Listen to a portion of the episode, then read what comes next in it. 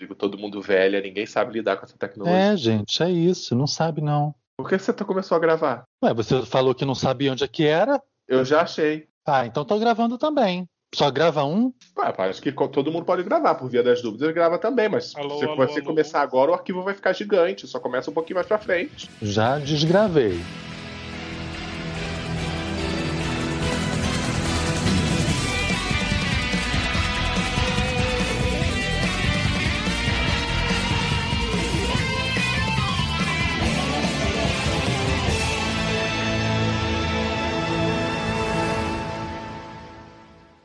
Agora vai ficar registrado. Então, bom dia, boa tarde, boa noite, pessoal. Estamos aqui de volta, depois de um pequeno hiato, de eu acho que mais ou menos um ano.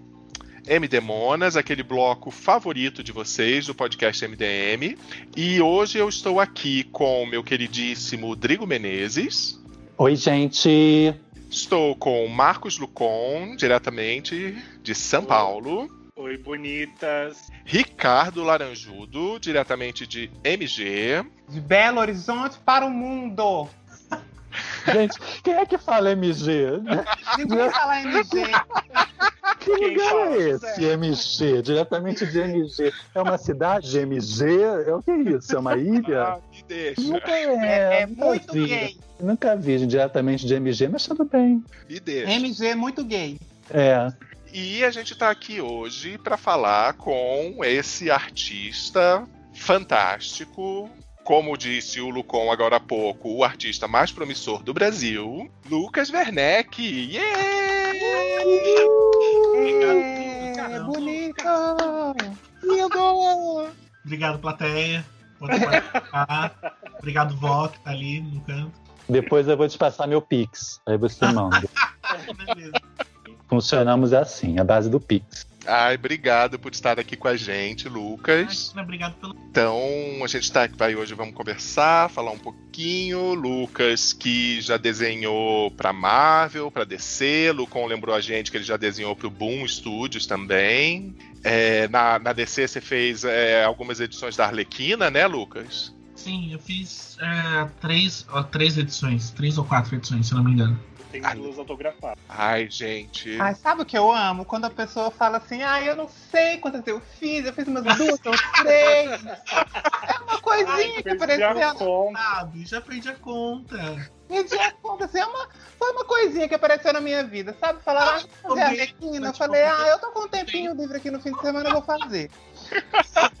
Tava com tempo. Não, tô brincando, mas é, fazer a Alequina foi, foi, foi incrível, assim, porque foi o meu primeiro trabalho é, bem grande, assim, né? De, de um- com uma, eu já tinha feito Power Rangers, eu já tinha feito outras coisas na Boom, mas nada tão grande, assim, com um personagem que eu, que eu, que eu gostava tanto, né? Power Rangers eu, eu tenho essa esse carinho por causa da infância, né, e tal, mas não era uma mas não era uma coisa tão é, de afeto e, e- e- e gostar do personagem tão tanto quanto a Alerquina.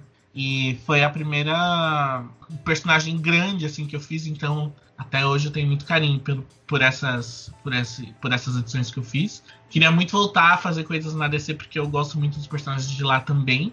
E, e é isso. Mas, mas tô na Marvel agora, tô, fa- não tô reclamando, não tô reclamando. Tô Ainda vai feliz ser fazendo o que eu tô desenhista fazendo da agora. Mulher Maravilha. Eu tenho plena certeza. Ai, gente, queremos. Queremos Lucas desenhando Mulher também Maravilha. quero. Quero, é um dos meus, é um dos meus desejos de, de trabalho, assim. Ai, legal, há de conseguir. E eu fiquei muito surpreso, porque aí eu fui jogar, né? Fui jogar seu nome lá no Marvel Unlimited, né? Ah, Foi jogar seu nome no Serasa. Gente, pensei que eu jogar esse nome na macumba. Os negócios na, na, na Riachuelo que eu esqueci de pagar. Ah, Mas eu fiquei surpreso que você desenhou Capitão América, criatura. Eu não sa- Isso eu não sabia. desenhei Capitão América, desenhei The, The Amazing Mary Jane, desenhei. Capitão América foi, foi uma participaçãozinha, assim, né? Aham. Mas, mas já tá aí no meu currículo.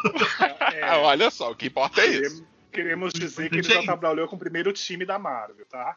Pois é, os grandes já Mas passaram. agora deixa eu, deixa eu te perguntar, porque eu também joguei seu nome no, lugar. E, e eu vi que você desenhou uma revista de um lutador de UFC. Como é que foi isso? Me explica. Ai, meu Deus. Então, é, é, na verdade, eu, eu, eu, eu foi, foram duas vezes né, que eu desenhei. Uma vez foi. Meu primeiro trabalho na indústria de quadrinhos americana foi para esse essa editora muito pequena que chama. Eu não, não sei se ainda existe ou não, mas chama Lion Forge. E na época foi, se eu não me engano, acho que foi em 2012, enfim. E aí, é, e aí foi meu primeiro trabalho americano, assim, no mercado americano, e, a, e a, esse quadrinho era desse lutador de MMA que ele pagava para ter um quadrinho dele, assim. Então ele que bancava tudo. E assim, era muito engraçado porque era uma real? bagunça, era uma bagunça, era uma bagunça, porque acontecia coisas do seguinte, as pessoas que estavam no quadrinho, então, e ele era um super-herói, tá? Ah, Ele era um super-herói, ele poderes, pagava pra desenharem ele tal, como o super-herói, cachorro ok. dele- e aí o cachorro dele real, o real, o tinha que é um cachorro que ele, ai, umas coisas que ele tipo misturou umas raças pro cachorro fodão assim, Que tá? isso? na vida real. Aí no quadrinho esse cachorro era tipo o meio que sidekick dele, blá blá blá. E aí tinha rolava algumas pessoas que eram da vida dele, assim, né? E aí eu lembro que uma da- das edições eu, eu fiz, e aí depois chegou uma nota assim do editor falando: Olha, então, é, será que vai dar pra mudar as páginas tal, tal, tal? Porque é, o fulano, é, o, o, é, o nome desse lutador é Rampage Jackson. O Rampage, ele brigou com o fulano tal, que era amigo dele, e aí agora vai ter que tirar ele do grilo, Esse negócio super profissional. Ele devia chegar pros amigos. Ah, quer aparecer no meu quadrinho? Foi delícia. Você E aí- administrando picuinha de amigo na arte. Mas aí foi, foi, foi muito legal, assim. Foi meu primeiro trampo e é, aprendi demais. Eu fiquei pouco tempo, fiquei algum, acho que uns dois, três meses só fazendo isso. E aí, logo em seguida, eles me chamaram. Aí a Boom entrou em contato pra fazer é, Power Rangers. E aí eu. Eu fui de braços abertos. Já foi um belo de um up, né? Foi, foi, foi bem legal. E tava pra sair o filme, ainda não tinha saído o filme, né? Esse, esse último remake que eles fizeram. Tava pra sair o filme. E aí é, o quadrinho se passava logo depois que acabava o filme. Então foi. É uma, gra- era uma, é uma graphic novel, né? Então foi muito legal porque é, eles me chamaram assim. E como eu não, não, não era conhecido né, no mercado, não tinha feito nada muito grande e tal, eles, eles apostaram bastante, porque eles mandaram trailer, mandaram fotos, mandaram que não tinha saído nada ainda. Então, Uau. era tudo com o meu nome, assim, gravado pra se gravar, se saberem que fui eu que que Que chique. Ai, deve ser muito chique receber um arquivo com seu nome e marca d'água, Eu gente. ficava, eu ficava com. Pode falar palavrão aqui? Deve. Eu ficava com o cu na mão de, de, de vazar alguma coisa, de mostrar alguma coisa de. Nossa, eu ficava. Foi muito tenso fazer, Nossa, gente, legal. é aquele medo de ter aquele vírus no computador, de alguma coisa vazar. Nude vaza, gente. Isso não Exatamente. vai vazar. Exatamente. Tudo tinha meu nome, assim, então, gravado nas imagens, assim, então não tinha como fugir. Mas foi muito legal, assim. é, e aí eu fiz essa graphic novel, eram tipo umas 80 páginas por aí. E aí, depois disso, eu continuei na, na Boom durante um tempo ainda. Além, Ô, além Lucas. de... Diga. Eu queria. E aí, eu queria te perguntar, assim, antes de você ir desenhar o Rampage Jackson, gente, eu tô vendo as fotos dele. e do quadrinho. É, não tinha O quadrinho é lindo, tudo. Tudo que aqui é muito bonito, que o seu traço é perfeito. Mas assim, tava vendo as fotos do próprio. muito- Ah, Enfim, é, antes de você chegar. Ai, ele é excêntrico. excêntrico, uma ótima palavra. Antes de você ir trabalhar com Rampage Jackson, você fazia. Como é que, como é que você chega até Rampage Jackson? Você era lá uma, uma bichinha que tava desenhando com seu, seu lápis? Tava lá, uma bichinha com lápis um sonho. E aí. é, então, enfim. é, Mas você era fã de UFC? não. Era, que viado que não é fã de UFC, minha filha. Não é? Não era, não era, infelizmente. Mas o, o que acontece era o seguinte: eu, eu trabalhava, eu era estagiário num. Bom, deixa eu conte- contextualizar. Sempre gostei de desenhar, sempre quis desenhar, enfim, lá quando, quando meus zero anos de idade vi lá a Pequena Sereia, me apaixonei pela Pequena Sereia, pela, pela Disney, pelo mundo da Disney, e aí decidi desde muito muito pequeno que eu queria fazer aquilo, que era desenhar, que eu não sabia nem o que, que chamava aquilo. E aí fui crescendo, descobri quadrinho, e aí, bom, chegou aquela idade de, bom, preciso é, é, decidir o que, que eu vou fazer da minha vida.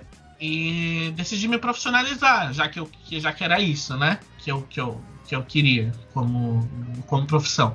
E aí comecei a fazer um curso de desenho assim em São Paulo, aqui em São Paulo. E aí nesse, nesse curso ele, o dono da, da, dessa escola de desenho também agenciava para o mercado americano. É, quando perto, de- perto de terminar esse curso, é, ele acho que ele viu algum potencial em mim, enfim, enfim.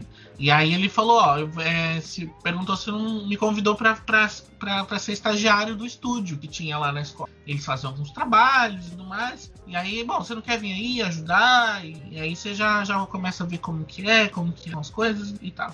E aí eu entrei nesse estúdio, fiquei alguns anos lá.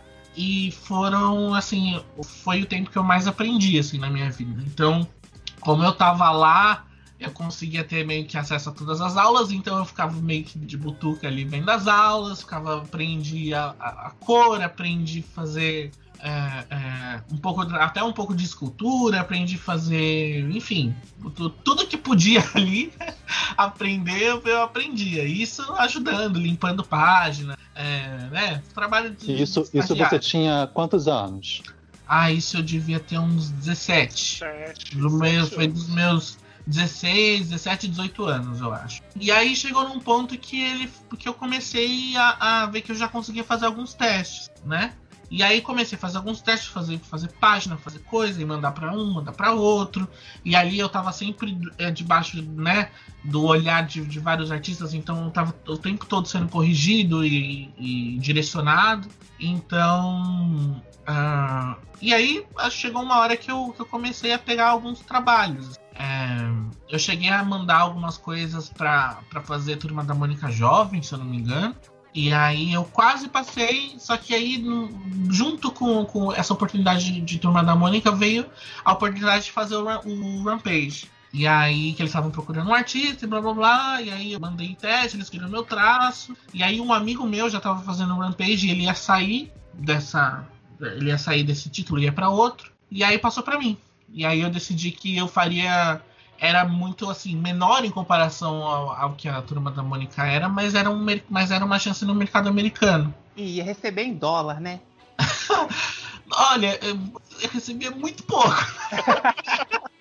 Mas era em Mas- dólar. Cara, mas assim, por fazer o Rampage, porque, é, assim, de longe é o, é o título, é o personagem, é o tema que eu queria fazer, mas era uma, era uma chance maior de visibilidade, assim, no mercado americano, que era para onde eu queria ir. E aí. e podia ter sido tudo muito diferente, né? Porque se você escolhe Turma da Mônica Jovem e, e, e efetivamente você entra, você provavelmente ia ter uma carreira mais voltada inicialmente para o mercado nacional Exato, e, exato. E, e aí, a Turma da Mônica Jovem, eu cheguei a. Eu cheguei a receber um feedback positivo, assim, de vamos passar para o próximo estágio, né, da, do- dos testes. Mas aí eu. E aí, junto, junto com isso, eu recebi o, o, o, o feedback positivo também do Rampage. Então, e aí foi aquele momento na nossa vida que você precisa parar para onde eu vou, sabe? Sim. E aí foi isso. E aí eu decidi ir pro mercado americano e tô aí até hoje. Ai, que legal. vamos acender uma vela para Rampage Jackson. Amém. Agradecendo. Amém. É. Amém. Mas é, é, é aquela coisa também, né? Que se você fosse pra turma da Mônica Jovem. É, eu não sei como é que funciona, porque é, eu li pouco de- é, deles. Na verdade, eu acho que eu li as primeiras edições anos atrás. Aham. Porque me parece algo muito padronizado, né? Talvez você não Totalmente, tivesse tanta totalmente. liberdade pra desenvolver o seu traço como você provavelmente tem hoje. Completamente, completamente. Tanto que o, o- esse feedback falava sobre isso. Falava, ah, mas é preciso estudar um pouco mais o- os models, porque tá um pouquinho fora. E pelo, pelo contato que eu tenho com os que trabalhavam lá e tal, você não tem é, quase nenhum tipo de, de liberdade artística, né? E, e, e o que faz sentido, né? Porque você Sim. vai fazendo um personagem e precisa ser muito padronizado, né? Mas, enfim, e, e- e tudo bem, tem gente que, que, que, que esse não é o objetivo, né? Então, mas como não era o meu, então eu optei por outro por outro por outro caminho. Ah, é muito legal. E como falou, né? Isso abriu portas pra você. Foi E que, que era justamente como é que você chega. E a Arlequina, ela veio depois do, do Rampage? Alguém viu? Não, como é que a foi? Arlequina, aí como fiz no page, depois passei pra Boom, fiz é, Power Rangers, fiz várias edições de Power Rangers, fiz várias capas de Power Rangers. Aí eles me passaram é, um, mais, um arco, uma história que era um prelúdio de Sons of Anarchy. Vocês lembram dessa série? Sim. Uma série de motoqueiros e tal. E aí aceitei também, não mesmo não sendo o que eu, assim, né? Porque é mui- era muito hétero. É, sai, se a Eu ia pessoa falar sai do isso SP, aí vai pro motoqueiro. Motoqueiro, Sons aí of Anarchy é muito aí hétero. Fui ver a É um- série, aí a série é ótima, mas é muito hétero. E, aí é, passei, fiz acho que cinco arcos do Sons of Anarchy. E, e aí, aí, e aí encerrou esse arco, né, essa história. E aí é engraçado porque é, sempre. Sempre foi uma coisa assim que, mesmo sem planejar muito, porque isso não tem muito planejamento, né? É, mesmo quando. é, bom, lógico que assim, tem, a- tem o trabalho do meu agente, né? Enfim, quando eu passei para Boom, eu comecei também a ser agenciado pela Chiaro Escuro. E eu procurei eles, né, para ter essa ajuda, principalmente porque eles dão um amparo de ajuda burocrática, assim, que é muito chato. Geralmente a gente, artista, consegue, sabe? É chato, é, é importável, enfim. Então, eles me dariam essa ajuda na parte burocrática e eu, e eu ia conseguir focar na arte. E aí, então, esses trabalhos que vinham depois assim, sempre tem o dedo deles, né? Do, do meu agente, do, do Joey e do, e do, e do Ivan. Então. E aí, logo depois que. Logo que ia encerrando assim, o Sons of Anarchy, aí surgiu o convite da DC. Eles viram meu trabalho pelo Instagram, curtiram e perguntaram se eu queria. se eu tava interessado em fazer a Lerquina. E aí eu fiz. Opa! Tudo Ah, bom? não, quero não. Ai, tô ocupado agora, fazendo Sons of Anarchy, desculpa. Você tremeu? Porque eu acho que eu ia me tremer. Ah, foi engraçado porque eu tava nesse momento do Sons of Anarchy, eu tava num, eu tava muito insatisfeito com o meu trabalho. E eu tava é, de verdade me perguntando se era isso mesmo que eu queria fazer, se era isso mesmo que, que se ia dar certo ou não. Porque né, dentro da arte a gente tem várias, várias opções, né? E vários caminhos que a gente consegue ir. E aí eu tava pensando em parar e me dedicar em, sei lá, em outra coisa, em animação, em publicidade. Eu- aí eu comecei a pegar algumas coisas, porque eu tava muito infeliz, assim, em, em relação ao que eu estava fazendo e, e a como eu estava fazendo. É, eu não estava empolgado, sabe, em fazer aquele título, aquela história. enfim. E aí surgiu, e aí veio o convite da Lerquina, que era que ela estava super em alta porque tinha acabado de, de sair os trailers de, do, do Esquadrão Suicida, então tinha aquela coisa da Lerquina. Todo mundo passou a conhecer a Lerquina, porque meio que antes quase ninguém sabia, né? Então. é, e aí foi uma confirmação, assim, divina, enfim, do que foi, mas pra mim foi meio que uma confirmação de que não, é isso. Pode continuar nisso que, que, que, que vai dar certo.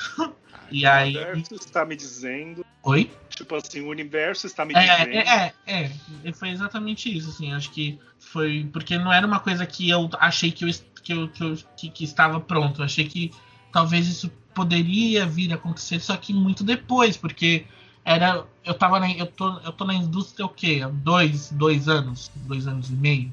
Nem isso. Então veio um pouco rápido do que eu achei que, que um título desse tamanho, sabe? Pra cair no meu colo e pra enfim. E aí foi uma confirmação e aí eu fui. E aí eu fiquei muito feliz. E aí pra mim foi a definição. Fiquei com muito medo. Bota aquela coisa assim, montanha russa de lá em cima e lá embaixo. Porque, né, você, você fala, meu Deus, que incrível, mas meu Deus, que responsabilidade é essa que eu tenho que fazer? Meu Deus, eu vou fracassar. E aí, mas foi isso, foi bem, foi bem legal de fazer. Eu acho legal que você falou aí da, da, da- do Instagram, né? Que chegaram, viram suas artes no Instagram. Quando é que Aham. você começou a fazer o, o seu, a sua página lá? Ah, no Instagram, é, o Instagram é nunca, nunca para mim nunca foi uma coisa pensada como é como alguma coisa profissional. Sempre foi uma coisa pra pra pra, pra espairar mesmo, sabe? Sempre foi Seu uma coisa próprio pra entretenimento. Exato. Então, eu sempre. As coisas que eu posto até hoje no Instagram, é, 80% das coisas que eu posto, assim, a maioria das coisas, são as coisas que eu quero desenhar. Entende? Não são coisas de, de, de trabalho. Não que eu não queira desenhar os X-Men, né, Arlequino? Eu quero, mas eh, geralmente eu não posto página, eu não posto, sabe? Sim, sim. É mais eu o, tô- são os seus se eu desenhos livres mesmo. É, exatamente. Então, por exemplo, se eu tô desenhando muito super-herói, eu preciso, né, mudar um pouco, desenhar por hobby, pra relaxar. Aí eu desenho uma sereia, posso lá, entendeu? E então, e aí foi uma, foi uma coisa muito sem querer, assim, de, é, de, de acabar crescendo e, e se tornando alguma coisa que poderia virar algo profissional. Porque acho que eu Ai, tive a sorte de. sereia. Porque eu tive a sorte de desenhar coisas que eu acho que mais pessoas gostam, sabe? Então a gente vive nessa bolha e achando que a gente, né? É, achando que a gente. Ah, só a gente gosta daquilo, sente um pouco de vergonha às vezes até de gostar de algumas coisas. Mas aí quando você vai pra internet, você descobre que um mundo de gente ama aquele, aquela, aquele, aquele tema também, né? E aí você acaba virando uma comunidade, assim, de coisas que todo mundo. que aquele grupo gosta, né? E aí eu acho que foi muito isso, assim. Foi muito. Foi muito sem querer o lance do Instagram. Você Sim. falou das sereias e eu amo, sou apaixonado pela sua sereia, seu, Ah, obrigado. Como é que chama o, o contrário de sereia? O, o sereio? O tritão. Não é Seria um tritão. É, o tritão. Eu amo. Aí você já até falou lá no começo que você assistiu a Pequena Sereia e teve seu, seu plim ali, que deve ter sido, né, o, o- a iluminação, o alumbramento da viadagem. Aham. Como foi para muitos, né? Acho que a Pequena Sereia realmente é o momento em que a- o menininho tá lá, ele assiste e fala, hum, É isso. o negócio, a questão é ser sereia. Mas não pode ser burra, né, gente? Pode ficar também calando a voz da gente por causa de macho. Muito bom. Militei. Não, mas eu. Militei. Mas eu queria que vou- você falasse um pouco sobre essa sua paixão pelas sereias e pelos tritões.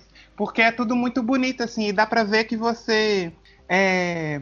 Bom, pelo menos do lado de cá, né, enquanto, enquanto observador, a, a impressão que eu tenho é que você faz esses desenhos das suas sereias, seus tritões, seu, seu sereio verso, com muito carinho, assim, e é Sim. muito bonito de ver. Sim.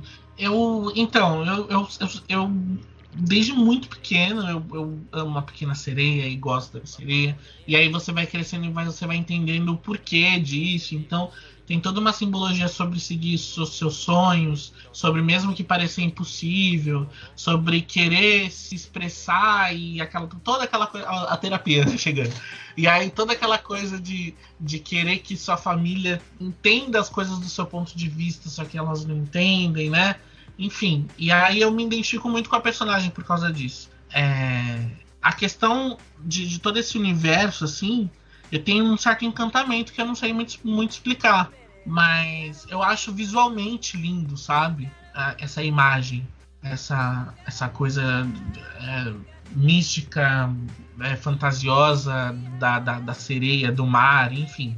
Então sempre foi uma coisa que, que esteja, esteve muito presente nos meus desenhos. Então, meio que é um. Quando eu desenho é, sereias, assim, é, muito, muito agora, né? É, é sempre um. Ultimamente, porque eu tô muito inserido nesse universo de super-heróis que eu também amo, e quadrinhos, mas ah, geralmente agora é, é sempre buscando um, uma espécie de conforto, sabe? De desenhar, de fugir um pouco desse universo e, e transformar e, e entrar um pouco mais na minha zona de conforto e tal, e, e conseguir trabalhar linhas e movimentos e cabelos e caudas e escamas, enfim. Curioso você falar que o seu, seu Instagram você é, é, usava mais como entretenimento, porque assim, pelo, eu, não, eu não sou avaliador de quadrinhos nem nada, mas é, Aham.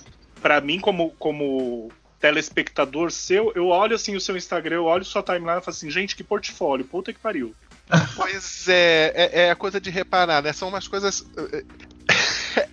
Você vê que tem dedicação naqueles Sim. desenhos. Então, você tá fazendo isso por diversão é muito fantástico, porque realmente tudo ali pode virar um print, pode ficar na parede de alguém, sabe? É É, quando, quando eu tô desenhando, é, eu, sempre tô eu sempre estou estudando.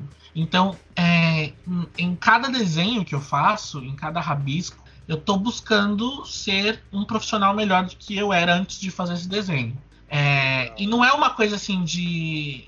é, eu faço isso de uma forma tão. Agora, né? Eu faço isso de uma forma tão assim, natural, que não é uma coisa que me deixa. Assim, não, não faz eu perder o tesão pelo desenho, sabe? Eu faço isso muito, muito de, de instinto, assim. Então, é, desenhar é, é- é a forma que eu me expresso, é a forma que é, é uma, é uma paixão, é um tesão, sabe? Então, é, é legal ouvir é, é, é, que alguém dizer assim, ah, dá pra ver a dedicação e, e- e o- a, a paixão que você tá colocando, porque é isso, eu tô colocando é, um pouco de, de, de coisas boas, sabe? Ne- Nesse, um pouco de afeto, um pouco de carinho, um pouco de eu quero que aquele desenho dê certo, eu quero que aquela arte dê certo, né? Lógico que tudo isso com, com embasamento de muito estudo, muita dedicação e tal, mas é, mas é isso. Então, é, obrigado pelo elogio. Não, mas é, é porque é o que a gente vê mesmo. A sua série de princesas da Disney também eu acho. Você tem as suas, suas sereias, né? Mas eu acho que as suas princesas também são muito legais. Aham. Porque eu, eu- é, muito, é muito engraçado também que você é. Eu não sei se. Você deve saber, né? Mas você é muito compartilhado fora do Instagram, porque você é daqueles artistas que muitas vezes alguém manda uma imagem no grupo. Olha que lindo! Aí você vai ver, ah, desenho do Eu já Lucas. recebi diversas vezes. Eu sempre respondo, ah, é meu amigo. Ai, que nojenta! Ai, amo falar que eu conheço a pessoa. Não é minha amiga, menina. Manda um zap pra ela aqui agora. Vocês falaram de sereia. é, o Lucas, no, no ano passado, no Mermaid, ele fez uma, uma história, né? Ele fez É. a versão dele. Da... Você não chegou a terminar, né, Lucas? Não cheguei a terminar. Eu, eu brochei um pouco de ideia de fazer essa história, porque Ai, eu acho que ela tinha mais potencial do que alguns sketches, assim. Eu tô pensando num jeito de transformar ela em algo maior. é porque eu queria que você fizesse isso num livro, porque É, então, seria. genial. Porque eu comecei a fazer o, o, o conto original, né, da, da Pequena Sereia. É, e aí eu falei. E aí chegou ali na metade eu falei assim: quer saber? Eu vou fazer minha versão, foda-se. E aí eu tenho o final, tenho tudo escrito, tenho tudo de como, como que eu queria que terminasse. Tenho meio que uns designs de, de personagens aqui feitos. Mas aí começou a ficar.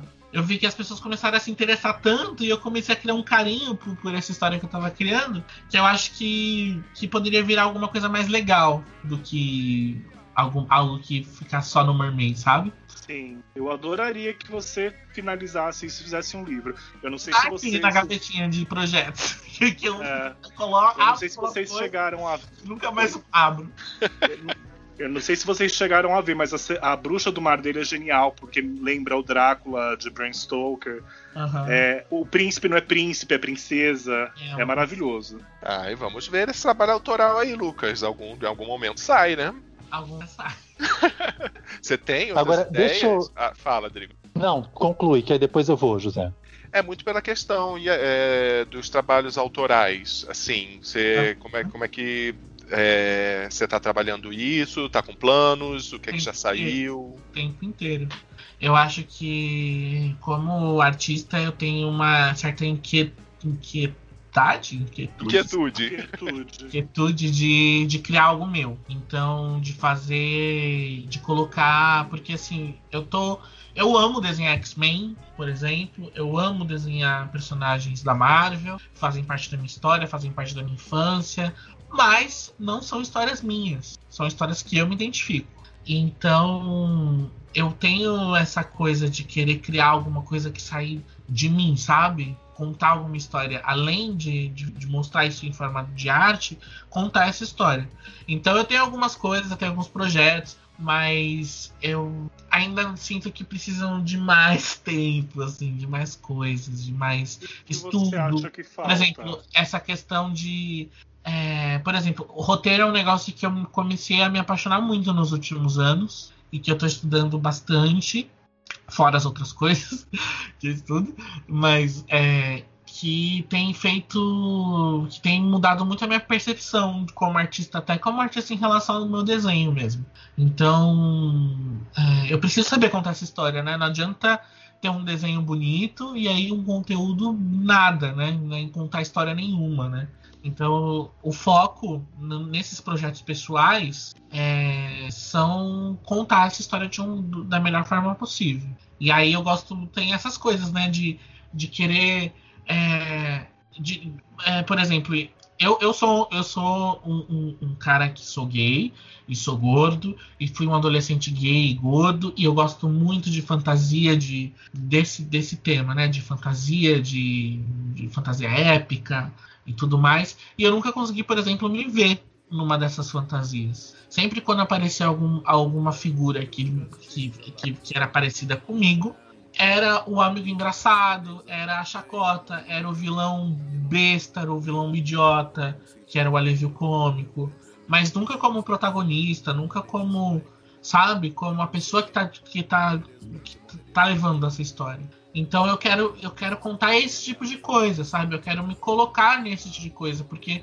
é, e assim, a princípio, eu não tenho nem essa ambição de. Ah, é porque eu quero que soa se me identificar. Eu, eu quero me identificar, eu quero me ver, sabe? Eu sinto que eu preciso me ver nesse tipo de história, nesse tipo de conteúdo. Então, assim, de início, eu, eu, tô, eu tô fazendo. É uma coisa muito pessoal, assim, sabe? Por isso que eu acho que eu tenho essa insegurança toda de transformar essas histórias, colocar essas histórias pra frente, porque eu quero que seja alguma coisa que, que seja muito legal, sabe? E aí eu acho que quando, quando for legal pra mim, talvez seja legal pra outras pessoas. Nossa, você acabou de. Eu acho que atiçou todo mundo. chorando. Queremos ver isso. É, então, Longe de mim botar pressão no artista, mas assim, eu adoraria ler esse negócio aí.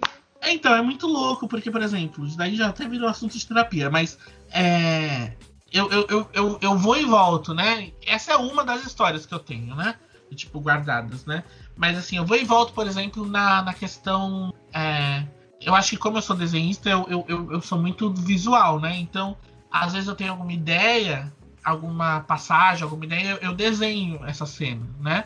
E, e aí eu vou tentando pensar no personagem, é, e desenhar ele, e ver ele. E aí eu tenho uma. Eu tenho, eu, ne- nesse caso dessa história, eu tenho dificuldade de enxergar o protagonista, enxergar e desenhar ele, porque eu não consigo ver um protagonista gordo nesse, ne- nesse contexto. Entende?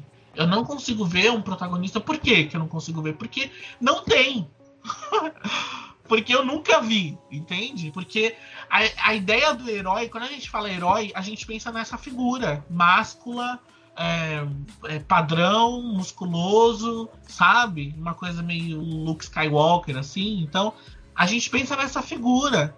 E eu, não, e eu tenho uma dificuldade de, de ver esse personagem. Então, por isso que eu acho que é tão necessário, entende? Por isso que eu quero fazer um negócio que, que tão. Que, que, que não seja leviano, sabe? Que não seja, ah, vou sentar aqui e fazer uma historinha. Por, me causa um certo desconforto e, e- e não conseguir ver esse personagem. Então, é, é, um, é um trabalho meio psicológico junto, sabe? Nossa, Por isso mas que é legal. Eu acho que é, é isso. Isso já tá dentro de você. É realmente Exatamente. sair, né? É, E, exatamente. e isso que você tá falando é muito. Porque se, se a gente for ver, por exemplo, a linha dos X-Men, né? Aham. Hoje, o único personagem, entre aspas, fora do padrão que eu me lembro de estar lendo nessa, nessa série que tá saindo agora, né? Todas as histórias de Krakow e tal, é o Mondo, sabe? Do- Uhum. Dos novos mutantes, porque de resto é só realmente a galera padrão super-herói. Aham. E historicamente, você teve um, o Blob, que sempre foi um personagem, é, além de ser vilão, ele nunca foi um personagem que foi retratado de uma maneira muito favorável. Sim. Então É porque precisa quando, na dessas cultura outras pop, quando tem o, a- o personagem é, gordo, né, principalmente, assim, falando, ne, falando especificamente sobre isso, é, é sempre o personagem é o bobão, é o alívio cômico, sabe? É, você vê os Goonies, o menino gordinho é o que fica lá, separado da turma. Ele não vai correr, passar, pular, jogar, mergulhar, ele sabe, lutar. Ele fica lá com, com o. Esqueci o nome dele. Com aquele que, que ele tem a cara defumada. Goonies não slot. é a minha praia. O ah, slot. Tá. Ele fica com o slot, ele é o alívio cômico, ele tá sempre comendo, sabe? Assim, como se essa fosse a realidade de uma pessoa gorda, sabe? É sempre o, o cara que próprio... o herói precisa salvar porque ficou para trás para comer a barra de chocolate, sabe assim? Então. O próprio Homem-Aranha, o Miles Morales, tem um, um melhor amigo gordo, o Gunk. Sim. E que, mas com o tempo eles começaram a desenhar ele de mais magro, né? Já começaram a emagrecer. No filme, por exemplo, ele não é, é. Bom, né? No filme, acho ah, não, calma, do. Aranha no filme, né, no é, filme. Não, tô é. confundindo é. com o do. do. do Tom Holland. É. Mas, Mas no começo ele era desenhado super gordinho. Mudado bem de, né? Eu acho que é, são várias, várias bandeiras e várias questões importantes e tal.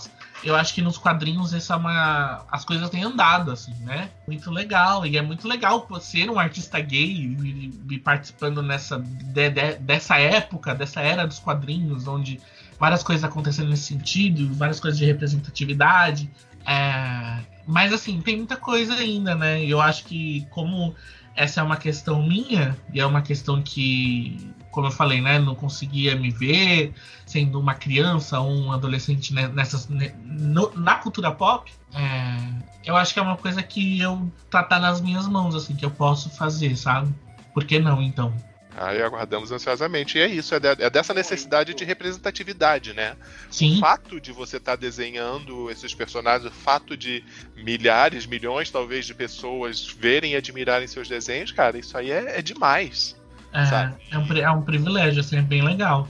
E é isso. Essa... que às vezes me assusta um pouco. Você até, tem a mas... sua visão. Você tá falando, eu tô lembrando da sua Liso, que você fez também, que você postou no Instagram, tá? Ah, sabe? Linda. A Afrodite, né? Isso. Sim. E precisa dessa, precisa dessas visões. E é isso, esse carinho que você coloca no, no desenho que você está colocando lá, você vê lá que é o mesmo carinho, a mesma dedicação que você coloca para todos os seus desenhos e sai algo lindo, com uma figura que a gente não está acostumado a ver ser retratada, né? Uhum.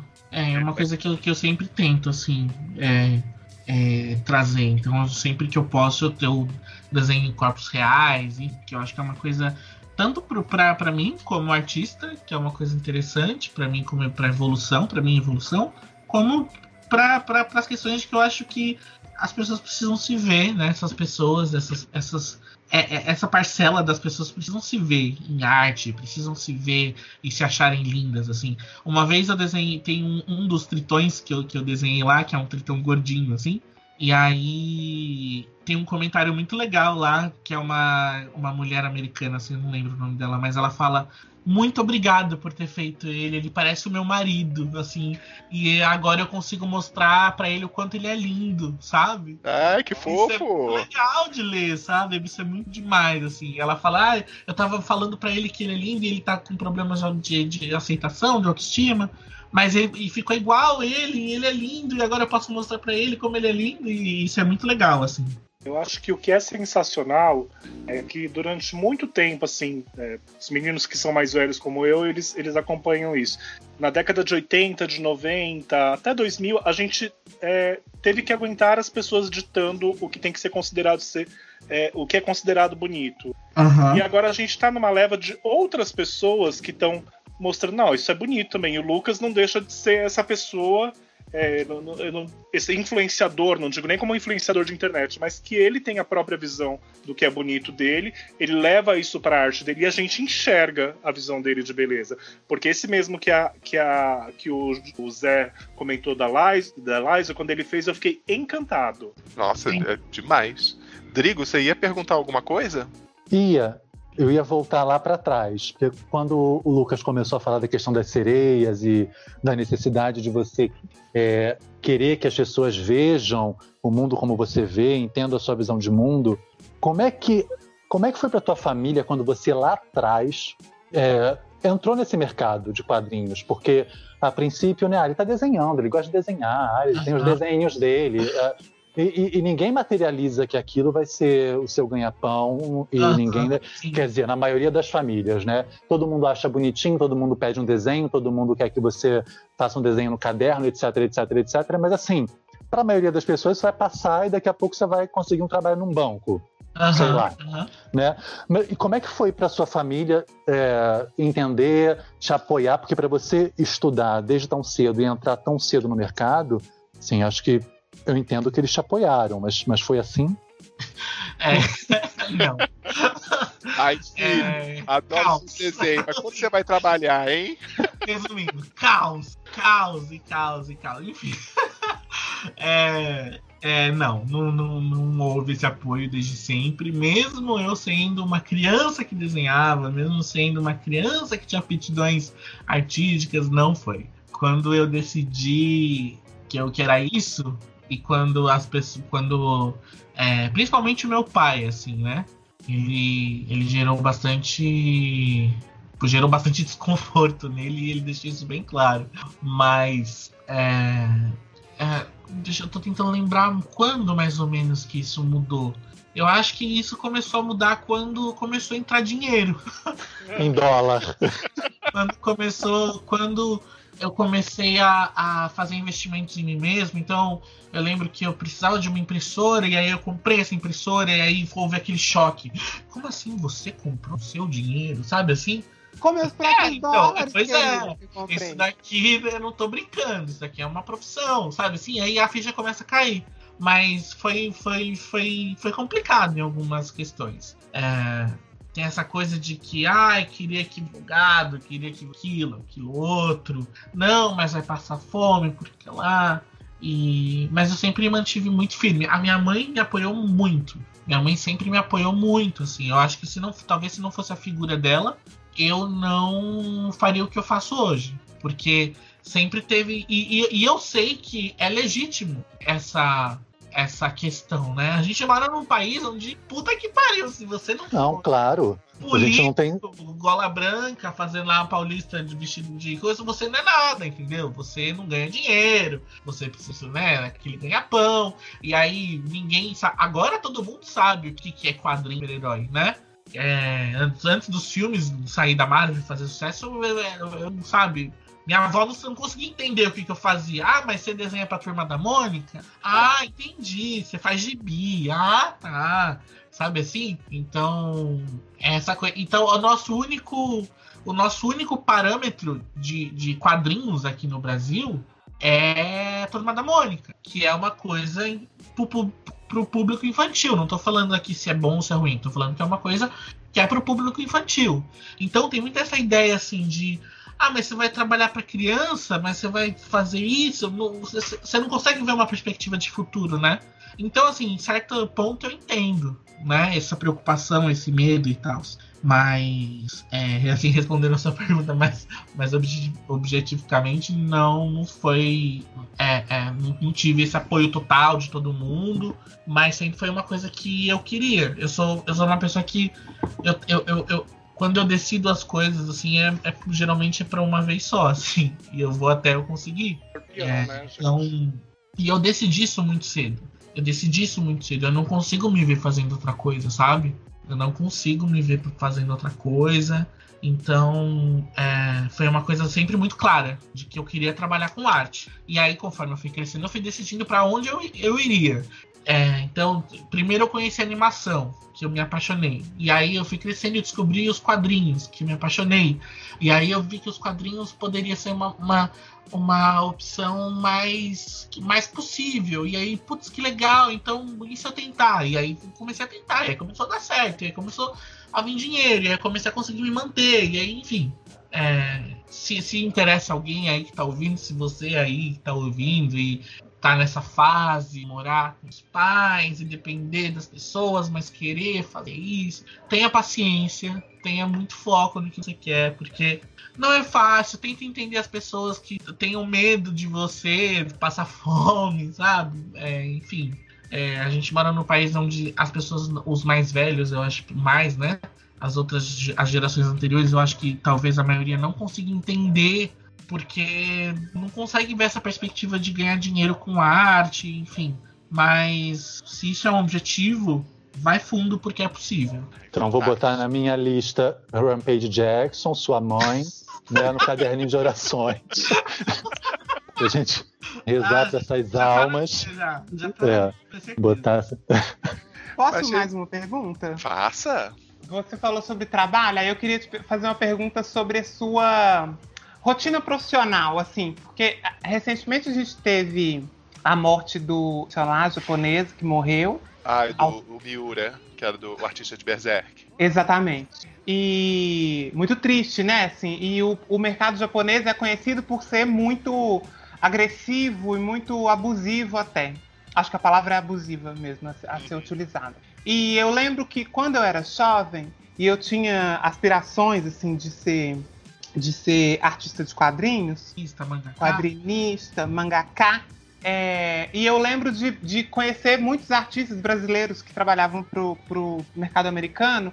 E eu lembro de ouvir relatos assim de que se trabalhava muito surrealmente, de que era muito cansativo, de que era uma rotina muito exaustiva e, e, e muito, muito dolorida até pro artista. E eu queria saber de você como é essa realidade hoje, assim, como é é, você tem uma rotina, acredito que você trabalhe, sei lá, todos os dias, como todo mundo trabalha, né? Todo mundo, de maneira geral, trabalha, sei lá, oito horas por dia e, e descansa, tem horário de almoço, tal, tal, tal.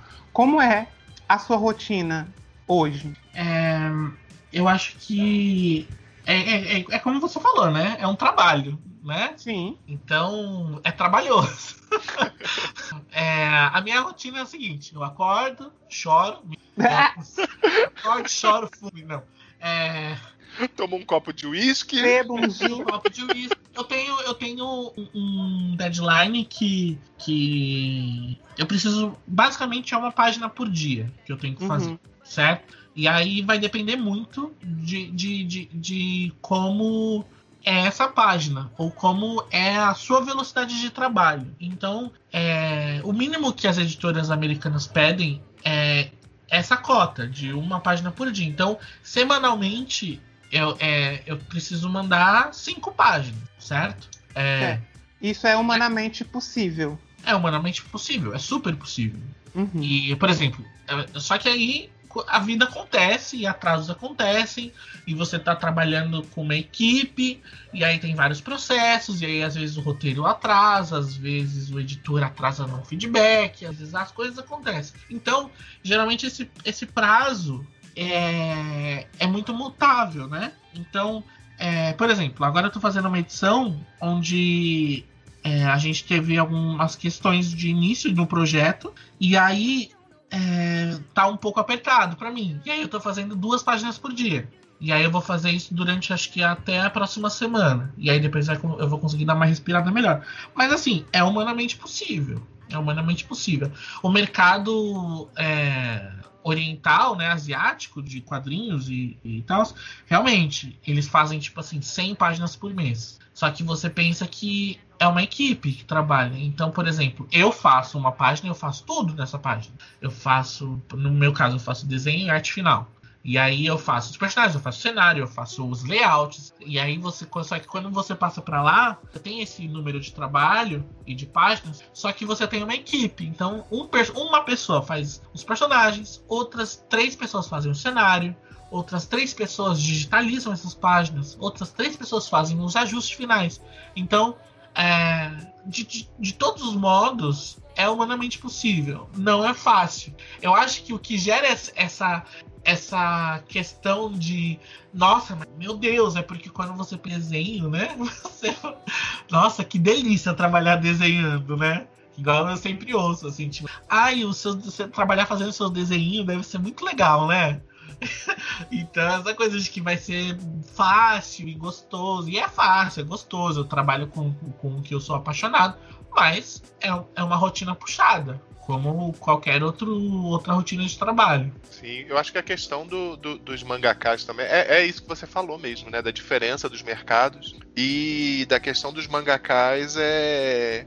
Ele tem a equipe toda, mas a história é. é- é- eu acho que é mais a história dele, digamos assim. Ele é o nome por trás da história. Sim. é, é, um, é um cenário que acho que a, a pressão em cima do autor acaba aumentando um pouquinho. É, e não consegue. E não dá muito para comparar, porque lá existe um mercado. Aham. Uhum. Sabe? Existe um mercado americano de, de, trabalho? Existe. Só que não é nada comparado lá. Lá é um mercado que se paga, entendeu? Que gera dinheiro. Uhum. Aqui, por exemplo, você vai pegar. Aqui no Brasil é inexistente ainda, né? Infelizmente. Mas assim, você vai pegar no mercado americano, por exemplo, é, você os caras ganham com, com a com publicidade, agora com os filmes. Então tem o caderno do Capitão América, tem o lápis, tem a cueca, tem tudo, certo? Os caras vão ganhar um verdadeiro dinheiro com isso.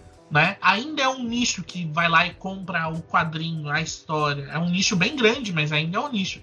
Lá você está falando de um, de um mercado onde o papel, o desenho, a história isso é o importante, sabe? E então, é um então, mercado assim, autoral, né, também. Exato, exatamente. E aí, toda semana tem coisa nova chegando. De, de, de, de, de dos assuntos mais diversos que você pode imaginar. Então, assim, é, é um mercado muito diferente. Por isso que tem uma rotina diferente, tá, sabe? É, por exemplo, eu não consigo me ver, por exemplo, coordenando uma equipe para fazer um cenário, sabe? Tipo, pegar a minha página e fazer cenário, fazer a rachura. Eu, eu acho que eu ia enlouquecer. Ele não tá desenhando, mas ele provavelmente tem que aprovar tudo com certeza, que tá chegando na mão dele. Com certeza. Tanto que você pega, por exemplo, a Kira, e aí você pega outro trabalho, por exemplo, do, do, do, do cara que morreu agora, do, Berserk, né?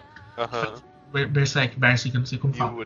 E são, são, trabalhos onde você consegue ver a identidade do artista. Não Sim. parece que são várias pessoas desenhando uma página, sabe? Eu tava lendo uma. Eu li uma, uma thread no Twitter, assim, falando sobre a, a autora. Do, porque, como depois do falecimento do, do eu esqueço o nome dele toda vez. Deus é mais. A bicha lá que morreu. Todo mundo. É. Kentaro Miura, gente. Como é que chama? Miura. Kentaro Miura. Kentaro Miura. Lembra do carro? Lembra do carro? Ninguém. Ué, carro. Miura, carro. Eu sou nerd, bicha, de carro. Não, É, gente, olha, UFC, série de motoqueiro, muito carro, gente, gravação, gente. Tá muito difícil, Me vou sair daqui. Por um podcast gay aqui, não sei. Mas... olha, deixa eu viadar então. Aí eu tava lendo sobre a autora do Rosa de Versalhes, que é aquele mangá de 1900 e antigamente, que é maravilhoso e tudo.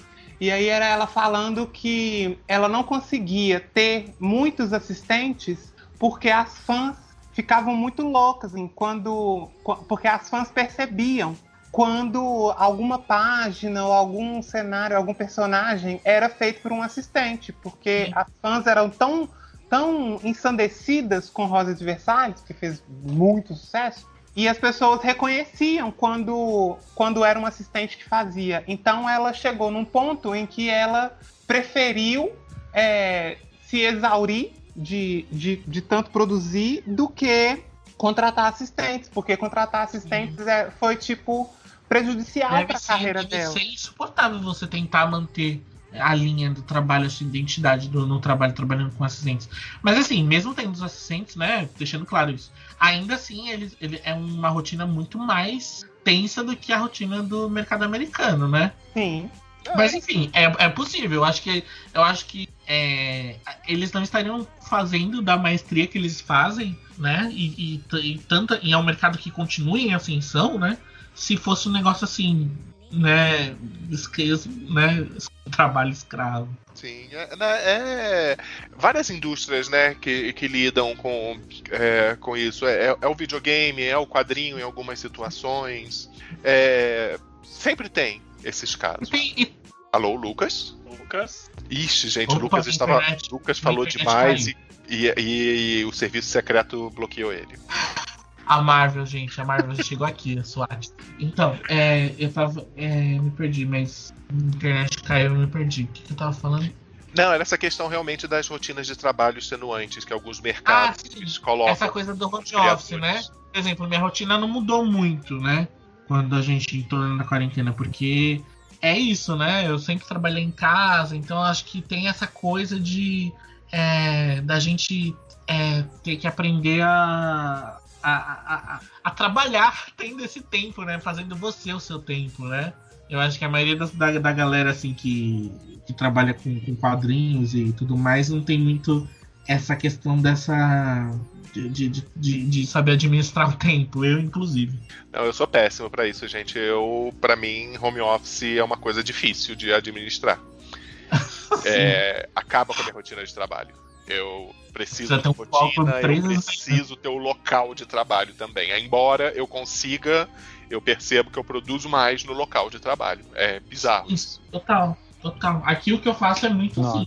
É, tem escritório onde trabalho e tudo mais, e é, cumprir um horário de tal a tal hora. Lógico que, né, quando precisa fica mais tarde ou até mais cedo. Mas acho que agora eu já tô lidando muito melhor com isso, mas no início é bem tenso. Legal. É, é, você falou uma coisa aí, uma, umas coisas aí, eu queria, se, se, se, a gente não.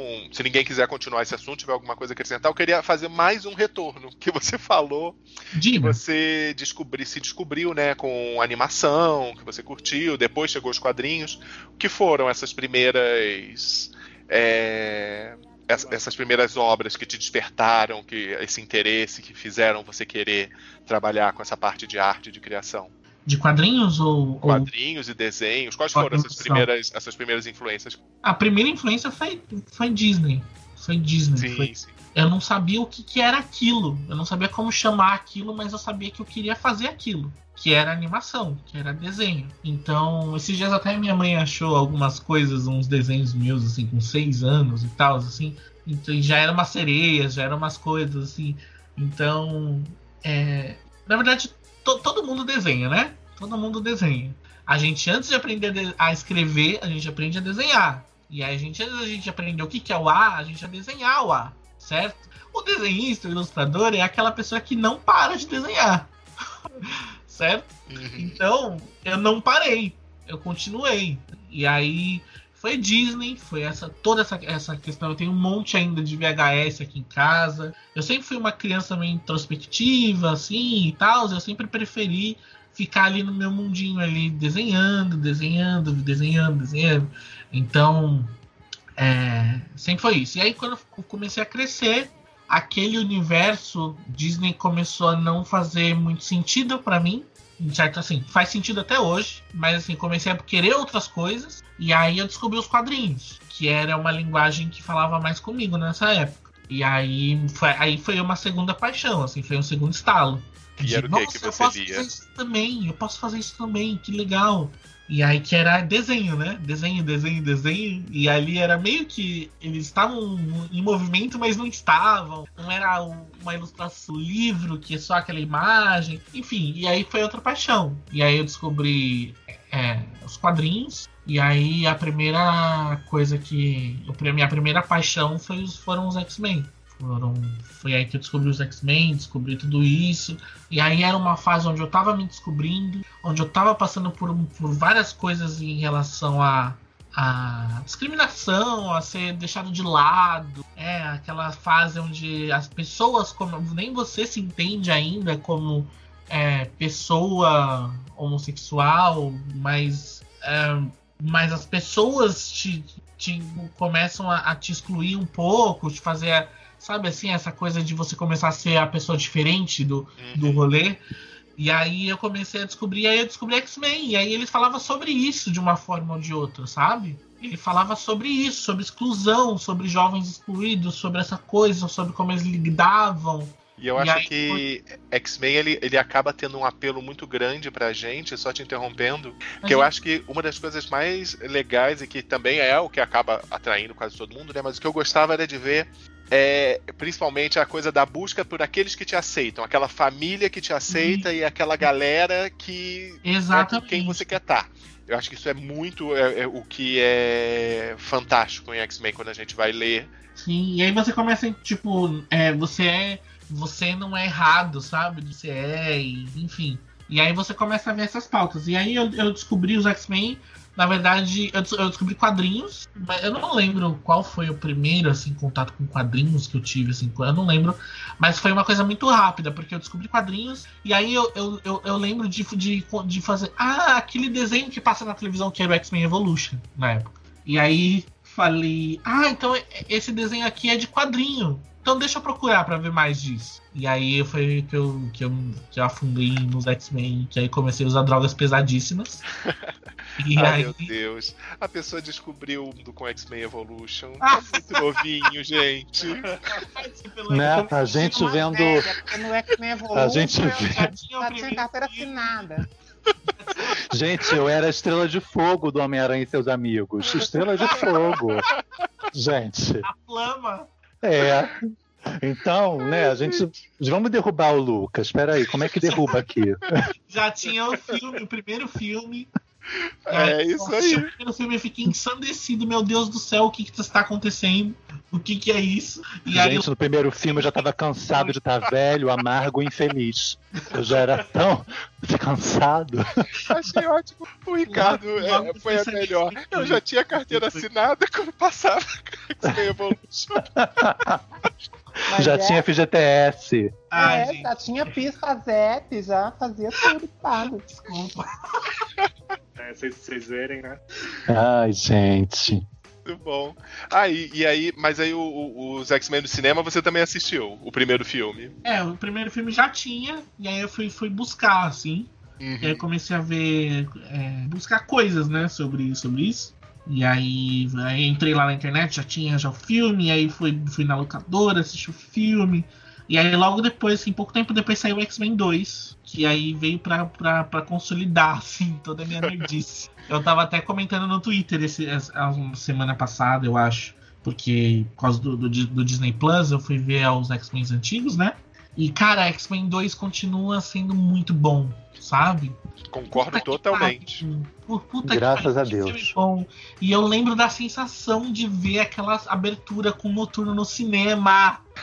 Meu Deus do céu, eu lembro Olha, disso, sabe? Acho que foi a eu- experiência mais legal de cinema que eu tive, assim. De... Eu arrisco colocar X-Men 2 ainda como um dos melhores filmes de super-heróis já feitos. Com certeza. Pra Sim, mim, X-Men cinco. 2 é o melhor filme de heróis. Eu acho, eu acho. Eu acho que é, chegou essa nova fase, né, de filmes de super-herói que eu amo, que eu amo, né? Vingadores, eu amo os filmes da Marvel. Só que não é porque você gosta de um que você tem que odiar outro, sabe? Sim. Eu gosto muito de X-Men 1 e 2 ainda. Eu acho os dois muito bons, assim, e você precisa entender o contexto, né? De que são filmes de super-herói, mas são filmes muito diferentes, assim, né? Tinha todo um contexto de época, da- da- do que rolava, de ser um dos primeiros filmes de super-herói tá chegando. Então, se chegar já com Wolverine de, de, de, de latex amarelo, não ia pegar bem, entendeu?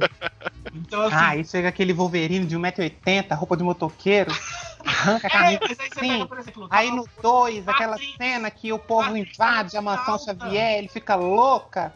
Nossa senhora, Matrix ali tava mim. em alta, t- tava toda essa Sim. época punk. Cara, o cara fez uma adaptação muito boa, assim, eu- não gosto do, do Singer, né, eu tenho sérios problemas em relação a ele e ao Sim, trabalho closes erradíssimos. dele, muito, Uhum. mas ele fez uma puta de uma adaptação, entendeu? Ele adaptou muito bem, ele apresentou esses heróis de um jeito muito legal. Não, e a coisa do couro, da, da, né, das roupas sóbrias, é, é, é muito isso que você falou, o retrato da época. Só depois Uhum. que pôde se começar a brincar com cores. Os quadrinhos nessa época, o que saiu também, né, foi aquele Ultimate, Uhum. né, que eram os heróis assim, só que nos quadrinhos, sabe? E Então, ele seguia um pouco essa estética. E a coisa de poder brincar com cores só veio depois mesmo. Que Exato. agora é. Você pode, como por exemplo, a, a série que você fez, reimaginando eles pro cinema, que é isso. Você, aí você tem um pouquinho daquela pegada e já com Uhum. cores aparecendo. Eu acho aquela série muito boa por causa disso. Ai, valeu. Sabe? Você reconhece imediatamente a identidade visual. Só que já tá colocando um pouquinho mais de cara de quadrinho mesmo. Aham, aham. Inclusive, eu tô lembrando, eu, eu lembrei quando eu vi aquilo que. fo- Foi só depois. A, sua, a feiticeira escarlate que você fez ficou muito parecida com a feiticeira escarlate que Ficou, aparece no, no WandaVision no final. ficou, ficou foi sem querer isso, porque quando eu, quando eu fiz a Wanda, Não, mas eu acho que foi antes. A sua Wanda já. é, então, não tinha saído ainda, tinha anunciado WandaVision. Isso, criaram. Um, pôster, tinha saído um pôster que estavam os dois sentados lá, né, vendo televisão, assim. E aí, logo depois saiu, assim, algumas coisas, aí saiu um pôster que era ela e tinha um pedacinho de roupa, mas aí eu fiquei meio, que- É, é, mas eu, eu enxergo isso como a identidade visual que o universo Marvel no cinema já criou. Completamente, completamente.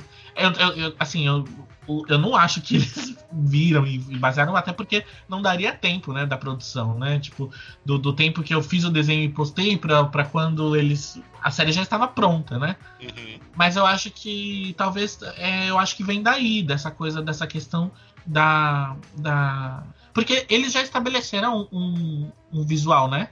Sim, é. Uma linha de visual. Então, se você presta atenção, você como é que consegue seguir essa linha. Foi o que, pelo menos, o que eu tentei fazer com os, os redesigns lá.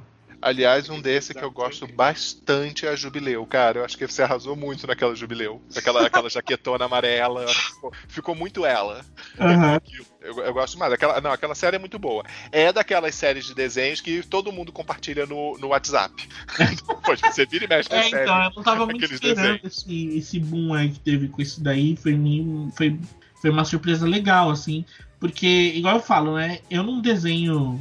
é, eu, eu, eu, eu, não, eu não faço os meus desenhos, as minhas artes, em função do que vai bombar, o que não vai bombar. Eu desenho o que eu gosto, né? Então, é, até porque eu acho que é um caminho, se você cai nesse caminho, é um caminho meio, meio ruim, sabe? Problemático, porque você vira meio que escravo ali do um negócio que não é, no meu ponto de vista, assim, não é o mais legal, sabe? De você meio que virar, vi- virar escravo da- do, do, que está, do que está bombando. É, do algoritmo, né? do algoritmo. Então, quando eu fiz, quando eu comecei a fazer essa, essa série dos concepts, foi porque eu sou muito fã de quadrinhos. Eu sou muito fã de X-Men e eu tô muito ansioso pra ver eles no universo, né, Cinematográfico. cinematográfico da Marvel. Eu tô muito ansioso, eu quero muito ver. E aí eu preciso, às vezes, é, é o que tá rolando também agora com, a, com, a, com Pequena Sereia, né? Pra tirar essa ansiedade de ver esse personagem, de ver, de, de, de, né, saciar essa, essa questão de ver, né? É, eu tenho essa possibilidade de, de desenhar, então eu vou, vou fazer isso. E aí foi isso que eu fiz com os X-Men. E, e aí começou a virar um negócio assim. É, de. E aí eu comecei a descobrir novos, novas é, paixões, assim, porque aí eu comecei a ver coisas de moda, que era uma coisa que eu nunca tinha prestado muita atenção. E aí comecei a ver, olha que legal, isso daqui pode ser usado nessa questão, sabe? Né, Nesse concept, nesse personagem. E aí então comecei a descobrir várias outras coisas também legais em relação a isso, e aí foi virando um negócio maior do que eu imaginei. É, eu acho muito legal isso que você falou agora da moda, porque você tem algumas séries que elas são bastante é, focadas nisso, né? Tem aquela Aham. das, das mulheres dos X-Men lá com aquelas roupas brancas, que eu acho muito legal também. Aham. E como é que como é que tem isso exatamente essas referências de moda que você começou? Porque e de novo só colocando uma coisa da, da maneira como você desenha os personagens vestidos, você realmente eles parecem estar vestidos. Você não faz personagens que estão usando uma pintura corporal, por Aham. exemplo, como é muito aquele É. uniforme clássico de super-herói, né? Que é a roupa aham. a vácuo que parece que ela foi pintada. É, então, esse, esse, esse, têm é sempre uma coisa. Essa sempre foi uma coisa que, como leitor, o que o Marcos tá fazendo? Marcos, Marcos está se expondo ali. O Marcos tá fazendo um Por striptease. que, gente? E aí. É, você tá, você tá estranho, tá, tá com movimentos estranhos. Não é a cadeira, eu tô levantando. Exato. Ó, Ah, cadeira. É, isso foi uma textos. coisa que sempre me incomodou como leitor de quadrinhos. É essa coisa de, do, da, da pintura corporal. É, principalmente na questão da, da, sexualidade, da hipersexualização da mulher, né? Nos quadrinhos. Então, sempre é uma coisa que eu sempre tomei cuidado, assim, como profissional. E aí eu acho que isso começou a, a, a transparecer em, em tudo que eu, que eu desenhava. É, essa, essa, essa coisa de fazer os personagens assim, usando outras roupas e tal, e blá blá blá, sempre é um exercício, sempre é, para mim é feito como um exercício de imaginar aquele personagem é, mais real possível, sabe? Assim, no mundo real, assim. Então, que é um, que é um exercício que eu gosto de fazer.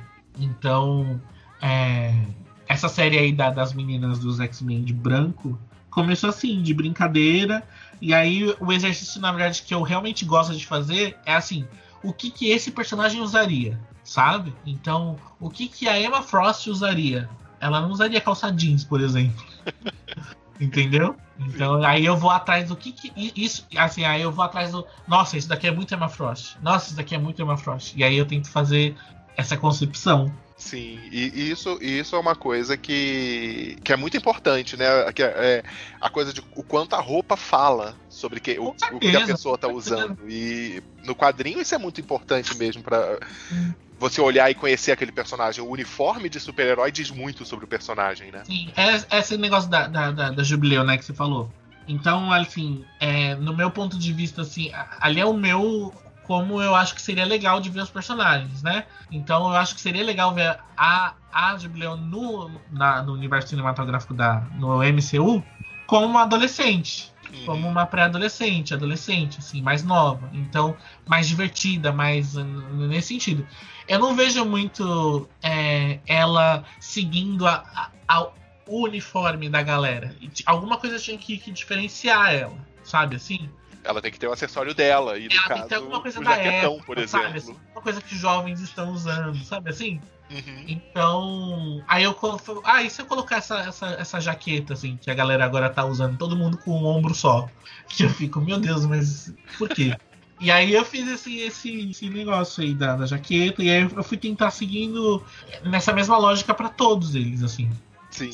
Mas é, é isso que eu, que eu acho muito legal, é, porque, de novo, né, a coisa da identidade visual, mas o difícil quando você tem a identidade visual é você diferenciar a galera. E, e eu uhum. acho que, principalmente nessa série, você mostra muito bem isso. É.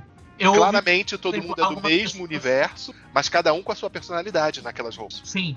É, algumas, por exemplo, eu li vários comentários assim, ai, mas ninguém aguenta mais uniforme, ai, mas tudo igual, tipo, é, eu acho que se tem uma equipe ali que usaria uniforme, eram os X-Men. Uhum. Dentro do universo da Marvel. A gente, né? a gente esquece, mas é uma escola, né?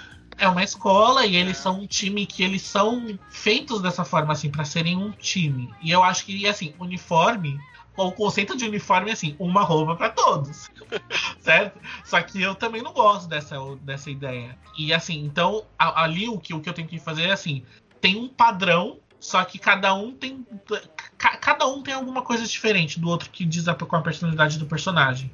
Sim. Então, é, tem a, a Jubileu com a, com a, jaqueta, e a, a, bota é diferente, e aí as cores de cada um são diferentes, mas existe um padrão, porque são uniformes. Sim, a, a sua tempestade também tá fantástica. Padrão, aqueles personagens que fogem, fogem do padrão nessa, nessa questão, eu só acho que personagens que não não gostariam de seguir o padrão. Por exemplo, Emma Frost, por exemplo, que tá todo mundo de preto ela tá de branco. Sim.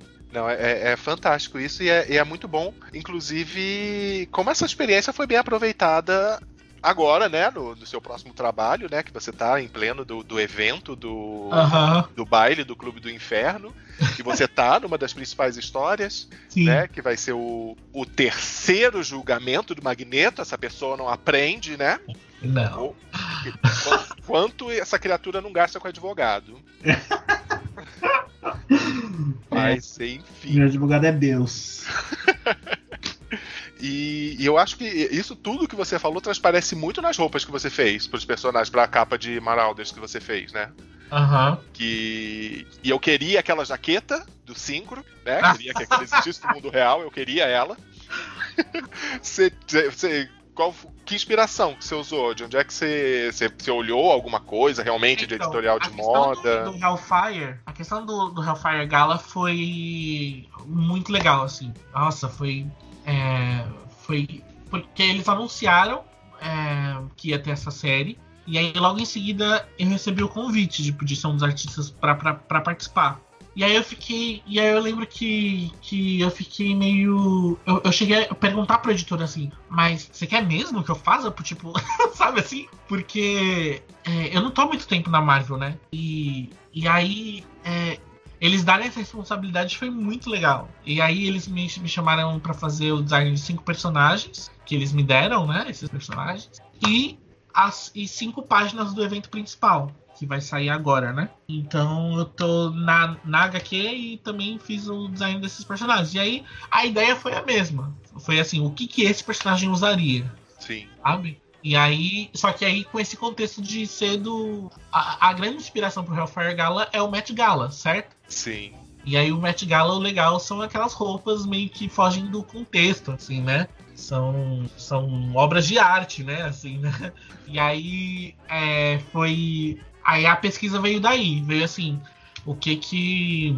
O que que eles usariam nesse contexto de fora, fora da, da casinha, sabe? Sim. E aí Eu- o difícil nesse caso foi porque eu tive uma personagem feminina só. E aí, hum, é, os caras, assim, em premiações, em ta- tapetes vermelhos, cara, eles são todos muito caretas, é tudo smoke, preto, aquele negócio. Então eu tentei fugir disso. Então, meu, ali o meu o desafio nesse caso foi, foi esse, foi fugir do óbvio, assim. Tá, eu- Mas, eu mas que- você deu o seu nome. você ali. Assim, em todos você deu o seu nome, mas principalmente no Colossus, você deu o seu nome. Porque o Colossus, ele pra mim tá com uma vibe que mistura a máfia russa, que mistura aquela. Tinha uma banda, antigamente é foda, porque não é antigamente, porque já é anos 2000. Que teve um sucesso, só que era aquele tal de casaque, que eram umas gays com umas roupas colantes de salto alto. Acho que eles eram russos. Gente, Drigo. Era tudo. E aí o Colossus tem uma vibe casaque também. Aí eu fico assim, gente, todos os cinco estão ótimos, mas eu olho pro Colossus e eu fico pensando no Colossus Ultimate, que era que o Colossus Ultimate ele era gay. E, e Aham, assim, aham. e, traba- e ele trabalhava pra máfia russa. E, e aí eu fico pensando, gente, eu, o Colossus, pra mim, é dos cinco, ele tá Colossus foi fantástico. o primeiro que eu fiz, assim, porque eu tinha uma ideia muito clara dele, assim, que eu queria essa coisa de, de alguma coisa russa, né? Aí eu fui atrás de ver os trajes mais. os trajes russos e tal, e, e- tudo mais. Só que o que eu queria pro Colossus é, era deixar ele sexy, sendo muito claro. Você conseguiu. Porque Parabéns! eu acho o Colosso um personagem sexy, sabe? E eu sinto essa necessidade de personagens masculinos nos quadrinhos serem sexys e não só personagens mulheres, sabe? Não, gente, o, o Colossus, quando no X-Men 2, que invadem a mansão, e aquele Colossus se transforma. Senhor. E eu acho. E aí foi- veio, veio daí, assim. E aí eu comecei a pesquisar e tal. E aí, por exemplo. E aí meio que foi, foi, foi natural, porque. É, o, legal do, do Colosso, do poder dele, é a pele. É a pele brilhar e tal. E aí eu achei que esse seria um elemento legal que, no visual dele, da, da, do Hellfire. Então ele estaria sempre com a pele é, à mostra. Só que eu não ia colocar ele de tanga e bota como é o, o- o uniforme dele, né? É, ele precisava ter uma roupa ali. E aí eu falei, putz, mas aí eu também não quero cobrir ele. E aí, pesquisando, eu achei umas camisas é, é, transparentes, assim, num paninho transparente. Eu falei, ah, que legal. Aí você vai juntando, né? Você vai pegando, você vai fazendo esse. Esse, esse, esse quadro mesmo de referências de coisas que você gosta e você junta naquele, naquele, naquele personagem. Então, por exemplo, eu sabia que eu queria que a, a pele dele tivesse a mostra. E aí eu fui, fui procurar camisas transparentes, panos que, que, que dessem pra ver a pele dele e tal.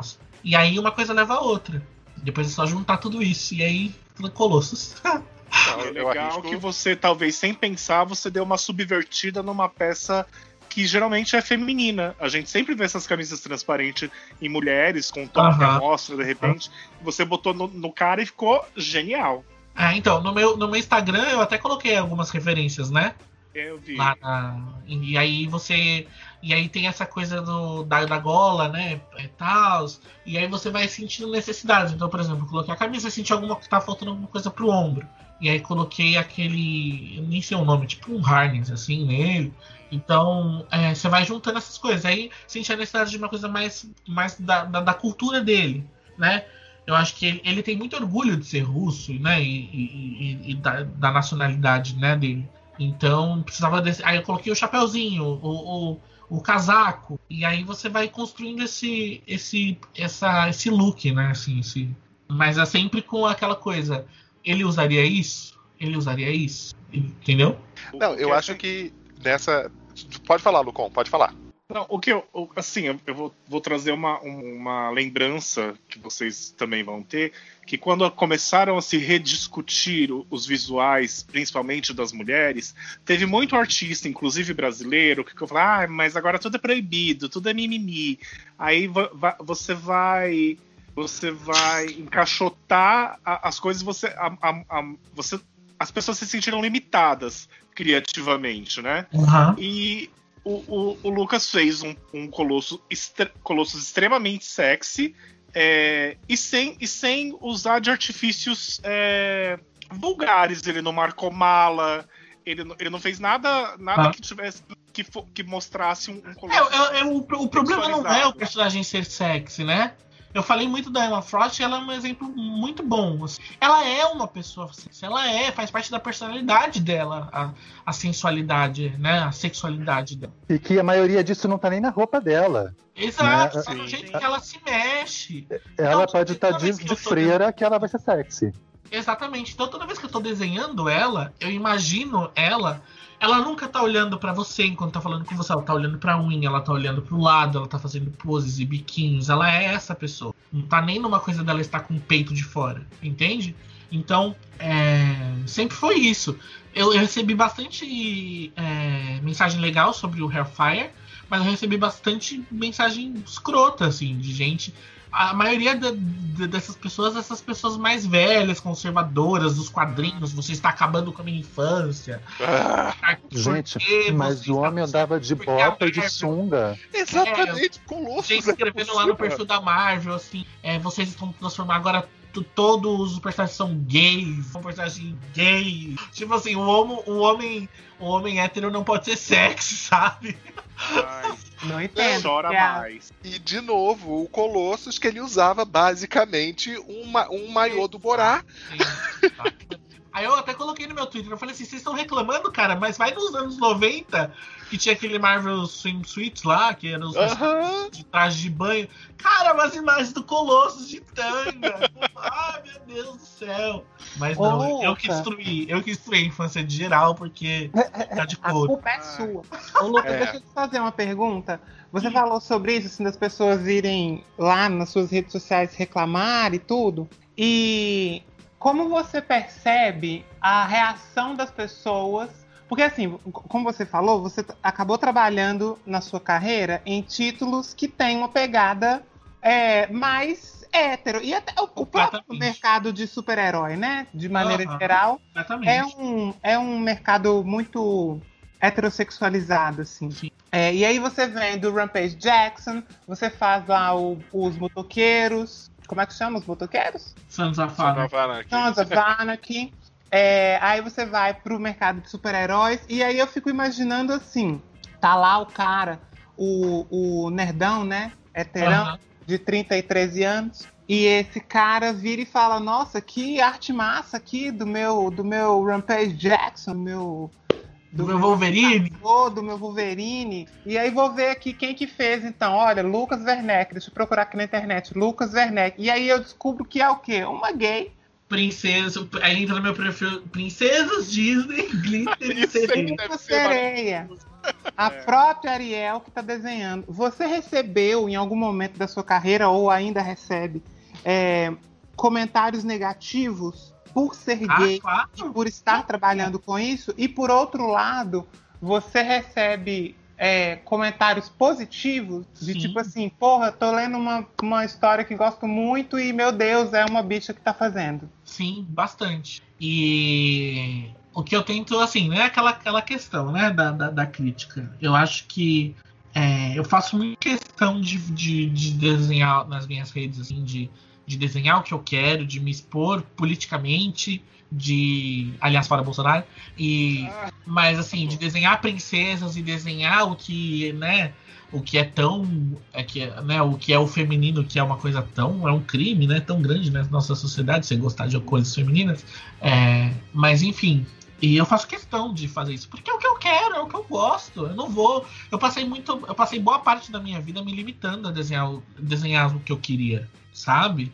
Então passei, putz, maior parte da minha vida ouvindo, ah, mas fica desenhando sereinha, ah, mas, mas você gosta da pequena sereia, ah, mas fica lá da princesa, ah, eu não vou mais me limitar, sabe? E eu posso ser essas duas pessoas que amam o Wolverine machão fodão héterozão, desenhar ele lá no quadrinho. Eu tô fazendo uma página aqui com sangue, tripas e, sabe? Eu amo, e eu posso ser essa pessoa que amo isso e também amo a, a- a- a Cinderela, você tá entendendo? Então, é, eu faço questão de, de, de, de expor e, e, desenhar o que eu quero e o que eu gosto. As, os comentários negativos vêm e, ué, não posso fazer nada. Vem, eu leio. Beijinho Meu no contrato tá. Não dá, não dá muito pra, né, pra você fugir disso, mas é, você precisa ter o, o bom senso, né, de da onde tá vindo, quem é essa pessoa, por que, que ela tá assim, por que, que ela falou isso, diz a respeito sobre mim ou sobre ela, sabe?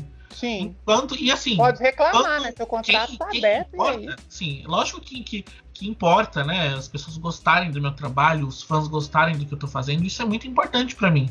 Só que assim, enquanto a Marvel estiver gostando e, e estiver me pagando, pra mim tá ótimo. E é Arrasou. Enquanto a Marvel ainda estiver te pagando, te contratando, é porque eles estão recebendo um retorno muito bom disso. É, Exatamente. eu acho que sim, né? Eu acho Eles que não vão gastar dinheiro num artista que não tá rendendo pra ele. é, Então, por é, a gente acaba vendo na internet. foi- Desculpa. No, no que foi um evento grande que, que mobilizou muita gente, é, veio muita, muita coisa ruim, assim. Tipo, um monte de. As pessoas me mandando vídeo da- da- dos caras me xingando, sabe? Tipo, enfim. Por causa do. aí o Colossus ficou lá, virou o, tre- o trend de Nova York lá, né? Ficou, tipo, virou trend lá em Nova York. Aí um monte de gente vindo falando bosta. Mas, cara, problema é seu. E aí tam- também um monte de gente vindo falar que, que incrível, que legal. Um monte de, de gay animado. Ai, que ele finalmente estão dando pro Colosso o que ele merece. Ai, finalmente. Ai, que, que delícia o Colosso. Então, pra mim, eu tô feliz. O- a história dos quadrinhos é pautada por um monte de mulher hipersexualizada. Aí agora eu coloquei um cara sexy e aí eu acabei com, com, com o personagem? Não, né? Não, e eu acho que a gente tá no momento de uma virada de jogo, né? A gente Sim. sempre teve que consumir histórias de caras héteros contando a maneira deles os fatos. Sim. E hoje a gente tem a oportunidade de ter um artista gay contando a maneira dele. Exato, e tipo, a Marvel, a. Marvel, assim, né, puxar, puxar a sardinha pra, pra empresa. a Marvel é uma editora que ela tá muito ligada nisso. Então, tem saído muitas coisas legais nesse sentido, sabe? Tem agora uma edição Pride com vários personagens e artistas gays trabalhando. Tem, sabe? Falando sobre isso, eles estão falando sobre personagens transgêneros, sobre personagens bissexuais, personagens em relacionamento aberto. Cara, a gente tá vendo uma época onde finalmente nos quadrinhos eles estão deixando a entender que, tipo, real, é canon, sabe? O Ciclope, a Jean Grey e o Wolverine têm um relacionamento a três, e ok, sabe? Imagina assim, quanto tempo eles já não tretaram e era Né? só eles Gente. assumirem esse relacionamento. Perderam uma vida inteira brigando. Exato, e aí Ou você fica com um, ou você fica sabe? com o outro, mas E não, agora resolveu. E Resolveu. e, assim, não é um big deal, sabe? Eles postaram lá o negócio, lá como é o quarto dos dois, o quarto da- da- dos três são juntos. Pronto. E é O que é mais aí. maravilhoso é que é uma mulher com dois homens. Exato. Porque a gente exato. tá acostumado a ver é, o homem com várias mulheres. De repente, a, a fodona do negócio aí é a Jean Grey que consegue ter dois homens aos pés dela. Eu acho que o Hickman ele tem uma sensibilidade muito legal nesse sentido. A minha única questão com ele é ele ter mantido esse uniforme da Jean Grey. Ah. Vou derrubar o Lucas. Onde é que derruba o Lucas? Ah, Peraí. eu também. eu tô com você, Lucas. Também acho que podia ter dado uma Eu já, inovada. eu já até já, eu já, eu já escrevi, falei, todos estão lindos, mas esse uniforme da Jean Grey, aí eles, os editores viram e falaram, é, é controverso. sabe? Ah, gente, eu usaria esse uniforme para trabalhar. Ai, mas Essa eu ia trabalhar com esse uniforme todo dia. É, eu, eu, eu espero que seja por pouco tempo esse uniforme. aí. Mas eu gosto muito do jeito que ele escreve. A- o, o julgamento do, do, do- do Magneto que eu tô fazendo agora é escrito pela Lia, que é uma mulher, é uma escritora incrível. E ela é muito boa no que ela, como ela faz, ela tem uma sensibilidade muito boa. Então, é, tá muito legal trabalhar com isso, né, né, enquanto nessa época que estamos vivendo. E tomara que seja uma coisa progressiva. E eu acho que não tem volta, porque, assim, claro, todas as empresas, todos os mercados já entenderam que eles têm que abrir o seu leque, porque o mundo é Sim. diverso, Sim. né? Em termos de consumo, enfim. E, e se existe, se existe diversidade no mundo, por que, que as histórias só vão ser contadas por um tipo de pessoa e Exatamente.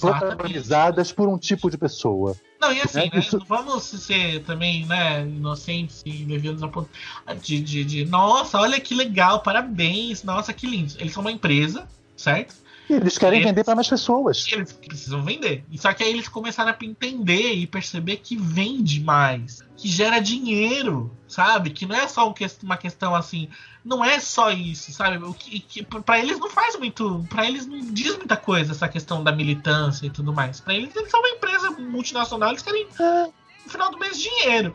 E aí E é um que dado eles da realidade. ganhar dinheiro com isso. Então assim, que, que assim, pelos motivos errados, mas que legal que eles estão fazendo, né? Que legal que tá tendo essa oportunidade de E- contar essas histórias. E é Eu uma coisa digo que o quadrinho precisava disso, porque é, um, eu vejo muitas vezes nas discussões sobre quadrinhos, né? Tem essa situação que você falou, Lucas, que hoje em dia o quadrinho não é o quadrinho que sustenta o quadrinho, é a propaganda, Aham. é o roteiro que é vendido pro cinema e tal. Por quê? Porque o público de quadrinho não renovou, porque eles ficaram anos tentando agradar essa gente chata e o público não renovou. É o selo, o, o selo Max, né, da Marvel, né? Você Isso. tem o, o, o- o adolescente, a criança que virou adolescente virou um adulto e tava, ela continuou lendo quadrinho, tá? E aí você, a Marvel se sentiu obrigada a lançar um selo adulto pra esses caras que ficam reclamando que, ai, mas o uniforme do Wolverine não é desse tom. sabe? É uma galera que só gosta daquilo que já gosta. É, por eles nada teria mudado nesses Nada. 50 anos de Marvel, Mas nada mudaria. falando em, em- na, na- na indústria é, pop, assim, né? É, como um todo, assim, eu acho que finalmente estão se dando conta de que é importante contar histórias de pessoas, sabe? E que as pessoas precisam se identificar. Cara, não tem jeito. E mercadologicamente faz sentido pra renovar essa De base. venda, tipo, cara, como você pega público? Como você pega. Como que você é, faz com que o negócio dê certo e vire um sucesso? É identificação.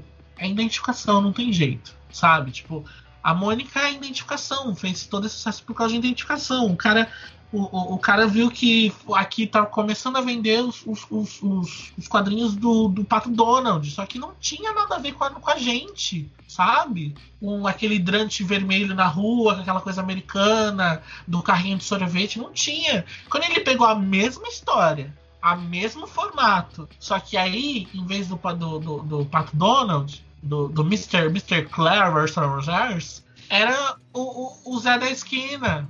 Era as crianças lá no bairro do Limoeiro, brincando de, ban- de bambolê. Puta que pariu, a criança viu aquilo e falou: Cara, sou eu, é o meu vizinho, é o meu amigo, eu também brinco disso, eu também faço isso, eu pulo no rio, sabe? E aí é identificação, você se identifica. Então, e aí você torna, você, você torna o, o, quem tá consumindo co- um, um, um fã, entende? Então acho que é importante, eu acho que a Marvel e as empresas grandes de, de- da indústria de comunicação assim estão começando, assim, umas mais que outras, né?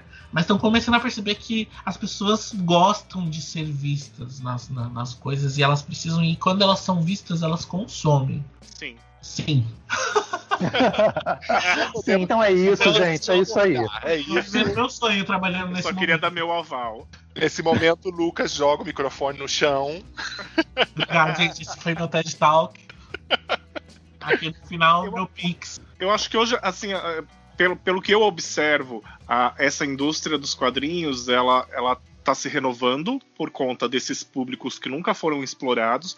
Por exemplo, hoje a gente vê muito mais mulher consumindo quadrinho do que eu via quando eu era, eu era adolescente e comprava eh, os formatinhos. Aham. E pelas pessoas que são as fãs do personagem que não largam. Porque eu, por exemplo, como longo, longa data fã da Mulher Maravilha, existem uniformes que eu não gosto, existem uniformes que são que eu acho exageradamente sexualizados. Mas se fizer uma, uma, uma action figure, eu vou querer comprar do mesmo jeito. Aham. Mas e Fizeram outra agora uma Mulher muda, Maravilha Eu acho que outra coisa que muda também o ponto de virada nessa história é que as pessoas que estão produzindo isso são pessoas reais. Então, assim, faz toda a diferença uma mulher fazer Mulher Maravilha. Sim. Entende? Faz toda a diferença um, um, um, um, um autor, um roteirista contar o arco de algum personagem que vai sair do armário e ele também é gay. Sabe assim? Faz toda a diferença. Eu acho que isso é importante. Eu, eu observo assim pela, pela, pela própria Nicola, quando ela desenhou o Year One da, da Mulher Maravilha, tem, de- tem detalhes tão sutis assim sobre, sobre a maneira como a Diana se coloca lá na, na, nos quadros, que eu falo assim, isso só poderia ter sido por uma mulher. Ah, a Bilks. A Bilks desenhando a Mulher Maravilha, agora a Bilks desenhando a Supergirl, assim, faz. Eu acho que faz toda a diferença, sabe? Sim. Não, isso é demais. Fico, fico sem palavras. E, e só, e só, e só para dar. eu- ia fazer um aval, mas aí é, outra pessoa começou a falar, eu, eu não falei. É, o pessoal pode falar o que quiser. Na minha opinião, os melhores visuais desse Hellfire Gala aí é o do Colossus e o da Emma Frost. Uhum. Eu amo os dois. Todos da Emma Frost. É aquele que tem uns negócios voando na cabeça, sei lá. Um, Sei. eu esqueci Ah. o nome da- daqui. É chapéu, desenhei né? ela no, no Hellfire, mas ela não tá com esse look. Ela tá com aquele look. O da cortina de miçanga? É. do- Ah, Ah, esse é eu o meu não vi preferido dela. Eu não esse vi. look Kardashian. Eu não vi isso ainda. Ah, pra mim, é- pra mim é, o, é o melhor dela. Esse, assim, eu concordo com você, Marcos. É, o Colossus e a Emma, pra mim, são os melhores looks de lá. Eu fiquei um pouquinho decepcionado com a Tempestade, porque ela tá bonita, mas eu acho que podia ir além. Mas foram os que eu mais gostei mesmo. É, Eu, eu, eu Trabalho de esses- trabalho de desenhar ela, menino. Nossa, te conto, hein? Pois é, né? Tem essa coisa. do raio, aquele né? raio. que lá no gru- grupo do MDM, no Surubão, que, a gente tá, tem outros desenhistas lá, né? Tem o Márcio Fiorito, tem a Adriana Mello. Ah, e eu- uma coisa que eles falam muito é isso, que não dá pra ficar desenhando personagem super detalhado, porque você tem que fazer uma página por dia dele, né? Aham. Aí é o desenhista dando mais trabalho pra si mesmo. Mas a galera, a galera saiu de fora da casinha no, no Hellfire, assim, foi, foi bem legal de ver. Não, eu arrisco dizer que não tem look ruim. Tem alguns que são mais fracos e tem outros que são melhores, mas look ruim eu acho que não tem. É o quê? Você tá rindo aí? Discorda? Eu prefiro não opinar, não. Hum, Seria antiético da minha parte. a gente, a gente bota, a gente bota a sua voz tipo fantástico, aquela voz né? O ponto. Calma de pato. Muito bom. Ai, gente, é, eu não sei, eu não sei se vocês querem acrescentar alguma coisa, alguma Falei considerações demais, né? finais. Estamos aí com uma hora e 44 de gravação já. O papo, né, nem senti porque o papo foi maravilhoso, Lucas. Você, adorei você. É genial. Desculpa, eu tenho uma pergunta. Diga. Hum, Power Rangers tem a força? Power Rangers são heróis? Juntos eles formam um poderoso Megazord? Megazord, né? É, exatamente. Meu momento de você. Eu só queria dizer que o Lucas é o mais novo de nós, só que ele também alugou filme na locadora. Gente, quando ele falou isso, eu falei, ai, que bom, velha. Quando ele falou isso, eu fiz assim. Ah, Graças a Deus. Minha primeira locadora. profissão foi atendente de locadora. Quer dizer, eu, eu só tô aqui velha. Você, poderia, ter, você poderia ser o atendente que alugou o filme pro Lucas. Pra Exatamente. criança Lucas É. que chegou Não. locadora. Você foi atendente de locadora, eu fui telefonista, que é uma profissão que nem existe mais, né? Então, enfim. não, quando, quando, fa, quando Você perguntam- ligava os, os fios assim, o. o... Não, ainda não, não era dessa época, não. Eu não era dessa época, não. Mas eu já, já agendei muito, já agendei muito serviço despertador. É, a- aqueles trends de, de TikTok, diga que você é Isso, velha sem dizer que você é velha. O meu é, eu fiz curso de datilografia. Ah, eu também Ai, fiz. Curso de eu também fiz. informática. Não, não, mas, peraí, vol- vol- volta no serviço. Como Eu, assim, eu, serviço? eu Então. digito com os 10 dedos, tá? Eu também. Deixa eu explicar para Lucas o que, era o serviço teclado, despertador. Deixa eu explicar que era o serviço despertador. Lucas, antigamente existiam os telefonistas. Os telefonistas trabalhavam numa central telefônica, porque a, a realidade das telecomunicações no Brasil era muito diferente. Você fazer uma chamada para um outro estado, uma chamada internacional, era uma coisa que as pessoas não dominavam, porque tinha o código do país, era o código da cidade, e muitas pessoas pediam ajuda para o telefonista, que era eu, essa pessoa iluminada. Beijinhos. Aí é, a pessoa ligava para a central para fazer uma chamada internacional. Aí eu ligava, anunciava a chamada para outro país e tal, blá blá blá blá. blá e beleza. Só que além do completamento de chamadas internacionais e interurbanas, tinha o serviço despertador. Você ligava para a telefonista para ela te acordar numa determinada hora.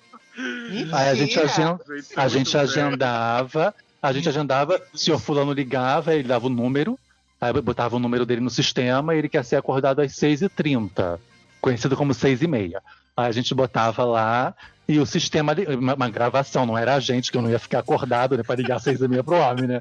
Imagina. Aí o sistema, uma gravação da Embratel, da Interlig, ligava para a pessoa e acordava a pessoa. Quer dizer, Olha, o Rodrigo, o Rodrigo é o precursor aí, me veio, Alexa. Aí me veio o celular e, e, acaba com o job de geral. É, o celular acabou com tudo, o celular veio para acabar Deus com tudo. do céu.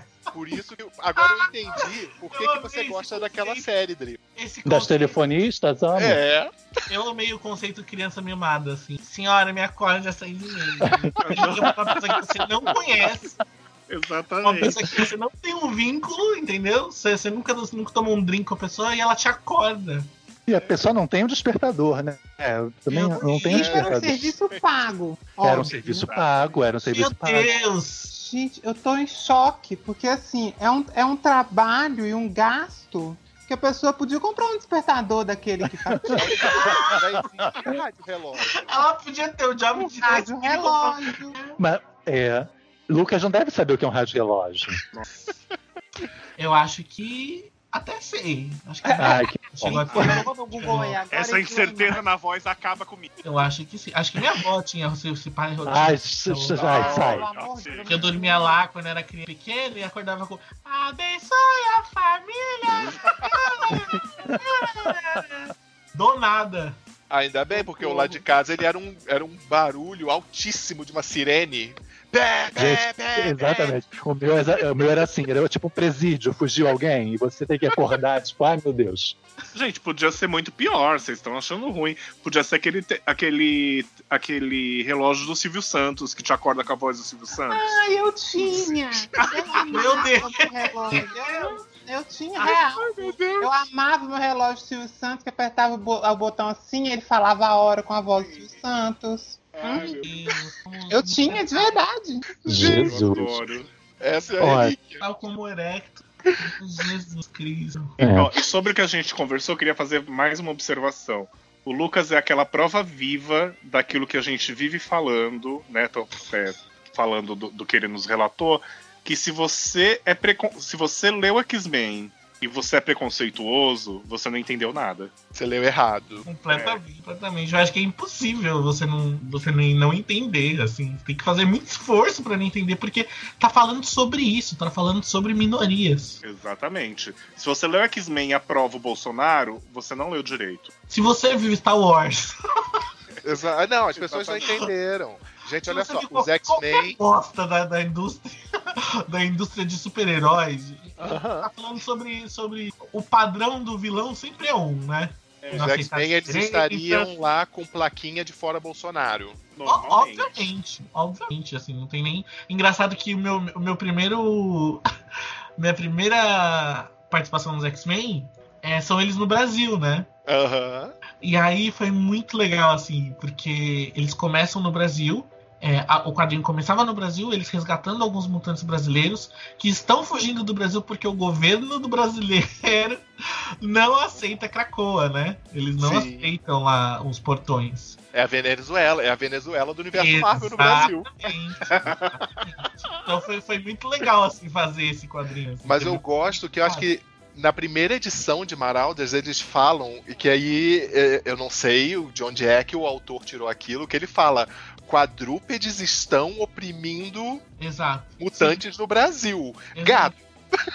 Ou seja, o gado. gado. Exatamente. E aí são, são os monstros, né, que mostram, assim, mas a gente sabe de qual quadrúpede ele tá falando. Exatamente. É. E aí foi muito legal, assim, nesse contexto, ter, ter feito Marauders, assim, foi ter sido a primeira grande, assim, Não. minha estreia na Marvel. Foda mesmo. Ai, gente, então, obrigado, Lucas. Imagina, adorei. Desculpa ter falado tanto. Que é isso, foi maravilha. Você tem alguma coisa para finalizar? Você quer deixar um recado? Deixa suas redes sociais, deixa aí um jabazinho. queria muito agradecer o convite, foi muito legal. É, queria falar para você aí que tá ouvindo, você, Poquezinha aí que tá ouvindo, é, que, cara, é possível. É possível, sabe? Tipo, se você quer trabalhar nessa indústria, eu sei que é uma coisa que parece que é muito longe, que é muito impossível. Não só nessa indústria, mas trabalhar com arte, né? Em geral, assim. É... é possível. Assim, não vai ser fácil, não é, é fácil, não é. Tem muitos momentos onde, na maioria das vezes, você não vai ter apoio de ninguém, mas é, vai valer a pena, porque você vai estar tá fazendo um negócio que tipo, vai te dar tanto a recompensa de fazer alguma coisa que você tá sabe? Que, que, faz diferença na sua vida e você começa a ver que faz diferença na vida de outras pessoas, é muito recompensador. Assim. Então, força, que vai dar certo. E aí, de novo, agradecer o convite, foi muito legal. para quem eu não conhecia, Marcos, um beijo, tô morrendo de saudade. Com quem eu não conhecia, foi um prazer. E se você não me segue, me segue lá, Lucas Werneck com K no Instagram, no Twitter, mas se você quiser ver arte mesmo, é só no Instagram. E aí tem minha no, no Twitter é só o nome da Gretchen. E no. Uh, tem minha lojinha online. É, Importante. Apoie o artista, pelo amor de Deus, paga meus boletos. Então tem minha lojinha lá. E é isso. Muito obrigado, gente. Ai, obrigado a você, Lucas. Obrigado, Marcos. Quer... Oi? Eu queria gastar um salário na lojinha. Nossa. eu já gasto na, na lojinha. Quando... E aí, Marcos, obrigado. Quer divulgar isso? As arrobas, Marco? Quero, vamos lá. É, eu tô no Instagram, Instagram como Marcos Lucon, Marcos com U, Lucon no final com N. É a rede que eu mais estou utilizando no momento. Facebook eu não, não tô mais usando. Quem ainda usa Facebook, né? Pois é. A galera eu ainda que, mantenho porque eu A galera amigos. que usou o serviço ainda tá usando. Ah, certo. Não vou é falar nada. mais usa o Instagram. e é isso. Eu que agradeço também o convite para participar, para conversar com essa pessoa que eu adoro, que eu admiro, que é meu amigo, mas eu sou muito fã, é meu ídolo também. E ah, que eu que bom. Muito. E Pode Ricardo... entrar, Júnior, mentira. Pode entrar, Xuxa, que aí é real. Ah. Ricardo? Eu. Ah, gente, obrigada pelo convite, eu amei. Me convida mais. Eu, inclusive, eu queria propor, fazer uma proposição, Sandra, que é que eu acho que a gente teve um assunto que foi muito recorrente durante esse tempo inteiro, que foi o X-Men 2 e as cenas marcantes ali com do, do, do Colossus, do Wolverine. Então eu queria já, desde já, como eu tupetuda, né? Que eu não tenho nada a ver com isso, tenho nada aqui, tinha nada que fazer isso. Mas eu acho que a gente devia fazer uma gravação sobre o X-Men 2. Ué, arrasou. Boys. Arrasou, podemos. Vamos sim. Fica aí, fica aí uma sugestão. Muito obrigada pelo convite, eu amei. Eu amei voltar aqui conversar com vocês. Amo o Lucas. O Lucas é uma, uma pessoa iluminada, um artista incrível. Ah, obrigado. De verdade. Mentira, é porque estão me pagando pra estar aqui, então eu, eu faço pra garantir o cachê. Mas é isso, gente. Muito obrigada. me sigam lá nas minhas redes sociais, arroba laranjudo. Eu reclamo da vida e faço uns desenhos. Rodrigo. Então, básico, né? Queria agradecer. não. Enfim, obrigado, Lucas. Acho que foi ótimo. Não, você falou, não falou demais. Pelo contrário, foi perfeito. Perfeito. Não, não, sim, incisivo. Foi um TED. Foi um TED. Já pode transcrever e colocar no YouTube. É um TED. É, Lucon, obrigado, irmã. É nóis, Intemir. Continue pegando para mim os, os prints do Lucas na CCXP, quando eu não puderia. ah, é verdade, Lucas. O Drigo é uma das pessoas que eu pego que eu compro print. É meu atravessador. o atravessador. eu sou, eu sou dealer, dealer de, de é. Mas olha com a lojinha. Só essa aqui ia fazer o jabá de novo. Então, já foi por isso que eu dei o gancho, para fazer o, o gancho da lojinha. Aí... Obrigado, Ricardo. Eu Ricardo amei. Caiu. Ai, que não, susto. Não, caí, não, caído. nunca Ai. caio. Eu nunca caio. Eu demoro pra entrar, mas depois que eu entro, eu não. É isso. Ui. Ui. ok, entendemos, entendemos o recado. Esse é um marketing ótimo. É. E, bom, é isso. Agradecer a todo mundo. Lá no Twitter eu tô como gay em quadrinhos, porque eu mudei meu arroba de bicha nerd, porque nerd ultimamente não tem sido uma fonte de orgulho para mim. Então, estou lá como gay em quadrinhos. Só reclamo da vida, da, da pandemia e do trabalho. Se quiser. Não? ah, também. Também, né? Enfim, ele faz, ele faz parte do pacote. E é isso, gente. Obrigado para quem ficou até, até agora com a gente. Obrigado para quem ouviu. E esperamos que os próximos não demorem tanto. É um beijo, um beijo, um beijo. Beijo, pessoal. Espero que, passada a pandemia, possamos todos nos encontrar no More Sound. É isso! É, a lista VIP da Sound. Perfeito. Eu quero. É bom que a gente já conhece a pessoa que tá lá trabalhando, a gente não precisa pagar a entrada, já ganhou um VIP. É o que a gente Um estava drink. conversando. Você foi o único que nunca Isso. ganhou VIP, Ricardo. Mas é porque eu sou de Belo Horizonte, ó, o Sound não tem aqui, só tem em São Não, você é Paulo. de MG. Eu sou de MG. Ah, MG. É, Mas Ai. aí, quando acabar a pandemia, que tiver CCXP, ou que tiver uma parada, a gente vai para o Sound e já vai estar tudo na lista Então, VIP. Você já vai estar. Bom, Ah, agora. PocCon presencial estaremos todos lá. A gente já vai estar pelo tudo lá. de Deus, acabou a pandemia, a gente tem que ir, ir em todos os eventos. Isso. Acho Isso. chique. Não sei se eu vou ter dinheiro pra ir em todos os eventos, né, bicho? Porque também não é assim, né? Vamos em Não, o todos Sound os já te libera a entrada. Ai, tu... Olha aí, ó. Já, já, tô, já tô te ajudando a economizar. Já a dona da Sound já te botou pra dentro. eu gosto assim. Amigos influentes. Ai, gente, obrigado mesmo. Boa noite. Espero que o próximo MD Monas não demore tanto. Vocês, vamos deixar pela sorte. Mas possivelmente voltando com X-Men 2, conforme Ricardo sugeriu. Amo. Me chamem. Arrasou, gente. Obrigado. Tchau. Tchau. Beijos.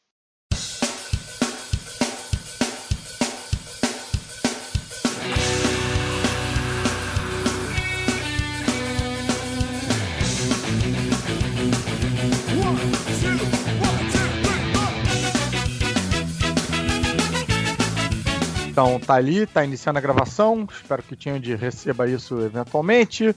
Assim que começarem os numerozinhos ali, eu começo. E pronto, parece que apareceram os numerozinhos. Eles. Ah, tá, agora tá contando, porque ficou um tempo 00 os numerozinhos ali, eu fico sempre inseguro. E. E MDM a gente sabe como é que é, né? Tipo, todo esse pedaço de coisas sem sentido que eu tô falando vai entrar na gravação, provavelmente. E eu tô muito empolgado com esse MD Moments de hoje, em parte porque estou conseguindo continuar a fazer o MD Moments nessa agenda maluca né, de- desse dia a dia, e porque, mais uma vez, temos aqui uma presença ilustre, aliás, duas, que acabou de entrar o Ivo Hell aqui, pai de todos, o que transforma esse MD Moments no MDM oficial. Muito obrigado pelo espaço aqui, Hell. é, Diga, diga oi pros, pros ouvintes, para as pessoas saberem que eu não tô fingindo que você tá aqui. Vai estar com uma, uma gravação aí, né?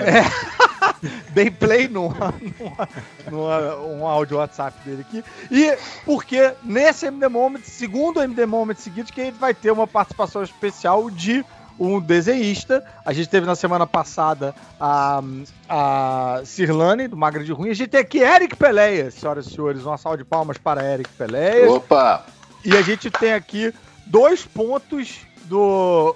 Dois, dois, dois espectros do, do universo do, do desenho, que é o Eric Peleias no universo, no ponto profissional, publicado e tal, e o Renan, ouvinte MDM, que é, ainda não é um quadrinista publicado, mas está trabalhando e fazendo prints e tal e tal. Então a gente pode, pode ter uma troca interessante aí.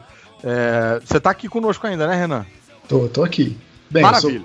publicado pelo MDM só, né? Por Ah, enquanto. então. É. Um dia, um dia um você sucesso. chega lá. É, mas o, o. Ah, e tam- temos aqui também Jair, meu amigo Jair, da faculdade do Alerta Spoiler, do, do- dos Três Elementos e do filme Lixo. E é, Papai Hell, dono do MDM todo. E Cadu, que não podia participar e vai participar, acabou de entrar aí. É, Eu vou participar rapidinho, porque eu eu vou ter que sair daqui a pouco também. Eita, caramba. Então tá, então vamos lá. Com essa eu queria já começar perguntando pro, é, pro Eric, antes da gente começar nossas rodadas de, M, MD Moments, é, que, que, quais são os projetos novos que você tem aí, onde o pessoal pode procurar o seu, o, o seu trabalho de uma maneira que vá mais dinheiro pra você e menos pra Amazon. Boa tarde a todos, muito feliz de estar aqui. É, o, o Ivo pulou fora, acho que assim que eu- você falou meu nome, ele, ele entendeu que era a deixa dele. Eu sou muito fã dele por causa do MDM e por causa do ArgCast, cara. Queria muito Olha ter falado aí. isso na cara dele, mas vai ficar pra próxima. Não, E- ele tá aí, ele tá aí ainda. Tem. é, acho que ele mandou uma mensagenzinha aqui que foi fazer Ah, alguma mandou? coisa. É? Ah, tá. E, e, cara, e- além de tudo, eu tava te falando antes da gravação, eu, eu escuto o MDM já tem um tempo, e eu fiquei muito feliz por causa do MDM, MD Moments, eu acho que é assim que você Aham. fala, né? Aham. Porque eu tô numa fase, cara, e amigos da- do Skype, boa tarde, é, Opa. que eu tenho filho pequeno e eu tô só lendo os Três Porquinhos, eu tô só assistindo a Peppa. e, e em repeat, assim. Então me deu a vontade danada de ler quadrinhos de novo, de falar de quadrinhos. E com pandemia e tudo, a gente tá mais focado e, e ao mesmo tempo mais disperso, né? Então, pô, foi... dá uma vontade de responder para vocês. Eu lembro! Eu lembro quando aconteceu o Flash, ficou, deixou a cidade toda paralisada, e o Lanterna Verde, o cacete. Então, fiquei feliz demais e agradeço demais o convite. E do trabalho em si, eh, eu queria convidar todo mundo para conhecer meu trabalho, quem eventualmente tiver interesse. Eu faço quadrinhos já tem alguns anos. Nos últimos anos eu tenho trabalhado com alguns artistas de muito peso. Eu estou trabalhando agora com o Gustavo Borges, que acho que a maioria deve conhecer pelo, pelo Pétalas e pelo Cebolinha Recuperação, a Graphic MSP. O meu outro quadrinho que tá para sair também, está um pouquinho atrasado, já está falando até com os apoiadores, é, se chama Alice Através do Muro, que eu estou fazendo com o Luke Ross, que é um grande quadrinista de grande e histórico aí, e com o Marco Lesco nas cores. E agora, neste exato momento, eh, estamos aí no último mês de campanha do Como Fazer Amigos e Enfrentar Alienígenas. Yes, com o Gustavo Borges, né? Que é com o Gustavinho novamente, um grande parceiro aí. É uma história bem legal. É a primeira vez que a gente vai fazer uma continuação, que pode ser lida independente da, da primeira parte, mas é sobre crianças na década de 90 enfrentando eh, o sobrenatural. Então, no primeiro, eles enfrentaram fantasmas, e nesse, eles estão enfrentando alienígenas. A gente É tá... tipo o filme da sessão da tarde, né? Aqueles que a gente adorava ver tal. Eu, eu adoraria ver esse- essa história adaptada para um filme da Sessão da Tarde. Pô, vamos chegar lá, vamos chegar lá. Você conhece alguém que, que controla? O cara que pelo menos narra hoje na Sessão. Essa turminha do barulho vai dar o que aprontar com uma galera de outro mundo. Exatamente, essa turma. A gente fez ali. É, é- é muito inspirado ali. e- bom, a história se passa na década de 90. Então ela é muito inspirada em. Nesse tipo de história mesmo, é inspirada nas nossas memórias, e a gente mistura quando a gente fala de fantasma, por exemplo, tem o fantasma literal e o fantasma subjetivo, né? Como é que uma criança enfrenta. É uma mistura de Kevin Arnold com, com a aventura da sessão da tarde, eu diria. Sim. E tem tudo a ver com o The Moment, porque volta e meia a gente aqui nas rodadas a gente se perde no Vortex dos anos 90, porque foi Uhum. a época que a gente tava facilmente impactável pelas coisas, né? E, cara, eu li o primeiro, achei muito bom, escrevi o prefácio, amei, Exatamente. amei demais e passei pra Mari ler e ela gostou, que é uma coisa rara, então tem o selo Mari de aprovação de quadrinhos aí.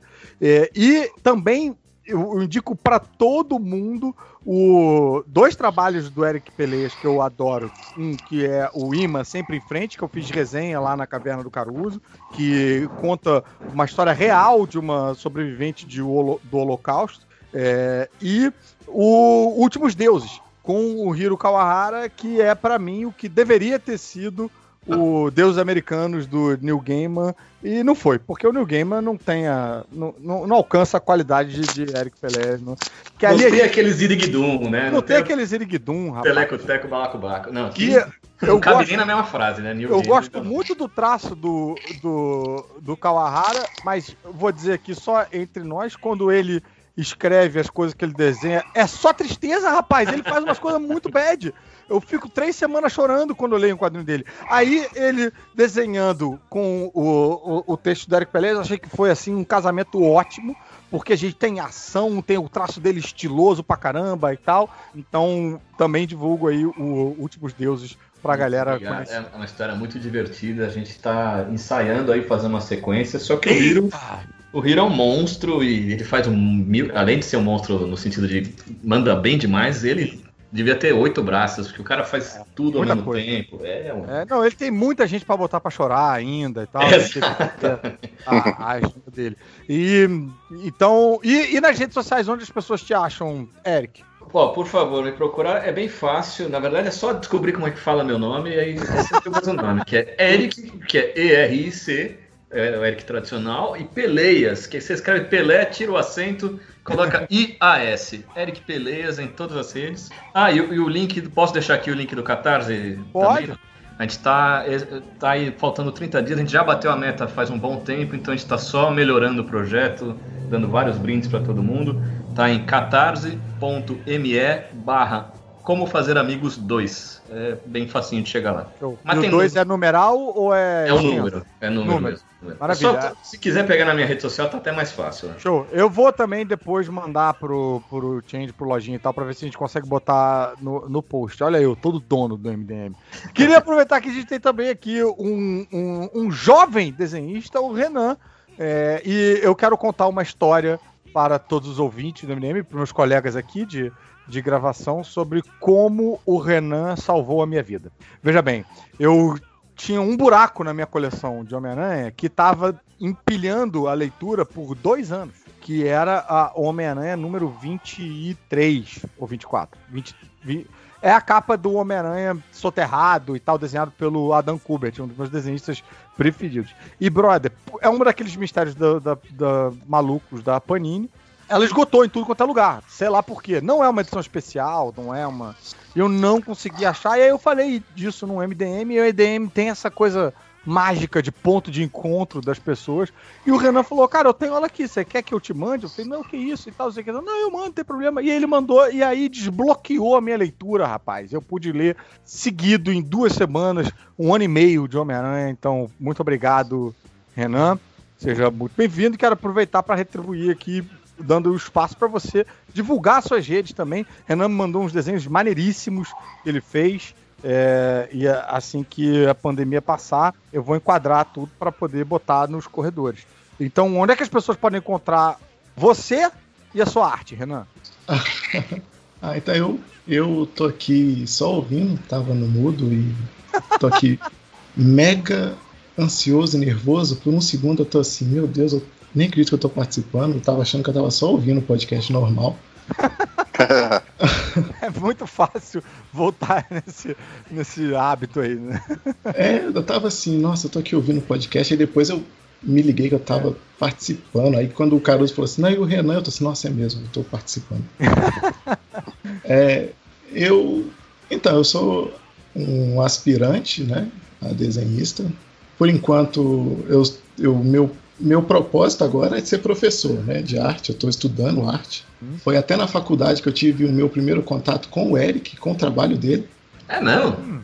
É, uma, uma das minhas amigas de faculdade fez um trabalho sobre quadrinhos e tal, e ela levou uma das um dos quadrinistas que ela levou foi o Eric, que ela mostrou lá um dos trabalhos dele foi o até o fim. Ah, que legal. É, ela, Ah, legal. ela, ela tinha ele Com, como com uma o Borges das- também, né? Com o Gustavinho também, Ah. com o Michel. E foi a primeira vez que eu vi o trabalho dele lá, foi com ela. Coincidência legal, cara. Co- Como é que chama a tua amiga? Qual faculdade que você fez, sei lá? Eu, eu faço belas artes na UFMG. Olha, Ela chama Val Armeli. não sei se. Um abraço pra ela, né? Quanto que eu lembrei assim automaticamente. Ela vai ficar super feliz porque ela O Até o Fim saiu pela Geektopia, não foi? Saiu Primeiro, pela- pelo- vocês Isso. fizeram um- um- uma campanha e tal, e depois vocês conseguiram. Não, o Até o Fim a gente foi, foi por edital, a gente ganhou o PROAC. Ah, isso. E aí a gente fez uma parceria com a Geektopia. Agora os direitos voltaram pra gente, mas aquela primeira tiragem, que inclusive esgotou rapidinho, Uhum. foi pela, pela, Pela Geektopia, sim. Geektopia. Mas desculpa, interrompi o colega. Por favor, Não. doutor. tá ótimo. Eu tô super feliz aqui. Pra mim tudo, tá tudo maravilhoso. E Mas, aí bem, você quem- conheceu o trabalho dele lá na, na, na faculdade. Isso, foi na faculdade a primeira vez que eu tive contato, e aí eu depois eu procurei saber por conta própria, né? Porque na faculdade, assim, a gente vai conhecendo mil coisas, né? Uhum, uhum. Mas aí, complementando para poder seguir rapidinho, quem quiser me achar, igual o Caruso falou, eu, eu desenho também, faço encomenda para quem quiser, comija, qualquer coisa do tipo.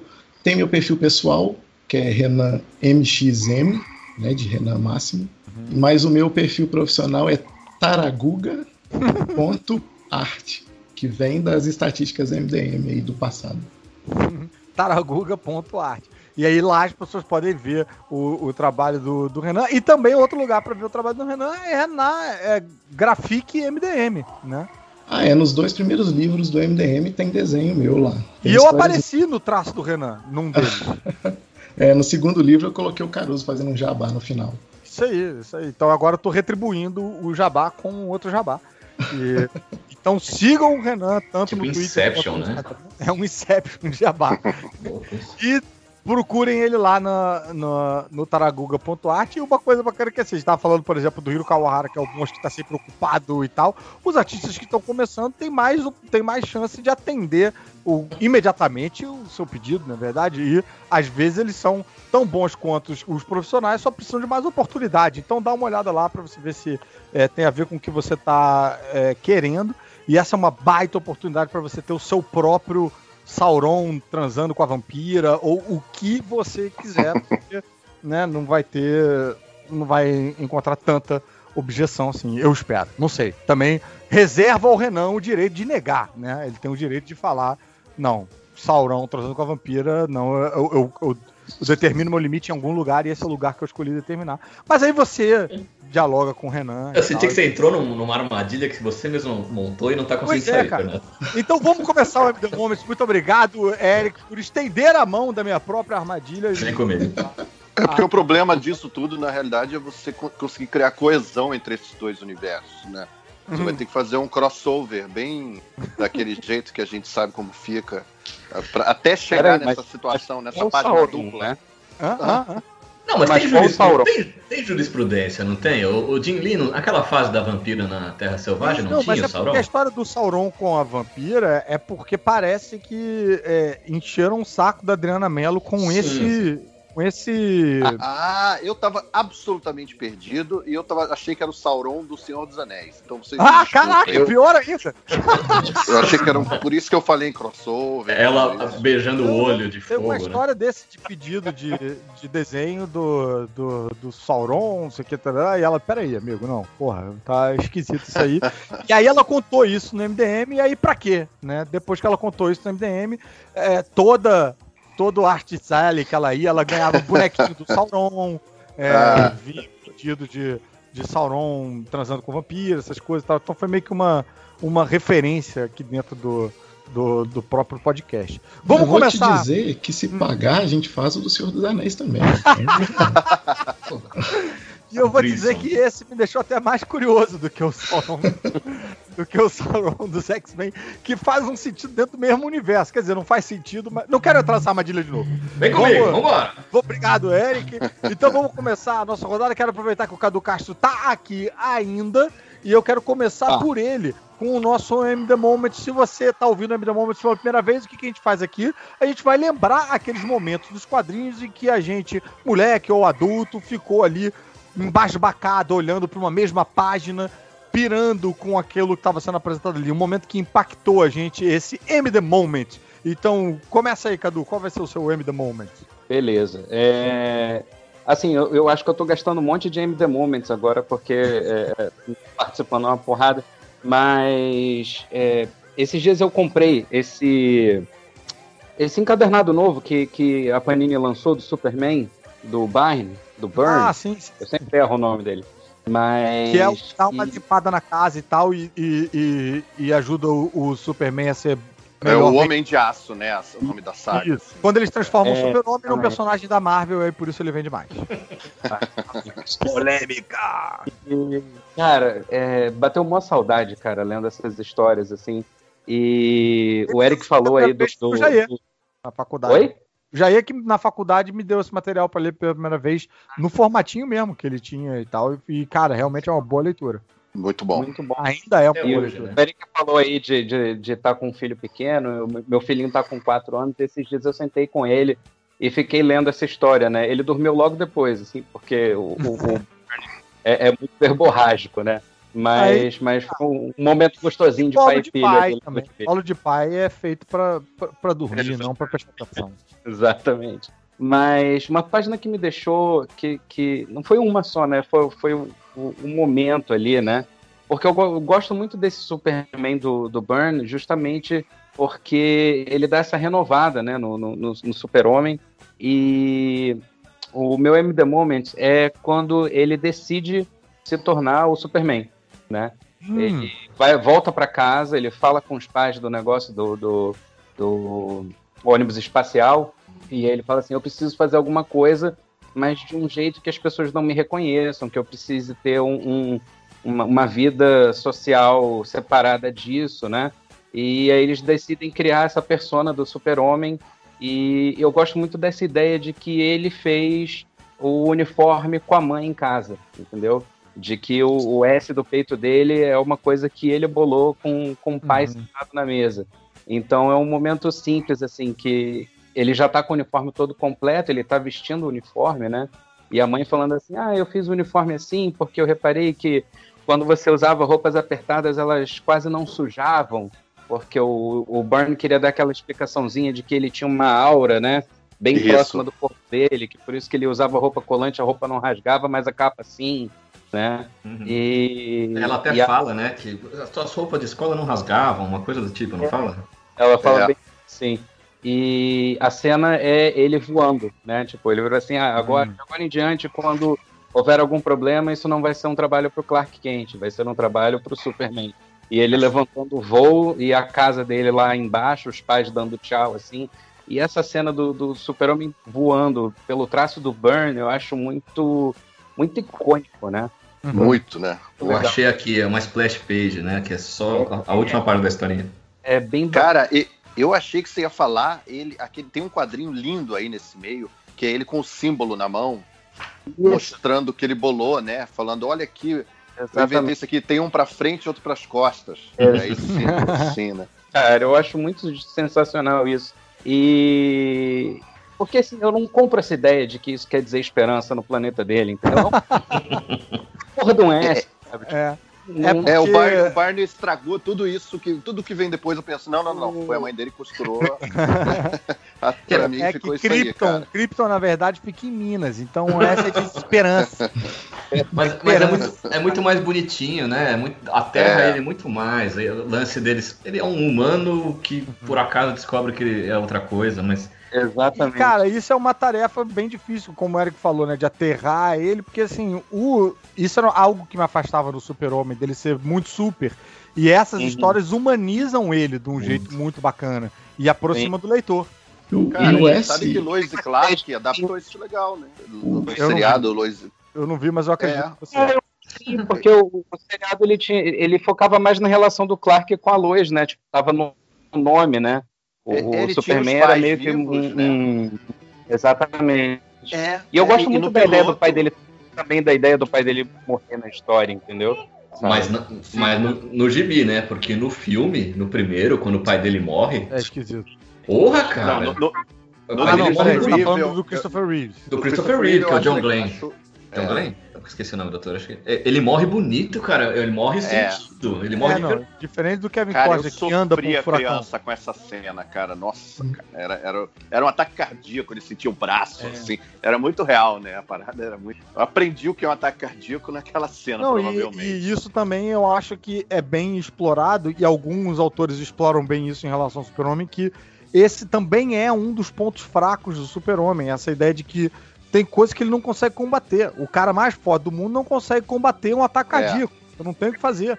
E, e, e, e aí ele sofre, ele é atingido por essa fatalidade, ele sofre também, e aí de novo humaniza o personagem, deixa a gente mais próximo e tal. O Eric No, ia falar no Lois alguma- Clark, é, é, é, é, posso falar isso rapidinho? No Lois Clark eles fazem. Eles adaptam essa cena de um jeito bem legal também. São os- eles costurando várias roupas e transformam numa montagenzinha de tipo de experimentar figurino. Ah. Uma trilhazinha rolando e ele com várias roupas ridículas, uma meio homem das cavernas e tal. E aí tem uma hora que ele tá com essa, assim. E, e- e é a roupa do super-homem mesmo, e eles colam o símbolo, eles fazem bem parecido, é bem burn também. O, e o Eric caiu. Ele ia falar um negócio sobre o símbolo, mas vamos esperar aí que ele volte e aí, quem sabe é, a gente retoma esse papo aí. Mas então tá, o Eu, momento. eu acho, eu acho que o, Fala, o, o, o Superman do Burn, ele já, já traz a esperança, né? Ele tá sempre sorrindo. Uhum. E eu Ele gosto é parecido com o do Christopher Reeves, de uma certa forma, no, no espírito, né? Sim, É, Eu acho que isso faz toda a diferença pro, pro Superman, sabe? O- E, É. e eu tenho um sério problema com o Superman do Snyder. Eu não sei se eu, se eu vou pegar hate agora, mas Não, não, não.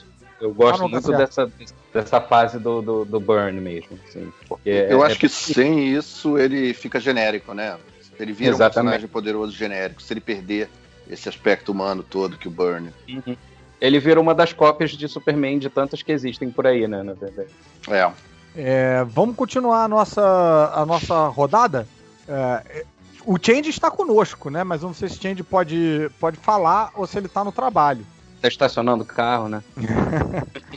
Como é que você tá, Change? É, bem, pelo visto não pode falar. Vamos, vamos passar a bola então pro Renan. Renan, qual o M The Moment você preparou pra gente hoje? Opa, o Eric voltou. É, Eric, você nos ouve? Aí. Eric, você tá ouvindo a gente ou não? Você tá no mudo, Eric.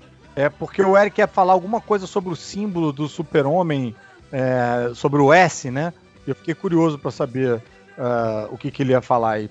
Oi, oi, voltei. Desculpa, acabou a luz aqui em casa, gente. Tô pelo celular. Eita, rapaz. É, no escurinho. É, nem lembro o que eu ia falar, gente. Segue o jogo. então tá bom. Uh, vamos lá, Renan. Qual momento você preparou pra gente? Ah, então, eu. Eu, sou- eu acho que eu sou o mais novo aqui, provavelmente, né? eu tenho 25 anos. Então, eu lá para os meus 9, 8, 9 anos, eu tive contato com um quadrinho que me marcou muito, porque foi a primeira vez que eu, que eu tive um choque que eu falei, eu acho que eu não deveria estar lendo isso.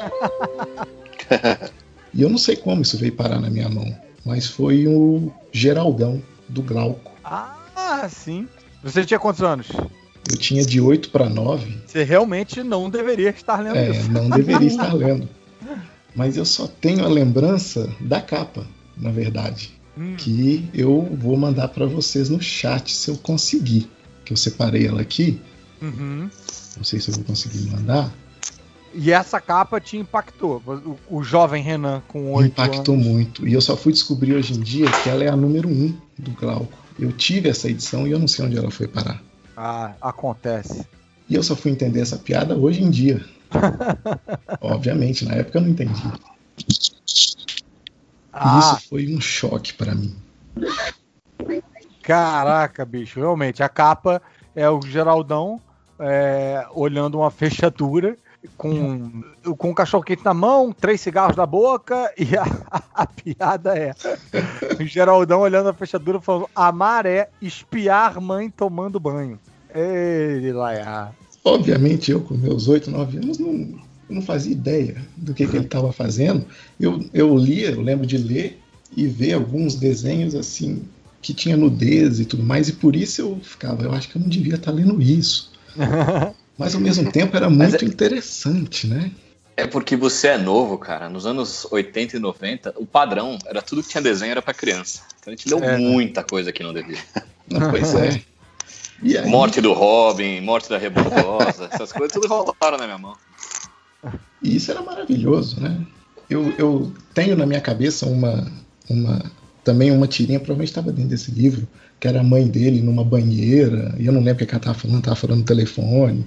Tenho flashes na minha cabeça, mas essa capa ela é muito marcante para mim. E aí depois de mais velho, eu fui pesquisar e aí eu entendi a piada, né? Fiquei assim, gente, ele é afim da mãe dele, olha que coisa absurda. Ah, depois que já tinha lido o Édipo e tal, aí tipo. é, aí a gente pega, né? É. Ah, tá aí, realmente. Geraldão, cara, e eu tô vendo essa capa aqui, nossa senhora, cara. Tá lá na- embaixo lá do ano 1, número 1, trimestral. Se o mundo não acabar até lá.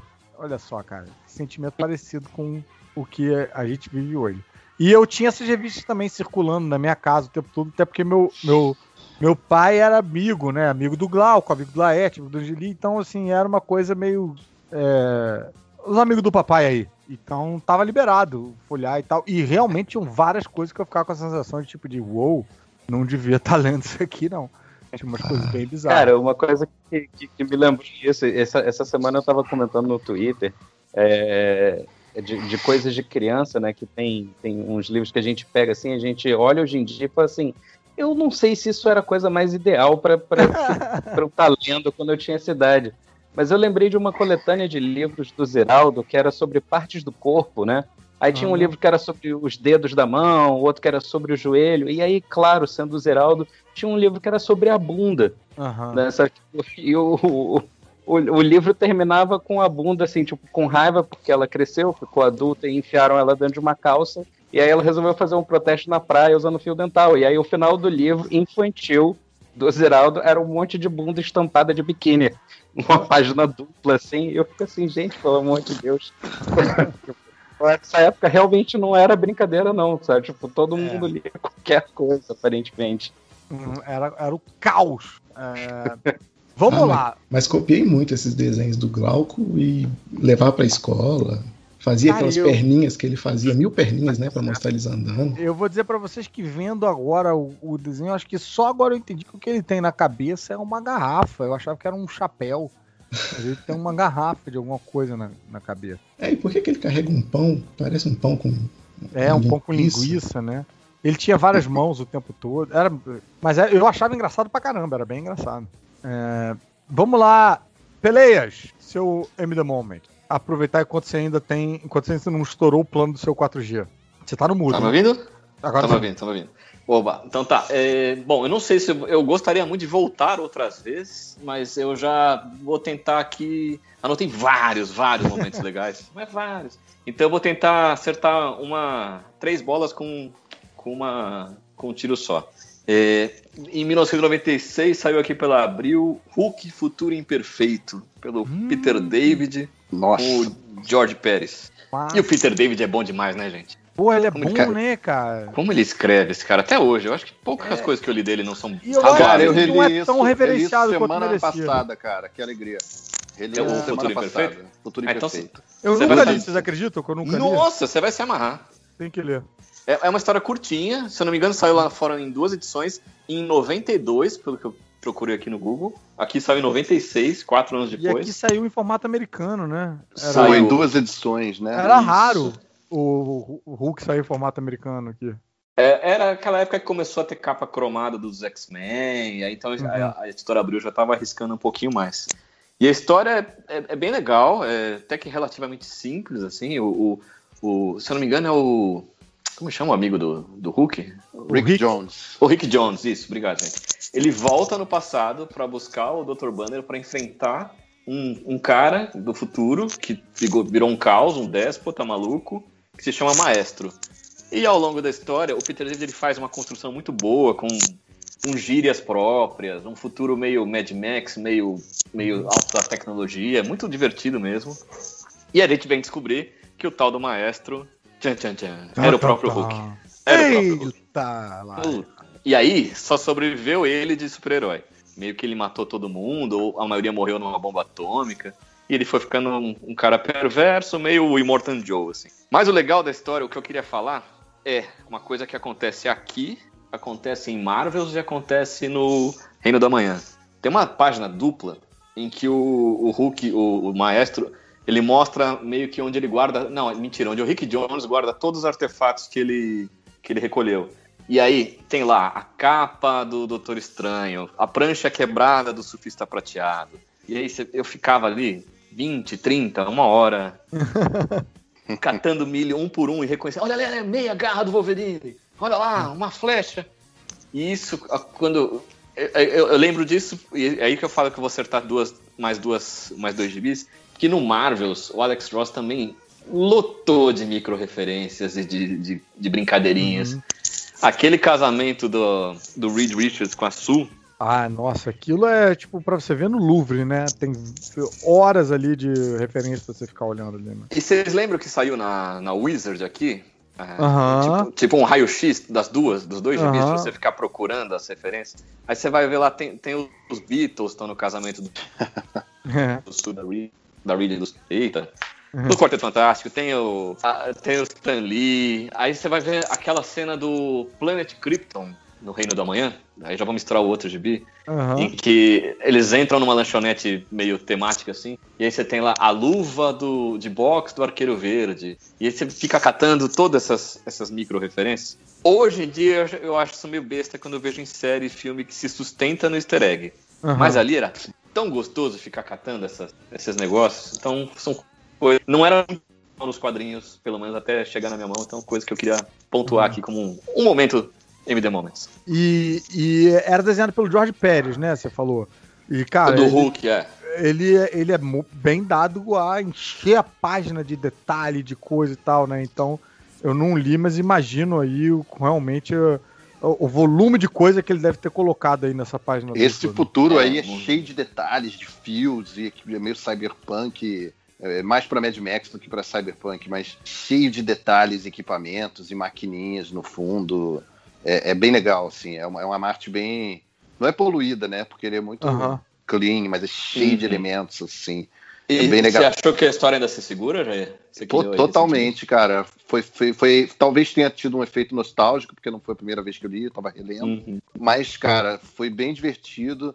E achei bem legal que a luta, depois uma parte da luta, é nessa sala com tudo isso. Então, Uhum. assim, é, a garra do Wolverine entra nas costas do maestro, sabe? Tem umas coisas legais. assim. É, é, não é só um easter egg, né? Ele usa narrativamente esses elementos dos heróis ali na, ne- nessa página. né? Eu- cara, sustentou, sustentou. E eu acho que o Peter David não é um, não é um roteirista tão celebrado quanto eu acho que deveria. Não é um Não cara que- mesmo, cara. Que, todo mundo fala, caraca, Peter dias- David, tem que ler as paradas do Peter David. Volta e meia, tipo, eu leio uma história e falo, pô, que história boa. Quem é que escreveu isso aqui? Aí eu vejo que foi o Peter David, mas não é Era um mais cara que- mensalzão, né? Ele não tinha É. muita graphic novel. Ele era assim, um operáriozão, né? É. do- Mas ele ficou no Hulk uns 40 anos, sei Ficou. lá.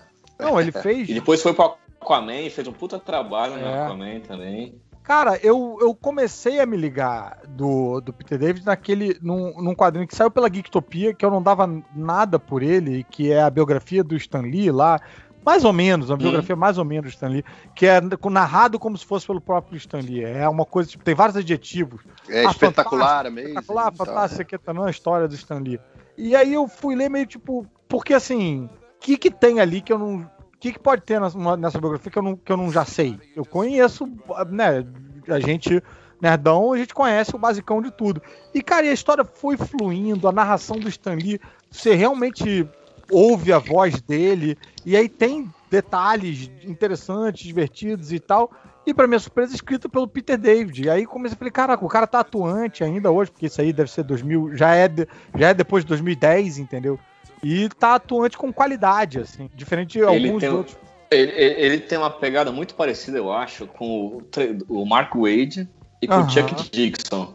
O Chuck Dixon também é um cara que ficou 30 anos lá no Batman, e quando você fala das melhores histórias, você raramente lembra dele, desses caras. É, né? Mas se pensar no, no Flash, você lembra do Flash do Mark Wade, por exemplo. Sim, sem dúvida. O Mark Wade, eu acho que hoje ele recebe mais, é, mais, mais louros pelo Crédito. trabalho dele, é mais crédito. Hoje, hoje, tipo, ele é mais alardeado quando ele entra numa, numa equipe de uma revista. né? Tipo, ah, vai ter o Demolidor do Mark Wade. Isso é, isso é selling point, assim, né? O Peter David, não vejo tanto isso, não. E ele E ele- ficou, tipo, desde o Hulk cinza até o Hulk inteligente, É. o maestro. né, aquela ficou parada do. Panteão, Panteão. é com ele também, né? É, é. Pô, até semana Sim. passada a- o, Você o, pode- o The Moment foi Peter David, cara. Era, É. o, era o Hulk perdendo a pele. Era perdendo Ah. a pele, assim A como gente se tinha fosse que um arranjar o contato pra chamar ele pra participar aqui de uma gravação. E, e não, e, eu até, só pra falar, eu falei do Aquaman, esse acho Uhum. que tá pra sair ou saiu, os melhores momentos dos 80 anos do Aquaman. E os caras não chamaram ele, não, não colocaram Caraca. uma história dele lá.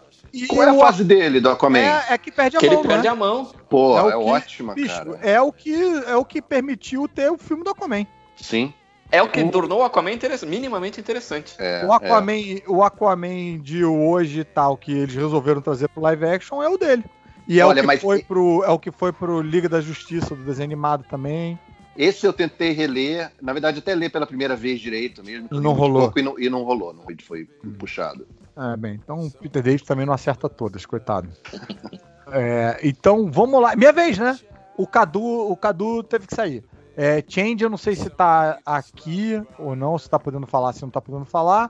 Então. Ah, não, Jair. Jair falou ou não? Não, ainda não. Então vai lá, Jair, sua vez. Cara, eu vou, eu vou de. Eu tava indo só de Alan Moore, né? Nas participações. Teve esse Peter David aí fora da curva do, do- do dele, dele perdendo a Rasgando a pele, pele rasgando do- a pele do, do banner e saindo de dentro do banner com sangue e tal. Mas hoje eu vou para outra, outra cena sanguinolenta que foi a morte do Glenn no Walking Dead. Ah, putz. É um spoilerzão para quem não, não, não, não chegou lá ainda, mas tem uma morte do Glenn ali, que o, o Negan mata o Glenn com um bastão na cabeça Uhum. em Walking Dead. E, cara, é muito violento, é uma página inteira da cabeça do cara deformada com o olho saltado para fora. Ai, ai, ai. Um negócio assim muito pesado que quando eu vi, eu pensei, tá aí, isso nunca vão fazer na série. Fizeram na série, cara. Fizeram um bizarraço de novo na série. E foi um choque, um personagem legal. sabe? Não, e, e engraçado que envolve. assim, chocou quem leu, porque falou eles nunca vão fazer isso na série, e fizeram, e chocou quem não leu, porque ninguém espera esse tipo de, né, de crueldade com os protagonistas queridos, que o Robert Kickman tem essa, esse É, sadismo. e, e- e a série, aí eu não vou dar o spoiler, consegue te chocar faz- adicionando um outro elemento a essa cena, que é bom também. Uhum. E aí, então é bizarro, assim, rolam duas paradas bizarras nessa cena, na série. Então, mantiveram o choque mesmo. assim. Uhum. Mas eu achei forte, achei o momento barra pesado, dentro de uma parada cheia de momentos pesados. É, conseguiram engra- criar engraçado, um- eu separei hoje um momento de The Walking Dead também, mas não foi esse. Porque esse eu, esse eu, eu acho que eu fiquei tão impactado que eu, eu, eu virei rápido a página, entendeu? Tipo, meio que, Sim. ai meu Deus do céu. E fiquei putaço, né? Fiquei tipo, caralho, não é possível que isso realmente tá acontecendo. E, e tava. É, Mas The Walking Dead é impressionante como a gente. como é imersivo. É imersivo e você sente. você- cara, você quase, você quase passa por um luto com aqueles personagens ali. É muito doido isso. É, e eu li à medida que ia saindo, então eu li isso, aí tive que esperar um mês. pra Você leu em o tempo real, né? Li em Leu- tempo real, então. Leu o quanto estava acontecendo. É. É, Não, Eric, e- Eric leu The Walking Dead? Não? Ih, caiu de novo, Eric? Alô, Ih, desculpa, gente. Tá, Então- tá indo e voltando. Eu li, eu li muito pouco e eu quero ler mais, mas eu desisti de acompanhar a série, porque tava muito novelão e pouco zumbi, na minha opinião. Sei, sei, sei. É, eu não fui Mas na eu- série meio, por, meio, meio, meio. Eu não digo nem novo. É novelão, mas é num outro sentido, assim, porque eu, eu larguei na primeira temporada. E o que me incomodou foi exatamente a diferença de mídia. Porque o quadrinho, ele pra mim é quase um, quase um documentário, né? Tipo, você é acontecimento, acontecimento, tal, Você não tem trilha, você não tem pausa dramática. E eu senti muito a presença dessas coisas que fazem parte do- da mídia, do audiovisual, mas ali em Walking Dead me incomodou. E aí, sei lá, por algum motivo isso fez com que eu achasse menos realista do que o quadrinho que é desenho no papel e tal, né? Curioso. Então não, não fui adiante. Entendo a queixa do novelão. Mas o Jair é um defensor de que pio- piora, melhora e tal, e que no fim das contas tudo vale a pena. Sim, sim, mas, a mas o quadrinho é infinitamente melhor mesmo, sim. É aquele caso em que é melhor. É, por, por essas questões todas, por abordar tudo com mais profundidade, por desenvolver melhor os personagens. O quadrinho é melhor do que a série, mas eu acho realmente que a série tem bons e maus momentos. É bem estranho, ela ressurge das cinzas nos momentos assim que eu acho que vai ficar muito inclusive, ruim é um dos, poucos um dos poucos defensores que eu conheço de Fear the Walking Dead. É, eu acho que, porra, tem, tem uns momentos bem incríveis ali. É, Fear the Walking Dead tem, tem uma. Então é você que assiste. Sou eu mesmo. Você que tá só- sustentando a sozinho, série no ar. cara. Eu e meu irmão, e a gente não tem mais com quem falar, assim. Mas você- você não acha que o- a principal, quando entrou o Borgo lá, o- como é que chama o cara do taco de beisebol? O Ah, Negan. O Negan, o Negan. A, a série ficou meio esquisita ali, dali pra frente, eu não sei, cara. Parece sabe que o eles que gastaram tudo com mim? elenco. É, é, não, eu entendo. Eu, eu- o que rola pra mim, cara, é que eu acho que se eu não tivesse lido tudo, lido os quadrinhos, eu acharia a série ruim. Ela complementa, Ah. ela ilustra um pouco. em- Entendi. Ah, olha aí a versão audiovisual daquilo que eu li que é bom. É meio isso. E o Fear the Walking Dead não tem esse compromisso. É uma história totalmente nova, paralela ali, que tem momentos bem ruins, sim. Mas que do nada, lá pela quarta temporada, faz um reboot, joga os personagens todos fora, chama outros. Então, assim, tem uma coisa assim de brincar nesse universo com menos compromisso do que a série original que Fear the Walking Dead tem, que, que eu acho que deixa ela mais livre mais criativa. Que o assim. The Walking Dead tem. Essa aí tem menos compromisso que o The Walking Dead. E o, é, e o Walking Dead é aquela coisa, né? Estamos vendo aqui uma versão um pouquinho piorada daquilo que a gente leu. Então, Aham, sim. Renan acompanha eh, The Walking Dead? Leu, leu. Aliás, vocês leram o final ou não? sim. Eu, eu parei de ler por diferenças econômicas com a editora. Né? Ela, ela queria dinheiro e eu não tinha para continuar. Justo. Mas eu fui pesquisar aqui a cena e. eu- Nossa, nossa mãe do céu.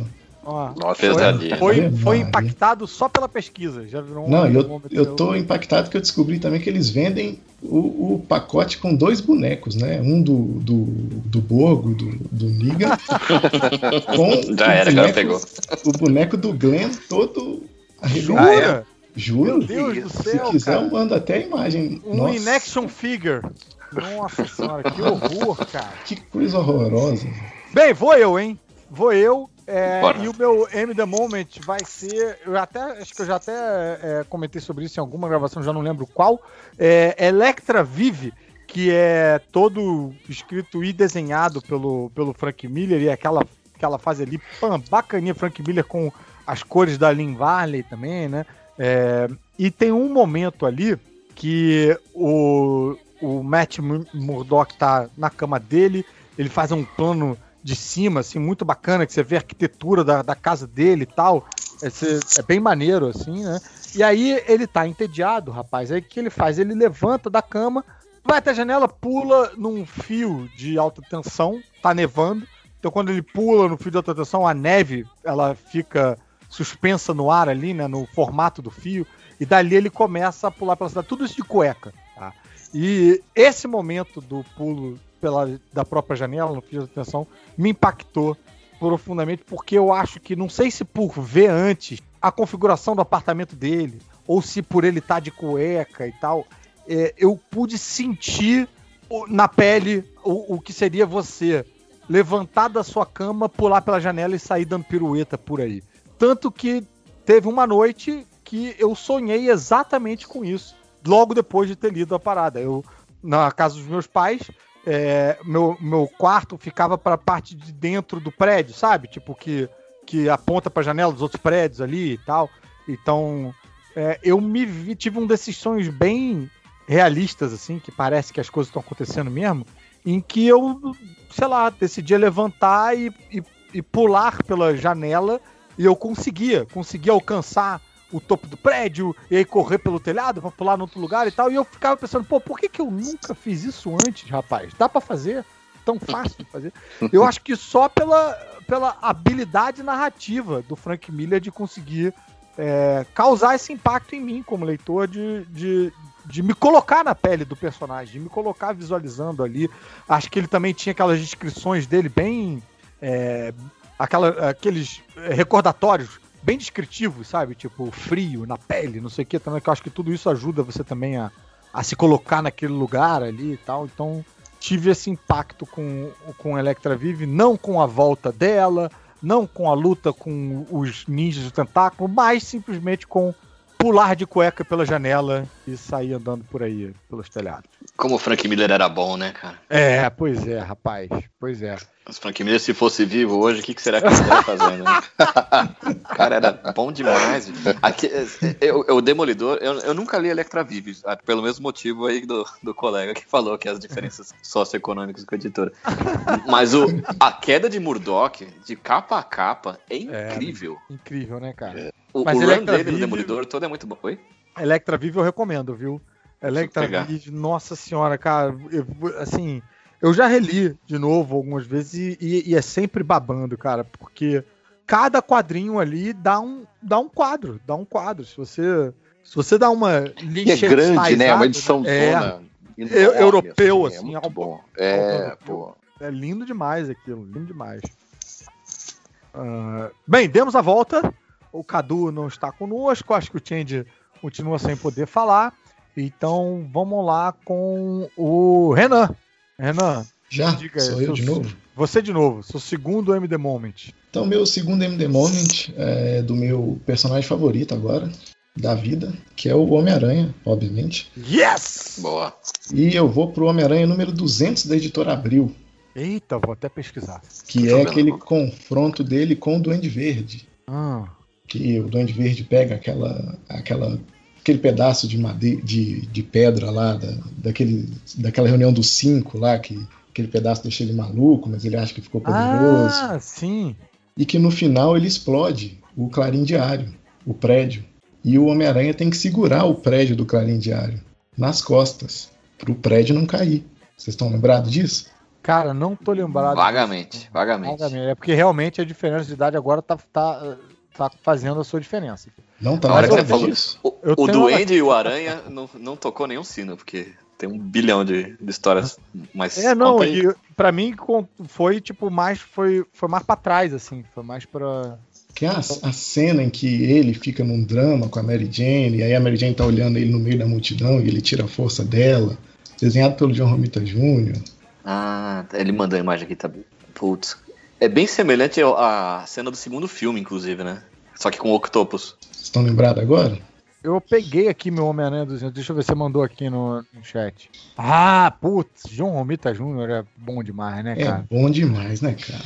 Puta merda. É meu desenhista favorito. Foi nessa época aí que eu fiquei apaixonado com esse cara. É monstruoso. E eu acho essa cena maravilhosa. Tem todo o E você drama aqui, não, esse, pô, claramente não é teu primeiro, teu primeiro Homem-Aranha, né?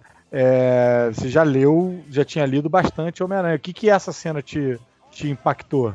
Eu, eu já tinha lido, mas eu, eu vivia em sebo, né? Quando eu era criança, meu pai me levava muito em sebo. Então eu comprei tudo da editora Abril antes de ler as coisas novas. Eu lia tudo velho. Eu pegava do meu tio, que era colecionador, então eu lia só coisa antiga. Então eu li Homem-Aranha dos anos 80 e 90, tudo antes de ler o o Homem-Aranha novo. Então eu lembro que essa cena, pra mim, foi do tipo, nossa, o Homem-Aranha aí, o Homem-Aranha é foda, olha como é foda. Olha, Homem-Aranha no auge da sua Homem-Aranhice. É, mas o, o, que me, o que mais me impactou foi, além disso tudo, foi a, a conexão dele com a Mary Jane, né? Do tipo, ela tá lá olhando pra ele, ela deu força pra ele, sabe? Uhum. E eu lá, pequeno, olhava e falava, é isso aí, olha só, ele é foda, ele é casado e ele é foda. É, isso é bem maneiro mesmo desse personagem, que, cara, ele é, é, é, é o esforço dele pra conseguir fazer essas coisas, né?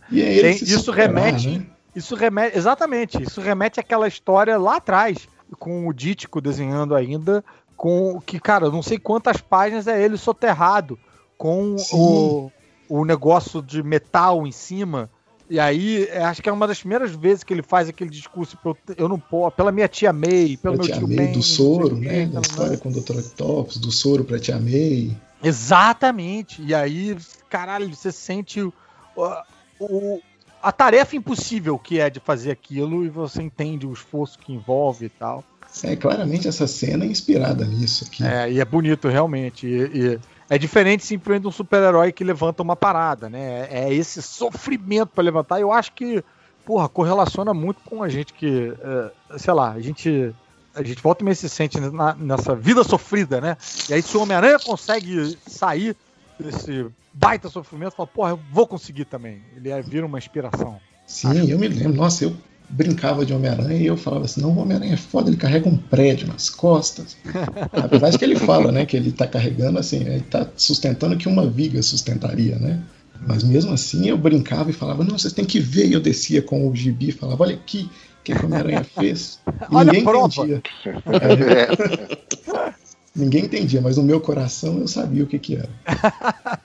Pô, muito bom. Realmente é um, é um belo momento.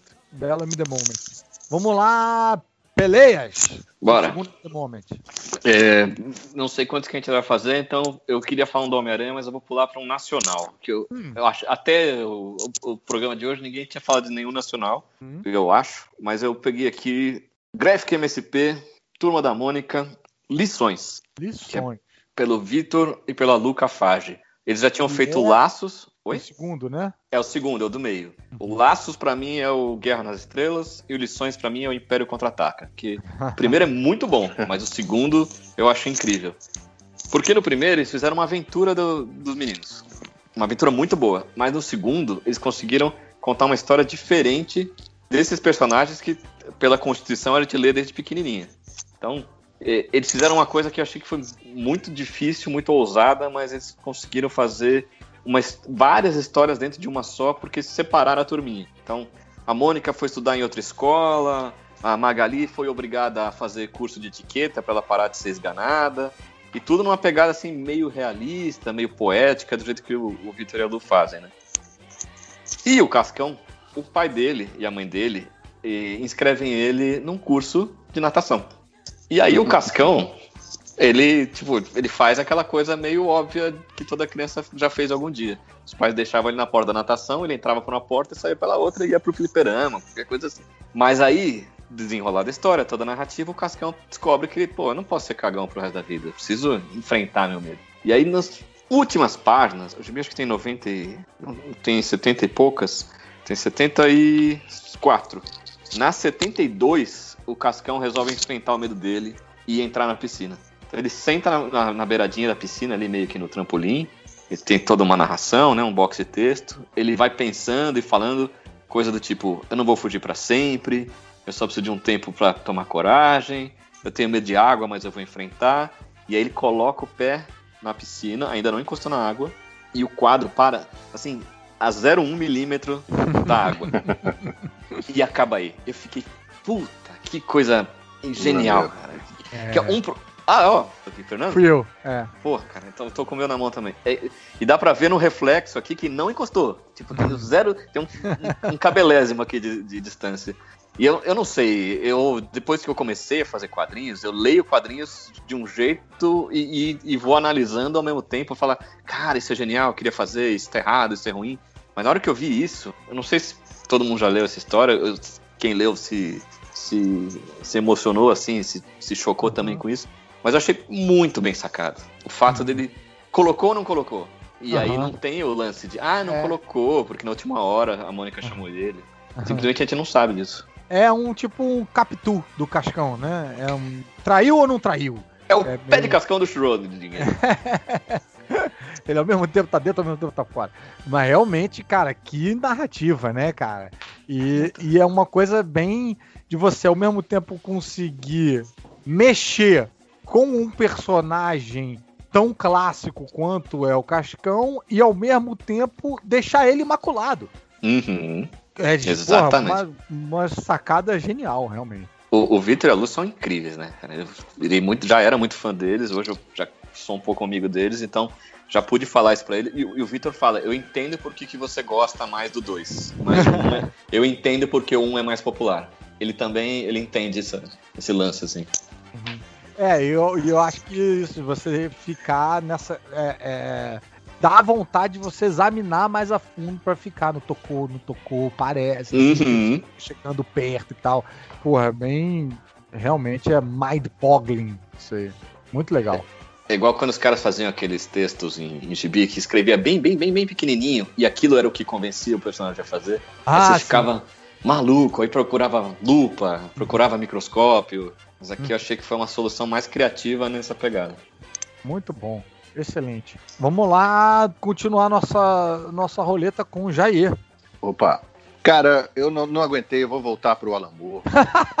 Não consegue ficar longe tempo suficiente. Vamos na boa, né? Vai Alan time que tá ganhando, né?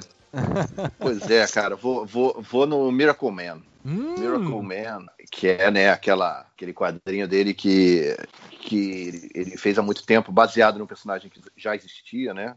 É, reformulando né, esse personagem, uma espécie de super-homem. Na verdade, está mais próximo do Capitão Marvel, do, Capitão. Marvel. É, ele era, ele era na, na época que o Capitão Marvel era lançado. O Capitão Marvel é aquele do CC Beck, antes de ser comprado pela DC, eu acho. Ele, década de 60, 50, 60. Ele era uma, uma cópia descarada britânica, pro mercado britânico, que essas coisas, tipo, não, não geravam problema porque ninguém nem tomava conhecimento. A Panini lançou as revistas aqui avulsas e elas foram muito maltratadas pelo, pelo mercado, que ninguém queria comprar a revista avulsa e tal.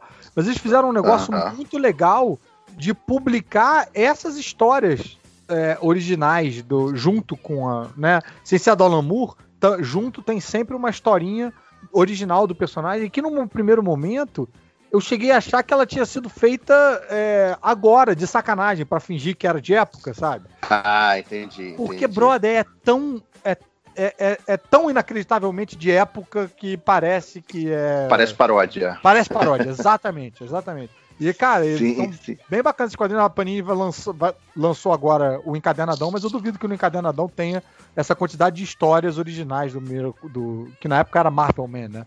Do Marvel Man.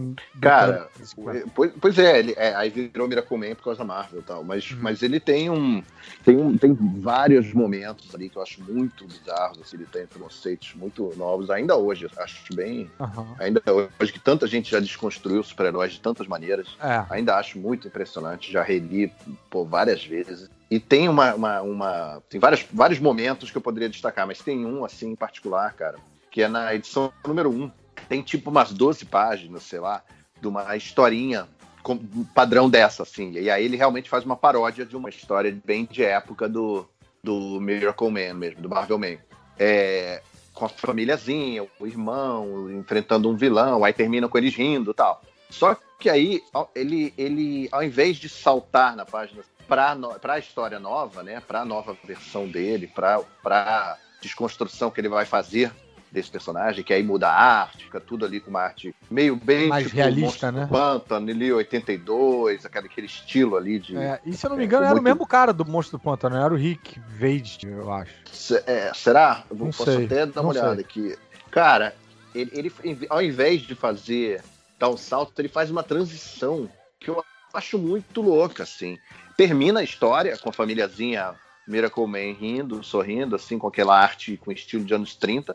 E aí vai dando um zoom, cara, quadrinho Hum. a quadrinho, assim, uma página inteira dando um zoom in, assim, no olho do Miracle Man, vai indo pro rosto, pro olho, e com um textinho de, do Assim Falou Zaratustra ali, um textinho do Zaratustra, é, é, Behold, sabe, fala uma coisa assim, esse é o super-homem, ele é a loucura, ele é raio, ele é loucura, sabe? Tem um texto Uhum. assim, muda o tom completamente, de uma forma muito poética, mas ele ainda tá com a arte dos 30. E ele vai só dando um zoom na cara dele, que causa um estranhamento absurdo, sabe? É muito mais impactante do que você já saltar para a página seguinte, já ir, já começar a ter a, a versão nova dele, a desconstrução dele.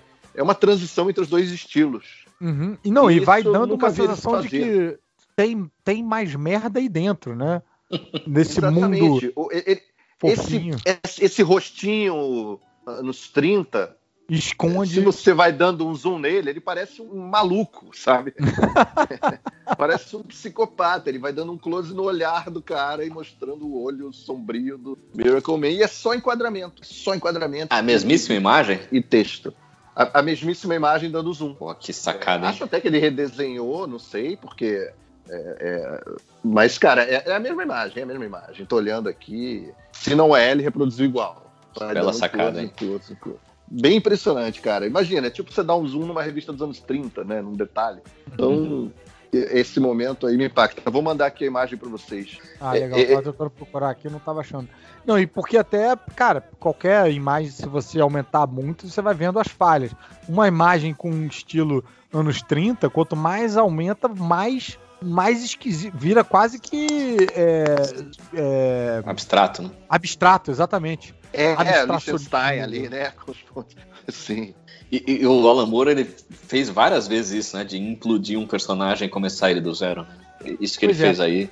E, Fez no e- Monstro do Pântano. Sim, e isso que o, que o, o Jair falou, cara, eu acho que isso é algo que pode. Isso de a gente já ter visto isso feito várias vezes depois, eu acho que isso é algo que pode.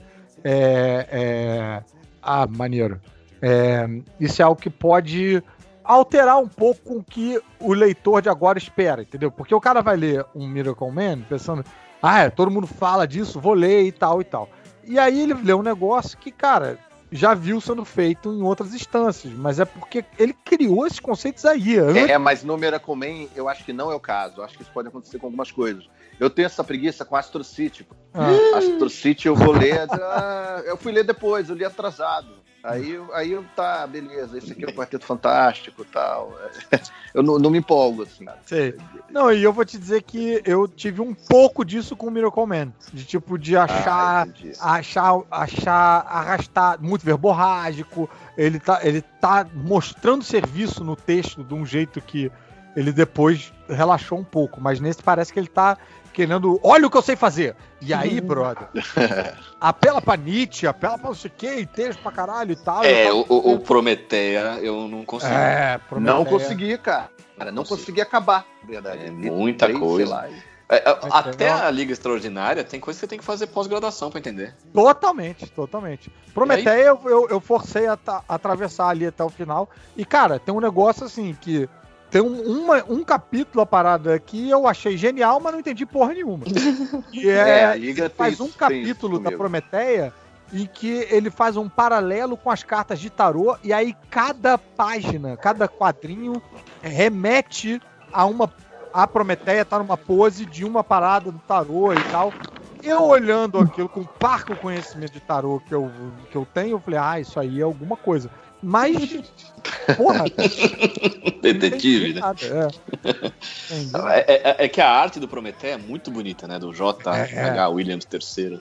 Mas mesmo assim, eu ficava babando ali, saía aqui num, nos fascículos da Pixel Magazine, uma coisa assim, Aham. e eu tentava ler, mas não. É. Não o William consegui, é cara. a- absolute da, da, da Panini aí. E ele faz uma parada no prefácio que Alan Moore, pegadinha do Alan Moore, que eu caí, que ele vem com uma história de que é, a- a o personagem da Prometheia já tinha aparecido por outros autores antes, em determinadas ocasiões, como uma, é, uma, uma coadjuvante numa, num, num conto, um- uma serigrafia, não sei aonde, sei que, taranã, e que aí essa Prometeia que ele tá fazendo liga esses pontos todos. E rapaz, eu comecei a. Aí quando eu li esse prefácio, eu fui lendo a história, eu falei, Ih, que maneiro, tá fazendo referência àquilo que ele falou e tal. Comecei a entrar no Google para procurar esses autores e, tudo invenção do Alamur. Tudo Mentiroso do pegadinha do. Alamur.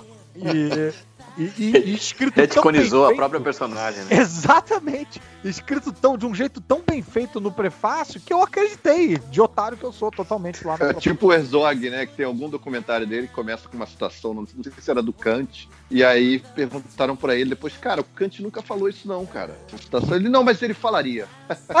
ele teria dito isso, eu tenho certeza.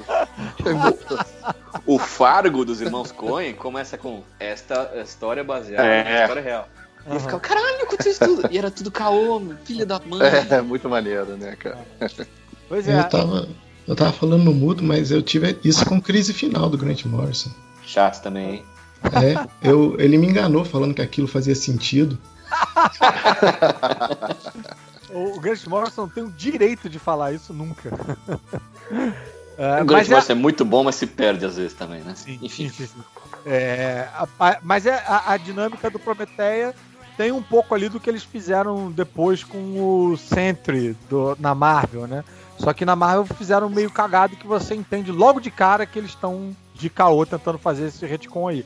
Prometeia me enganou. Prometeia me enganou bonito. Era uma modinha, né? O, Sen o Sentinela, o- a Jessica Jones, todo mundo foi goela abaixo, né? É, no retcon. Agora, voltando ao Miracle Man, eu li agora os Eternos do New Gaiman, e, cara, basicamente o que ele faz é pegar, fazer Miracle Man vezes 5. É pegar, fazer essa, essa, é, esse despertar do o, o humano comum que não sabe que, na verdade, era uma criatura sem, sei lá, uma divindade eterna, não sei o que, taranã.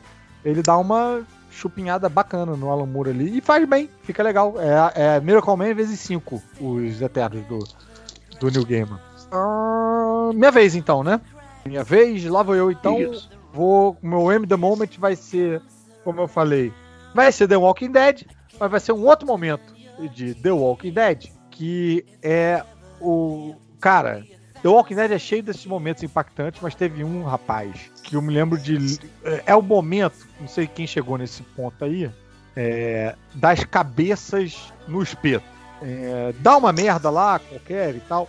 E aí o Rick tá voltando e alguém dá um grito e tal. E aí tem uma sequência de cabeças no espeto. E você vai virando as páginas, rapaz, e conhecendo o histórico é, sádico do, do- do. Robert Kirkman. Rapaz, eu fui virando aquelas páginas falando, não, não, não, não, não, não, não, com medo de qual cabeça que eu ia ver quando eu virasse a página. E ele vai dando esse close, tipo, você vê de longe, aí você chega de perto, aí, cara, é um splash page, mas não cabe todas as cabeças, aí você tem que virar o splash page pra chegar na outra, no no lance lá das cabeças, até a gente chegar na cabeça que era que ele tava aguardando, e aí, graças a Deus, não era ninguém que eu me importava. Mas Até fiquei feliz que morreu. Bem. Sofri- rapaz, eu fui. Essa sequência, eu fui sofrendo tanto que quando morreu quem tinha que morrer, eu já tava tranquilo já, porque eu já tinha imaginado, rapaz, todo mundo no- ali. O, o, o Eric botou Outro- aqui no chat. Outro momento que a série também fez brilhantemente, viu? Eles vão fazendo um plano pra cada cabeça e você vai ficando, não, sabe? Você vai ficando bolado, tomando susto com cada cabeça. E são pessoas com quem você se importa na série. Eita, Então olha é bem barra pesada. Então ele Mas pegou o que ele fez no quadrinho e, deu, e subiu um level. É, é. É que na série tinha uns personagens que eu realmente ficava felizes quando feliz quando eles morriam. Aque- Aquela Cara, menina que, mo- que morreu cara- presa no caixão. Oi? Que moleque morreu preso no caixa. É, é a atriz do Star Trek Discovery. né? Isso, Esqueci o nome isso. dela. Ah, na série. Da, Na no- série, na de série. TV.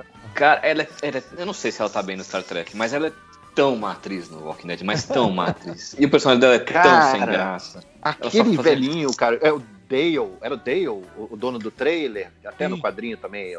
E ele na tá série, cara, ele era, ele era um, um imã de novela, ele fazia todo mundo ficar chato. Ele puxava as pessoas de lado e vinha falar um texto horroroso. Ele, Com ele lição de moral, puxava né? a série pra baixo. Assim, quando ele morreu, cara, foi uma festa lá em casa. Mas no quadrinho foi sofrido a morte dele. No quadrinho ele era maneiro. No quadrinho não era É, né? Era assim. Nossa, como era chato. E o ator é bom, né? Uma pena. É bom, mas porra, puxava o Rick de lado ali. Pronto, 15 minutos agora de papinho. Como é que. Nossa, essa parte era pior. Como é que chamava a irmã da, da Meg? A loirinha que cantava. Bom, enfim, essa. Insuportável. Aí ela ficou legal, de repente, do nada. Ela tem um plotzinho que ela encontra com, com o Chris, de Todo Mundo Odeia o Chris, lá É, no hospital. E aí fica incrível a história dela. Pronto, ela morre. Só, só jogaram ela pra cima pra cortar. Mas no geral, é. assim, Cara, normalmente enrolação. isso é um negócio que eu, eu, eu- eu- eu começo a perceber também em séries é, apocalípticas. Hum, vai morrer, né? Tipo, muita- É, exatamente. muita Quando cena. alguém vem com uma história interessante, ou quando alguém vem com um flashback, ou quando alguém faz. Um personagem que estava meio quietinho, traz a Uhum. lenha e todo mundo fala, pô, ele, ele é bacana. É, eu, eu já fico meio. "Ih, vai. Quando ele beija uma menina, quando, ele, né, quando tem um relacionamento, quando Ou quando engravida ele alguém. fala, hoje eu vou fazer aquilo que eu prometi, que eu ia fazer, que eu nunca tive coragem. Vai morrer, vai morrer. É, no Lost isso acontecia muito. Muito, muito. Nessa série que a gente, a gente até fez um, um, um Três Elementos falando dessa série, a gente fez dois, inclusive, daqui a pouco sai o segundo. Essa série Alice in Borderland, que eu Uhum. sempre confundo com o teu, o, o teu Alice no, Através do muro. através do muro. É, mas não tem nada a ver, não tem nada a ver. É uma série de. de É asiática, uma- né? Isso, isso. Japonesa de meio. Coreana, é um videogame da vida real, assim. Uhum. Mano, tem um momento ali que a gente começa a ter os flashbacks de todo mundo, que eu já fiquei meio tipo, Ih! flashback que nunca Hum. tinha aparecido de ninguém. Falei, hum, vai morrer. É o equivalente dos filmes dos anos 80, aquele parceiro mais velho, policial, que vai se aposentar. Ele fala que comprou um barco, mostra a foto da família. É, isso aí. Mostrou foto, vai morrer. Ou, O cara- ou, ou isso, ou falou que vai se aposentar, vai morrer. Ou o cara na guerra, né? O cara, e aí, Sam, o que você vai fazer quando voltar pra casa? ah, eu vou no, É, no vai estádio. É comprar, é, comprar um hot dog e ver o Brooklyn e vou dar um abraço na minha garota. É. E pau, e tira na testa. É isso aí, é isso aí. E, e isso, pra mim, o equivalente a algo parecido com isso, agora nas séries modernas, é o plano lateral da pessoa dirigindo. Ah, que vai tomar uma pancada? É, exatamente. Sim. Que vai vir um carro de surpresa no, no cruzamento. Então, assim, a pessoa tá dirigindo, botou aquela câmera perfilada, ne- eu sei que é pra vir um caminhão naquela janela. E quando não acontece é frustrante. É frustrante. Eu fico pistola com isso. Como assim? É. vendeu que ia ter um Porra. acidente. Não prestei atenção em diálogo nenhum à toa. Mas você já, você já assistiu. Puta, eu tô saindo muito do tópico, desculpa aí, qualquer coisa me corta. Não, não, não, não, não tranquilo. Vocês assistiram a, a Maldição da Mansão Rio? Não, não. Eu, Ah, não, eu não. não vejo essas coisas, eu morro de medo, eu sou cagão. Não, mas esse. Eu também sou meio cagão, mas esse é legalzinho. Hum. Tem, uma, tem uma cena parecida, só que elas estão discutindo, só que em vez de, de vir um caminhão na, dar uma bordoada na lateral, sai um fantasma do nada, do banco de trás, e dá um grito. Nossa senhora. É sensacional, cara. Sabe que filme faz isso muito bem, cara? Tubarão, Tubarão 1 mesmo. Filme. Aham. Sim, Tem é uma bom hora até que hoje, tem né? alguém... É bom até hoje. Tem uma hora que tem um cara dentro de uma jaula esperando já debaixo d'água, esperando o tubarão aparecer. E tem um Richard espação à esquerda dele com um plano assim perfeito pro tubarão entrar pelo lado esquerdo. Só que aí ele entra pelo lado direito, totalmente fora de quadro. Pegadinha do tubarão! Muito bom, muito bom.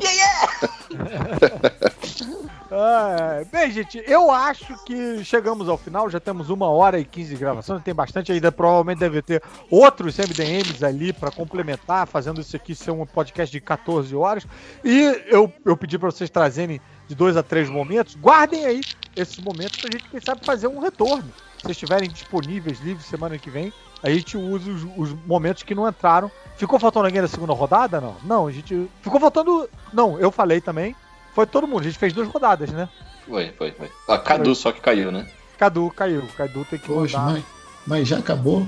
Pois é, cara. Separei tanto Ah. momento bom, separei até um momento merda aqui, de um MD merda aqui pra falar.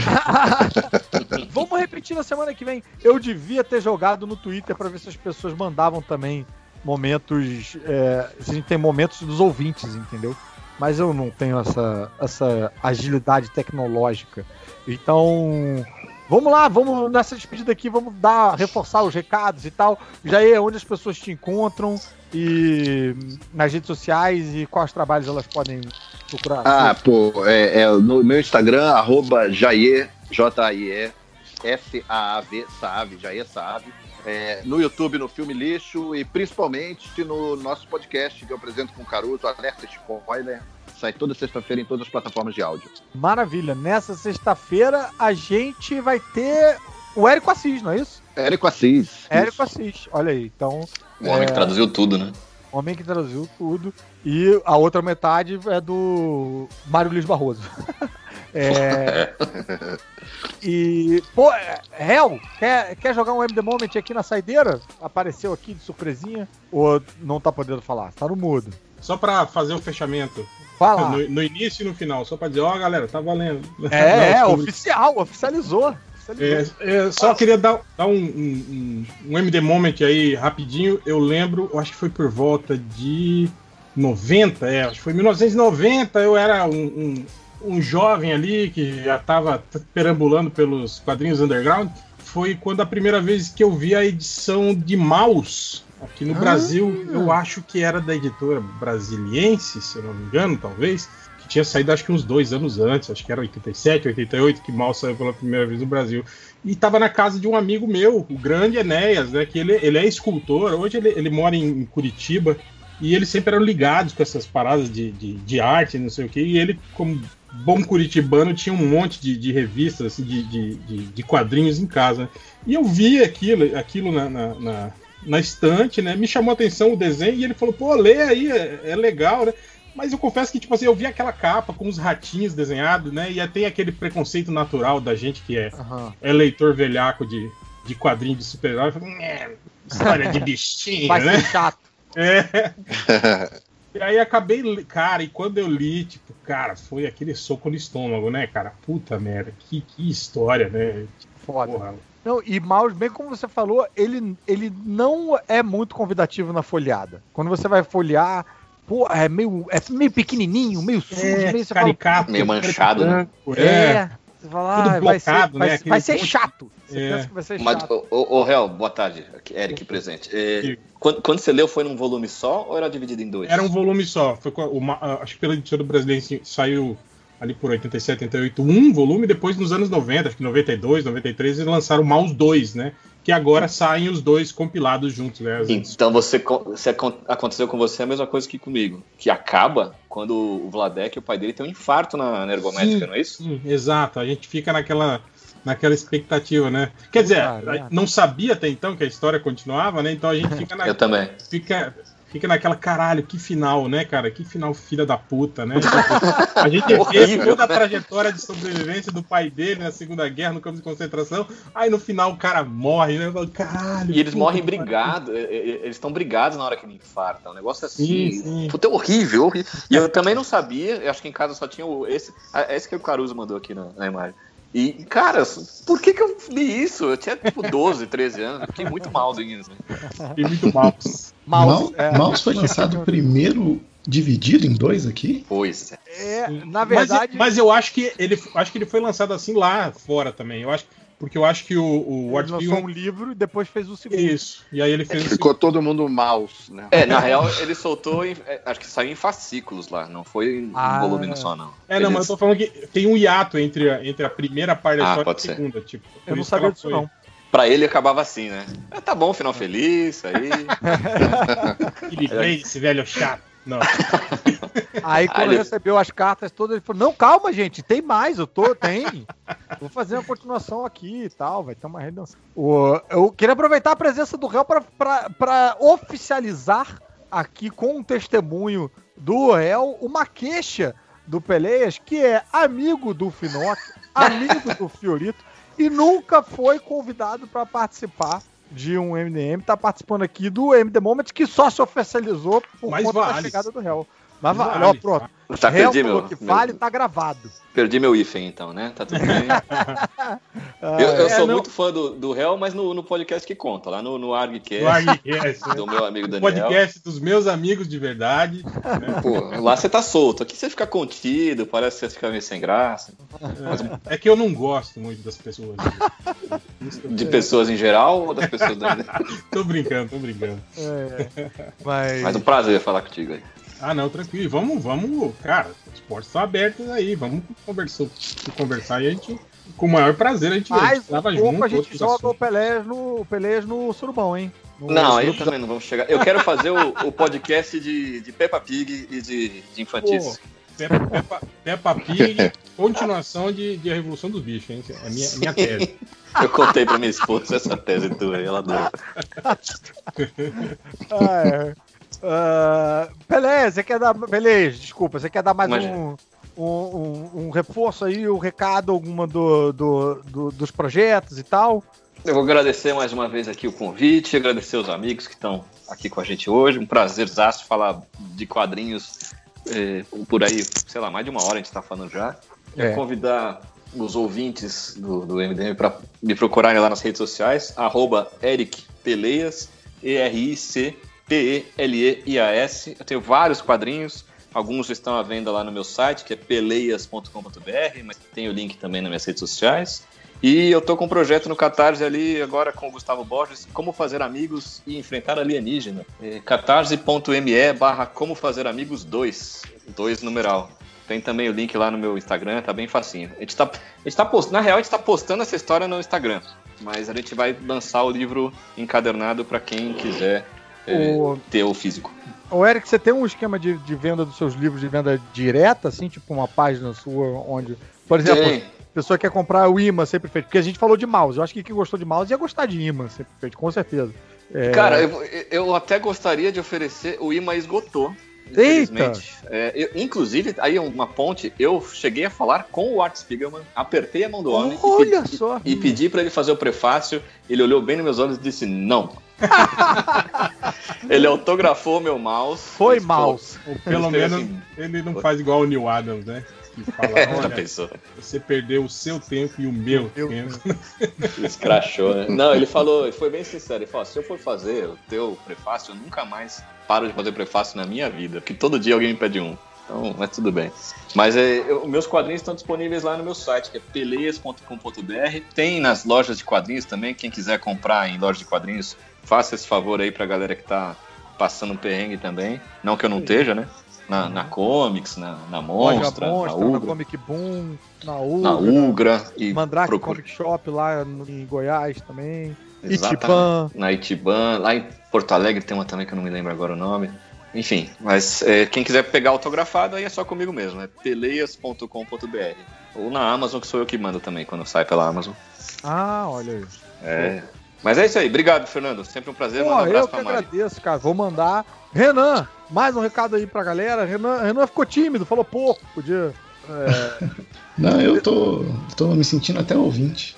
Ah, mas eu sou, né? Então. Eu só vou agradecer o Caruso pelo convite. Estou aqui, estou me sentindo muito feliz de estar participando. Escuto o MDM desde 2012. Olha e para mim já foi o auge ter participado dos dois livros do MDM. Então agora, isso aqui para mim é a realização máxima do, Uhum. do ouvinte, né?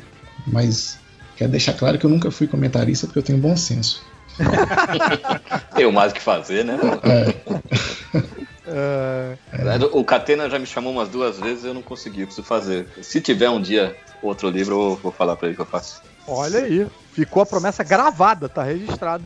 E o pessoal pode catar por, é, artes, encom- encomendas e tal lá no Tararuga. Porra, sempre no é. Taraguga. Taraguga.art. taraguga.art no Instagram. E, e seguir o, o Renan no Twitter e no, e no Instagram, no arroba RenanMXM. Legal essa trampa, hein, Renan? É de aquarela, assim, bem legal. Olha Obrigado. aí, Legal. Eric já investigando.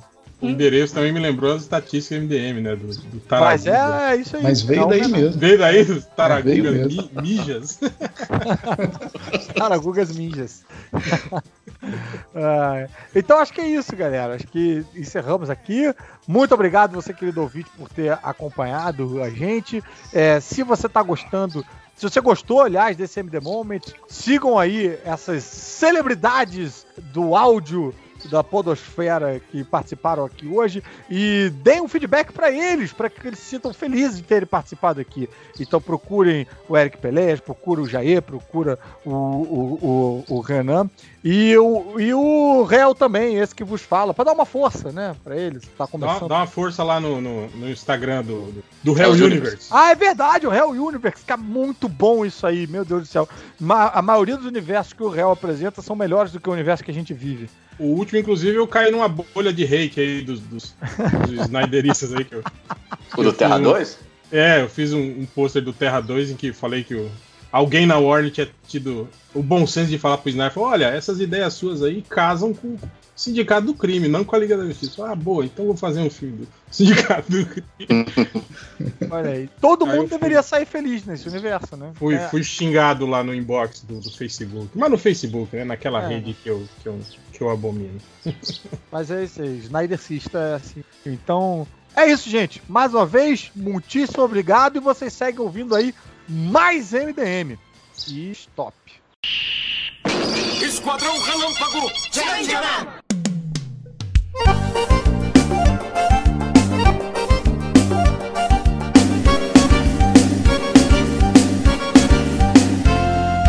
Em qualquer lugar do mundo, os homens querem a paz. Uma chama de esperança. Pode começar Ao com vivo. Pode. Então, pode, então, pode então, pra quem não sabe, né? que, Então, tipo, não- não- as muita Agora- gente sabe que eu, que eu sou formado em filosofia, mas na verdade eu fiz uma primeira faculdade em biologia que eu não terminei. E aí, numa das. Ó, como muda, das- né? Tipo, quando ele tava falando pra ele, ele falou, ah, eu fiz só um semestre de biologia. Agora foi eu, eu É. fiz uma faculdade que eu É, não mas é que eu tenho concluí, duas que é faculdades. biologia. É que, ele, é, é que nem um amigo meu, eu tenho sete faculdades, eu Você- não terminei nenhuma, Você mas eu tenho sete. eu fiz filosofia. Mas, veja bem, jovem fã, não apenas eu fiz isso. Mas é como diz um amigo meu, um amigo meu ele sempre fala, ó, eu fiz sete faculdades, eu não terminei nenhuma, mas eu fiz sete. mas enfim, aí o, o- eu tava numa aula de citologia, né? E, e o professor falando sobre as, as células, membrana das células e tal, e ele aí entrou na questão que envolvia a água e a tensão superficial da água, né? E ele falou que a tensão superficial da água é o que é, na verdade, uma, um- uma barreira, né? É, é por isso que ah, tem, por exemplo, os mosquitos, eles conseguem ficar em cima da água e tal, não sei o quê. Ah, e aí ele falou, né, assim, ah, então, por exemplo, provavelmente Jesus conseguiu andar pelas águas, aumentando a tensão superficial da água e assim podendo Gente. caminhar por cima. Aí o Rafael, o Rafael com 18 anos, mas com né, leitor de quadrinho, então cabeça de 13, fui lá perguntar pro professor, né, no final da aula, ah, pá, professor, tu acha que de repente numa, né, daria, é, que essa seria uma teoria válida, né, uma hipótese válida de se, de se pensar, assim, que, que, que alguém poderia aumentar, ah, que, que Jesus poderia ter aumentado a tensão super... Na época eu acreditava nos deuses astronautas, tá, nos alienígenas do passado, só, só pra... Caralho! só pra Essa história tá, tem mais flashback do que Lost, cara. Só, Só pra- contextualizar. E aí, e aí eu perguntei, pá, será que de repente, né, isso não poderia ser uma, não é uma hipótese interessante, assim, de que Deus poderia ser, ah, ele poderia ter dado um jeito de, de, né, o que, o que é que tenha sido, né, ah, de, de aumentar a tensão superficial da água, ah, o senhor acha que isso seria possível? Ele só deu uma risada. Sabe aquela coisa que o cara faz de dar risada e depois ele... Não. Basicamente isso que o professor fez, assim. Acho que eu nunca me senti tão humilhado em toda a minha vida, assim. Mas, Mas, mas, tipo assim, ele nunca. O bom é que ele não falou sobre isso. Ele não foi aquele pau no cu que diz, ó, olha, gente, tipo, na outra aula, ó, gente, vou chamar aqui, ó, o Rafael aqui, ó. Olha, olha. Esse cara me perguntou, não ele, não, ele não fez isso, tá? Imagine só, cara. Mas, mas de qualquer forma, digamos assim, que se fosse uma teoria válida, como que ele ia aumentar a tensão superficial da água? Entende? Não, a questão. A- mas a que- minha questão não era essa. Tipo, aí depois sim, se o professor me dissesse assim, "Oh, ok, claro, poderia ser possível, vai saber. Mas daí a pergunta seria como? Aí sim, aí eu começaria a pensar, tá, então como, como que alguém poderia ter aumentado a tensão superficial da água? Mas, enfim, é uma das, das várias histórias de Rafael passando vergonha pelo Tem, mundo a- afora. tem aquela parada do, do, do fluido. Fluido. Como é que eles falam? O sólido, não. Ah, o superfluido? Não, que é, que tem aquele lance que é tipo que eles fazem aquela com, com maisena, tá ligado? Ah, se não. você se você fica parado, você afunda, mas se você é, corre por cima, Ah. a tensão superficial desse, desse, desse líquido, meio que ele se comporta Vira como um líquido, sólido. aham. É. Ah, ah, eu sei que O- é, tem um não canal no. YouTube que fez isso há pouco tempo. Ele, ele tava mostrando como é que funciona. Ele fez uma piscina disso e quando ele tocava. o- É som, não é? Não é som que liga pra fazer assim? Ou é vibração? Não, é o material, é, é o. É, é o material e eu acho que a intensidade com que você pisa, a intensidade e a rapidez, tá ligado? Que você. Não, mas então, É, Hel, eu acho que é a mesma isso, coisa. Eu É. acho que é a mesma coisa que a gente tá falando, só que o cara fez uma experiência de colocar, eu acho que era isso, ele colocava quatro tubos de ar. Eu acho que é isso, cara, mas eu posso estar falando errado, depois alguém vai corrigir dizendo que eu sou burro. Mas ele fazia um esquema com ar que eu acho que vibrava de um jeito que ficava tipo líquido. Aí ele jogou os sobrinhos dele numa piscina de, de areia e tal. E quando ele desligava isso, ficava sólido, então as crianças estavam presas debaixo da areia. Seu áudio. É, é, roubaram o seu microfone aí. Seu áudio afundou na areia. Provavelmente Afundou. o vai falar sobre algo que ia destruir o establishment. É, e, e eu, e eu gosto que, que E foi o aí? cientista que. E o cientista precisou testar essa hipótese e tacou os sobrinhos. cara é o máximo. Vocês Então, conhecem isso- esse isso- cara, o Mark Roberts? Ele é muito bom, cara. Não. Ele é muito bom.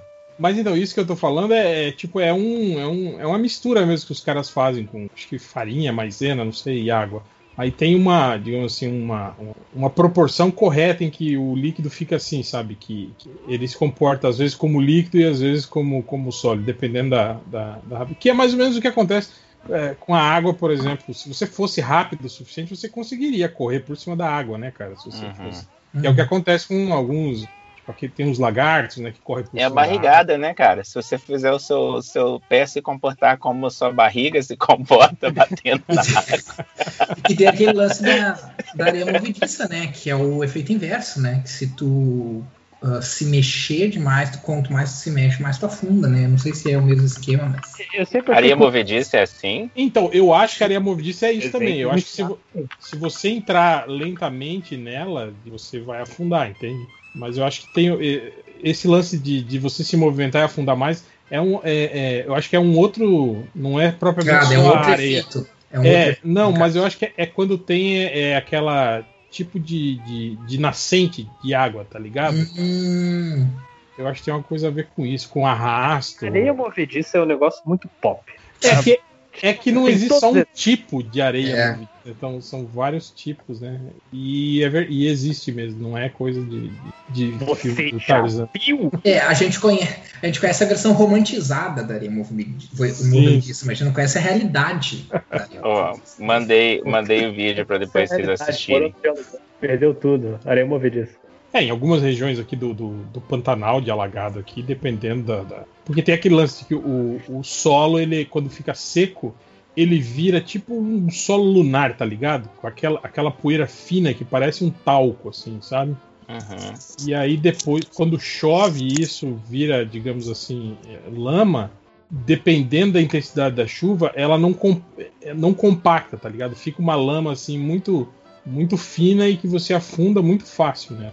É óbvio que, tipo assim, não, não chega a ter profundidade pra cobrir a sua cabeça, né? Igual no, mas é comum, por exemplo, você enfia o pé lá e aí digo, tem aquele efeito de sucção, tá ligado?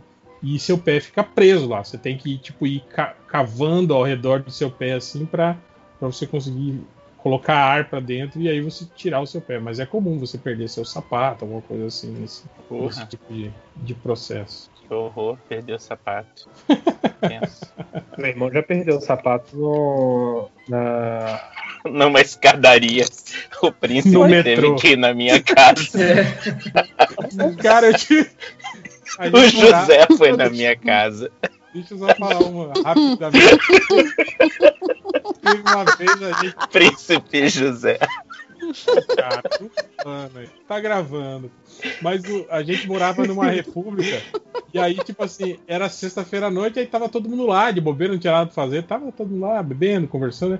E aí um amigo nosso tava todo pimpão, né? Que ia sair, ia dar um rolê e não sei o que, babá.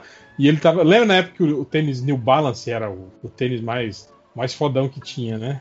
Uhum. Aí ele saiu, né? Botou o New Balance dele e saiu. Cara, tipo, e a gente meio que esqueceu de Bidu, era o apelido. A gente meio que esqueceu do Bidu, ficamos lá, né, tomando tereré, drogas, álcool e tal. E aí, aí eu acho que era umas duas da manhã, ele chegou, né, andando assim, e ele entrou só de meias.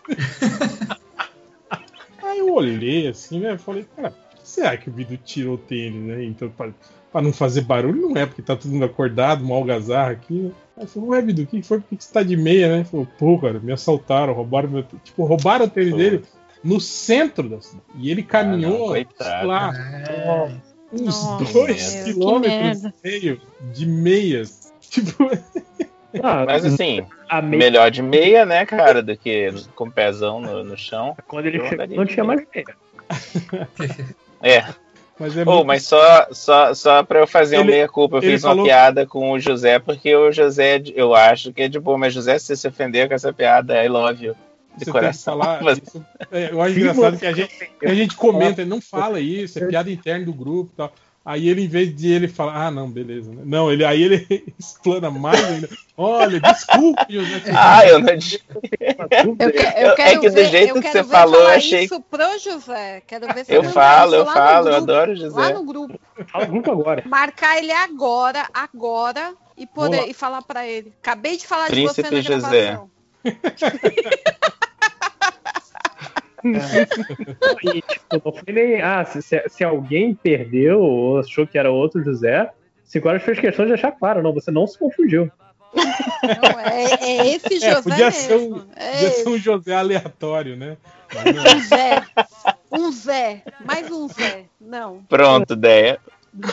E agora, e agora o Sinfora se dá conta que ele poderia ter se es- escapado se ele tivesse lembrado poderia ter sido qualquer José. E não o José. Na verdade, eu nem considerei. Ai, mas José. eu acho que a gente vai ter que começar, né? Não tem mais ninguém, mas vamos, vamos só nós então. Depois, depois a galera vai entrando e vai. Ficou esse, clim, ficou esse climão, né? Agora. Foi chato agora. Cinco horas quase acabando, né? É, porque antigamente a gente falava mal do, do outro MDM nas costas dele, né? A gente é pelo menos essa ciência, né? Mas, Não, não nomeava, né? Dá- Dava aquele ar, tipo, é, talvez você saiba de quem eu tô falando, ou não. é, a gente dava indireta, né? A gente era mais É, é. profissional, mas. Né? Cara, aquele memezinho do você viajou no tempo e encontrou a si mesmo com 18 anos de, idade. Você tem direito a falar legal. três palavras. O que você diria? Bitcoin. Não, Compra tipo, tipo. Não, não adianta nada que você não ia ter dinheiro. Porra, mas se É. tivesse, sei lá, o que era um real de Bitcoin, quanto deve ser hoje? Mas, por exemplo, se você falar 22, é uma palavra ou são três já? São três. E- São três, são três, são três. É escrito isso- ou é? Eu sempre me pergunto isso com relação a conectivos. Tipo, é, para, isso conta como palavra ou, com- ou é só conectivo? É palavra, gente. Conta. É palavra. Conta palavra. sim. Ah, mas daí complica a vida, né? Nossa. Você já tem a vantagem de poder voltar no tempo e dizer alguma coisa pra você de sei lá quantos anos. Mas eu Agora, tava. Mas, mas eu tava né? pensando, cara, eu não. é, eu, eu acho a maioria das coisas que, que eu ou que qualquer um de nós falasse para os nossos eu jovens, a gente não ia entender. é, o nosso eu de 18 anos não ia entender nada. sabe? Principalmente quem é mais velho, né? Quem é bem anti. O Lojinha é um, um, um jovem, né? Um Então, financeiro. o que você falou de você ontem? Então, Mas- eu, eu quero ver pra onde tá indo essa conversa. Não, mas eu digo, a maioria das coisas. Imagina, qualquer coisa que tu vá falar, mesmo que tu tenha mais de que três palavras. Mas é Vai explicar sobre Bitcoin para pro, pro Não, eu, eu, 18 anos, vai explicar sobre Netflix, sobre streaming, Não, não sobre tem- internet. Não, Eu só não, pode não. falar três palavras. É três palavras. Eu ia Eu virar ia- pra mim e falar: fudeu, se cuida. Eu, É eu ia falar. eu ia falar, pense rápido e dar um tapão na cara. Eu ia. Eu, Ah, cara, Porque eu aí faltou uma palavra, faltou Eu ia uma. passar o resto da vida muito, muito paranoico. Ser qualquer coisa, cara. Pense rápido, tapão na cara. Tchau. Autoagressão, meu Deus. eu só ia mandar um. E aí, otário? Eu, eu ia ficar me olhando, tipo, é isso? Se viajou no tempo pra falar isso? Pra fazer isso. É. O que, que eu me torno? O que, que eu vou Eu, virar? eu né? podia usar só duas palavras, do tipo, ó, não ó, engordei, hein? Vocês assistiram o, o- segundo episódio do, do Modok? Eu não assisti nem o primeiro. Tava, no segundo episódio rola uma coisa bem parecida. Eles pensam bastante sobre a viagem no tempo e tomam uma decisão bem parecida com a do ela. Aliás, gente, o, primeiro episódio eu achei mais ou menos. O segundo episódio eu achei bem maneiro. bem maneiro. Você falou isso. Ah, já falei? Já. Ai, velho, velho é um porre, né? cara? Tô repetindo as coisas.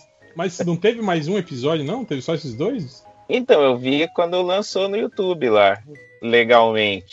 Mas o Hulu não lança todos os episódios uma vez só? O dos Animaniacs É. eles lançaram. Eles lançaram. Então eu não sei, eu fui ver legalmente. Mas Quero no- deixar claro, no legalmente. YouTube, o Hulu lança os episódios no YouTube?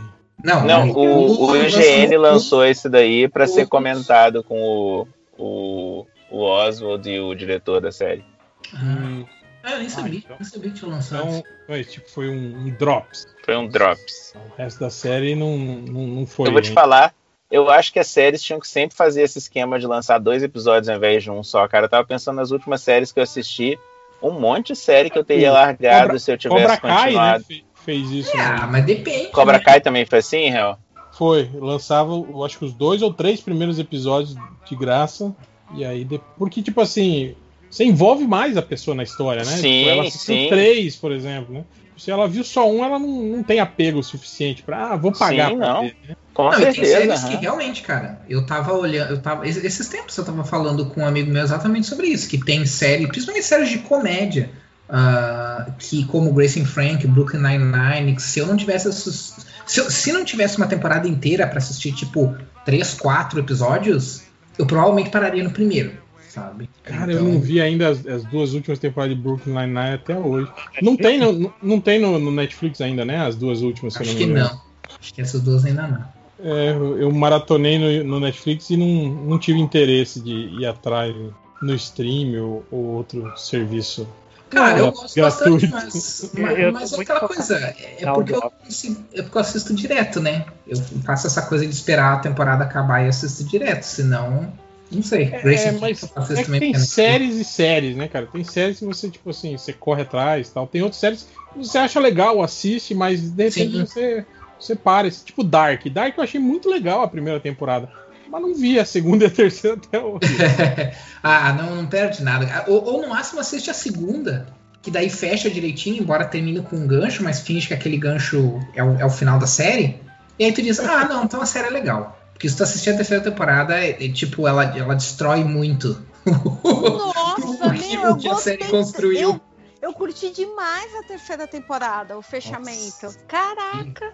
Assiste, Hel, assiste sim. Stranger Things também eu só vi a primeira temporada, não vi o resto até agora. Também não perde nada. A segunda temporada é igual à primeira e a terceira é legal. Mas desnecessário. Alguém sabe o que a gente falou? Eu esqueci, eu esqueci de fazer a pauta. A gente É. falou só do, do, do A vida do Algures. Não, a gente vida falou só sobre da, da Jesus caminhando sobre as águas e O, o Cinco Horas falou do José. e o príncipe. José. Príncipe É. José. Je- Jesus sobre as águas, o príncipe José E, viagem no tempo, né? E voltar no Viagem tempo. no tempo, e agora estamos falando sobre. Sobre, Sobre séries. Que é viagem Séries gratuitas. É.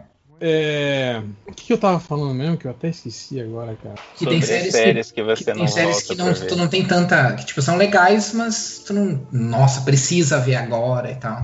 É, eu acho que. Eu não sei se isso é um mal da nossa geração, assim, porque a gente era muito disso, de assistir o que tava passando na TV, né? É. Eu acho que a gente, acho que a gente é muito mais passivo com relação a isso. Tipo, acho que a gente Nossa, procura, demais. procura muito menos, né, do que o pessoal dessa, dessa, dessa geração, tipo do lojinha, assim, né? Essa galera já é mais, né?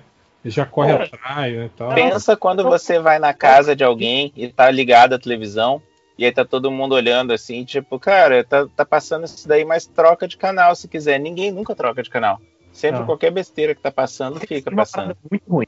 Não, não, não vou muito longe. Eu, eu tenho coisas que eu vou atrás ah, na locadora do Ultra se não tem nos streamings que eu assino, que na verdade é só Netflix e Disney Plus, né? Mas. Nos pô, não é muita que coisa. você assina, você falou?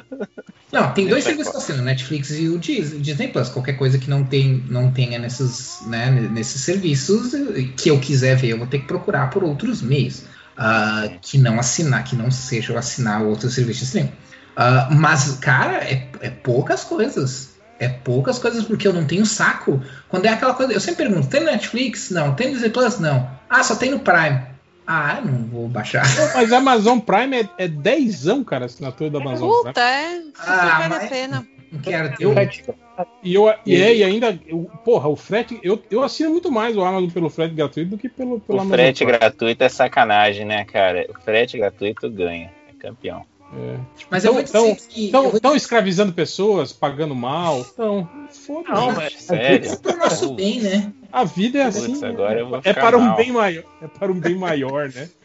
Cara, Disseminar a dizer assim, cultura para os Eu vou dizer que eu só não troco. Eu- Eu só não troco Bota Netflix. jornada no, no Prime Reading, por favor. Olha a propaganda que eu faço de graça, que muda tudo. Mas eu vou dizer que eu só não troco o Netflix pelo Amazon Prime porque a minha. É porque eu quase não assisto Netflix Ah, hoje. não, mas aí é, é Mas a, minha, sacanagem. mas a minha mãe assiste muito. O Então, acervo eu- do Amazon Prime é, é, é, é pequenininho. não é muito. Não é bom. É bem pequeno. É, é. Mas, tem umas cara, não coisas, tem mas tem, vontade. É mas tem umas coisas legais, assim. O, Eu o não- apesar que o Netflix também, né, meio que ah, virou um acervo pequeno, né? Tipo assim. Sim, tem- porque todos os estúdios que tem, que agora tem streaming, tiraram tudo o seu acervo de lá, né? Sim, sim. É, eles Ele- estão tendo que investir num negócio deles Eles estão agora é investindo uma em nova, filme né? indiano, novela coreana, é isso que eles estão investindo na porra do acervo dele. É isso mesmo. Não, e eu tô nessa que tu tava falando, Réu. Eu não. Eu não eu, eu, eu, não tenho saco de ficar procurando nem na minha lista, cara, coisa pra assistir. Tem um monte de coisa. Eu sabe? também não. Ah, e aliás, finalmente o Netflix botou um, um botão de aleatório agora, né? Então você Vocês estão usando? Eu fiquei curioso de ver Eu essa história aí, mas eu Nunca usei. não curioso bastante não- pra usar. Eu não assisto mais, né? Eu só entro no Netflix pra botar Benny Holly. Benny Holly, papai. Papai, Benny Holly. Escrever Benny Holly. Escrever Benny Holly. Aí eu assisto só Benny Holly. Ah, eu. Que, aliás, eu, é, é um desenho muito bom. Não sei se se- você não viu ainda, né, Cinco horas. É da não mesma vi, eu tô, que tô faz ouvindo o, você falar sem a saber. Peppa Pig e é, é, é bem legal, assim. O nome é Benny Holly. Eu acho que é o Pequeno Reino de Benny Holly, alguma coisa assim. Tá. Eu É, quero. Sempre que é uma parada massa, cara, eu quero, eu vou atrás pra ver. O, o cinco minutos ele tá assistindo Gigantossauro. Eu achei animal. Você, você viu o Gigantossauro? Hum, não. É uma parada muito doida que eu fiquei um tempão pensando, mas eu não tô entendendo se isso é 2D pra parecer 3D ou se é 3D pra parecer 2D. E eu passei tanto tempo pensando nisso que esqueci de prestar atenção no episódio. Mas é muito maneiro. Então sempre que tem desenho de criança, assim, que é massa, eu acabo assistindo. Quer dizer, tem uns que não são nem tão massa, eu assisto. Assistir com eles é legal. Mas. É, a Pequena Hela assiste outro desenho de dinossauro que tem no Netflix, que eu não lembro o nome. Aqui. O Jurassic Park. Não, esse nem. Porra, esse Pô, é. cara. Não dá pra ela assistir isso aí. É pra, é pra Então, adulto esse eu desenho, ia- né? Ah, então você já tá ligado, ele não é infantil, cara. eu não Sim, sabia. Tem, tem gente morrendo, tem. Tem gente morrendo, um dos personagens principais morre, eu chorei assistindo. Não, ele não morre. Meu- o guri, tá eu falando? falei. que Cai do, É, eu falei, não é possível, eles vão trazer esse menino. Aí acabou a temporada, eu falei, cara, eu não acredito nisso. E aí meu Não, filho é, me olhando, ele- tipo, por que, que você tá chorando? E eu, tipo, cara, isso é um desenho de criança, não é pra ninguém morrer. Ele não morreu, na verdade. Ele, ele volta depois. Tá chorando. Ai, que bom. Mas os vilões, assim, é muitos deles morrem, cara, durante o. Cara, que, que desenho. Eu, eu achei parecido, sabe com o quê? Com Caverna do Aqui, ó. Dragão, assim, cara, a vibe desse desenho. A pequena Helena gosta do Dinotrem. pa- Passa no... Dinotrem, ele, ele assiste. Esse, esse eu não acho tão maneiro, na verdade, ele assiste. É, a animação é ruinzinha, mas é legal que, tipo, ele é pelo menos cientificamente correto, né? Porque sempre tem o- os dinossauros explicando os períodos do- dos dinossauros, quais que conviveram com quais. Isso é, isso é legal, cara. Uhum. E eles viajam no tempo com, o Dinotrem, né? Eles vão para outros períodos do- da pré-história, visitar outros dinossauros e tal. Isso eu acho bacana. Eu fico curioso, de verdade, isso que eu vou falar. Eu fico curioso pensando assim: as pessoas que investem na animação e fazem ficar bonita e a história ficar maneira, eles, eles fazem isso pensando nos adultos que estão assistindo com as crianças, né? Porque as crianças não estão nem aí, cara. Uma outra coisa que o meu filho gosta de assistir é uma animação tão bizarra que eu achava que era até uma parada meio errada, assim. Eu tive que pesquisar a fundo o que, que era. Uma galera muito estranha, e aí depois eu descobri que é isso, era só uma animação de fundo de quintal, assim, que tem tipo 6 milhões de views cada vídeo deles. Parece que o pessoal pega uns papéis e vai colando na Cara, parede, tem assim. muito, é o que eu falo, tem Que muito bizarro. canal, canal bizarro infantil Sim. no YouTube, cara. E não Esses é pouco tava- bizarro, não, cara. não, é não, aquelas animações podreira demais, Total. assim, é, as músicas também, e, e- e- e a criançada, tipo, acaba se amarrando. Cara, tinha um esse tempo eu tava vendo, o, eles pegaram a música e, tipo assim, eles não adaptaram, eles simplesmente, tipo, é uma música que, que tem em português, mas eles, eles pegaram a letra em inglês, aí ficou assim, o, o cara cantando, um, dois, amarre o sapato, três, quatro, abra a porta, cinco, sabe, tipo... não porra nenhuma, eu falei, Nem se esforçou. eu falei, é, o filho da puta nem pra pegar a música em português. Não, eles nem traduziu a música em inglês, sem rima, sem nada, e tipo, foda-se, entende? Ai, ai. Pô, Meu Deus. é, músicas infantis ameri- americanas. Vocês viram o, a, a parada do, do orgulho LGBT do Pistas de Blue? Do que, o- do que o quê? Vocês conhecem o desenho Pistas de Blue? Ah, Não. É um desenho de um cachorrinho que tinha desde que eu, eu era criança que ele tá funcionando até hoje. E botou uma parada com a música lá, March of the Ants. Como que é o nome do, do, do desenho? Pistas de Blue. Eu não lembro o nome Eu dele. não, eu não entendi o que você falou a primeira palavra. É pistas. Pistas de. É, é, detetive. Ah, Ah. Blues Clues. Pistas de Blue. Ah, Blues Clues. Ah. Cara, eu nunca ouvi Ah. falar disso na minha vida. Eu, Mas eu o só que, que deu, sei. Eu já, eu já vi. Eu já vi esse bichinho já, mas nunca assisti. É, é, foi uma parada, foi uma música de, de parada LGBT ensinando cada um dos membros da LGBT. Ah, e essa é a família é, com dois pais homens gays. E essa é a, a família com dois. É, com, com membros da família trans. Olha só que legal, não sei o quê. Eu, eu acho que é cantado, inclusive, por uma, uma da, do pessoal do RuPaul. E aí você ficou deu... bolado? Eu não entendi. Eu achei irado. Ah, tá. Ah, sim, mas deu, deu polêmica por causa disso? Lu? Eu chegou no meu tweet de um cara zoando um liberalóide americano. Olha só o que estão fazendo. Só que a música é mó maneira. Aí eu descobri depois que, que a minha namorada era professora de inglês de, de criança. Então eu ouço Peraí, peraí. as. Eu descobri depois que a minha Não, namorada era, era professora de. Como Tem assim? muita coisa pra. O quê? Tipo, Você nunca conversou com ela do tipo, e aí, o que, que você faz? Nada assim, tipo. Não, eu descobri que a música que eles usaram Ah, é uma tá. música. Tá, lojinha. Pô. Porra, eu tô esperando vocês terminarem de falar. Caralho, quebrou. Essa risada de Mutley do 5 horas. Ai, desculpa, lojinha, continue. Não, é a música tipo March of the Ants. que eu achava Aham. que é uma And música. the ants go marching down to get out of the rain. Ah, minha namorada tá até cantando aqui porque ela. música de porra e todas as vezes. E, porra, é, achei muito maneiro, recomendo vocês procurarem. É, Blues, Blues Clues. é, eu não sei como é a parada em LGBT em, LGBT em inglês, mas. É Parade? ah, é, parade, né? Não, a si- A sigla. Não, Parade, é. Procura. É Pride Parade. É Pride Parade, isso. Eu não sei se o nome era exatamente Pride Parade. Acho que era. Tinha lá a bandeira, inclusive as bandeiras, a bandeira nova LGBT. Achei legal. Peraí, Tô com a música na nova? É, tem, tem uma nova. Que é.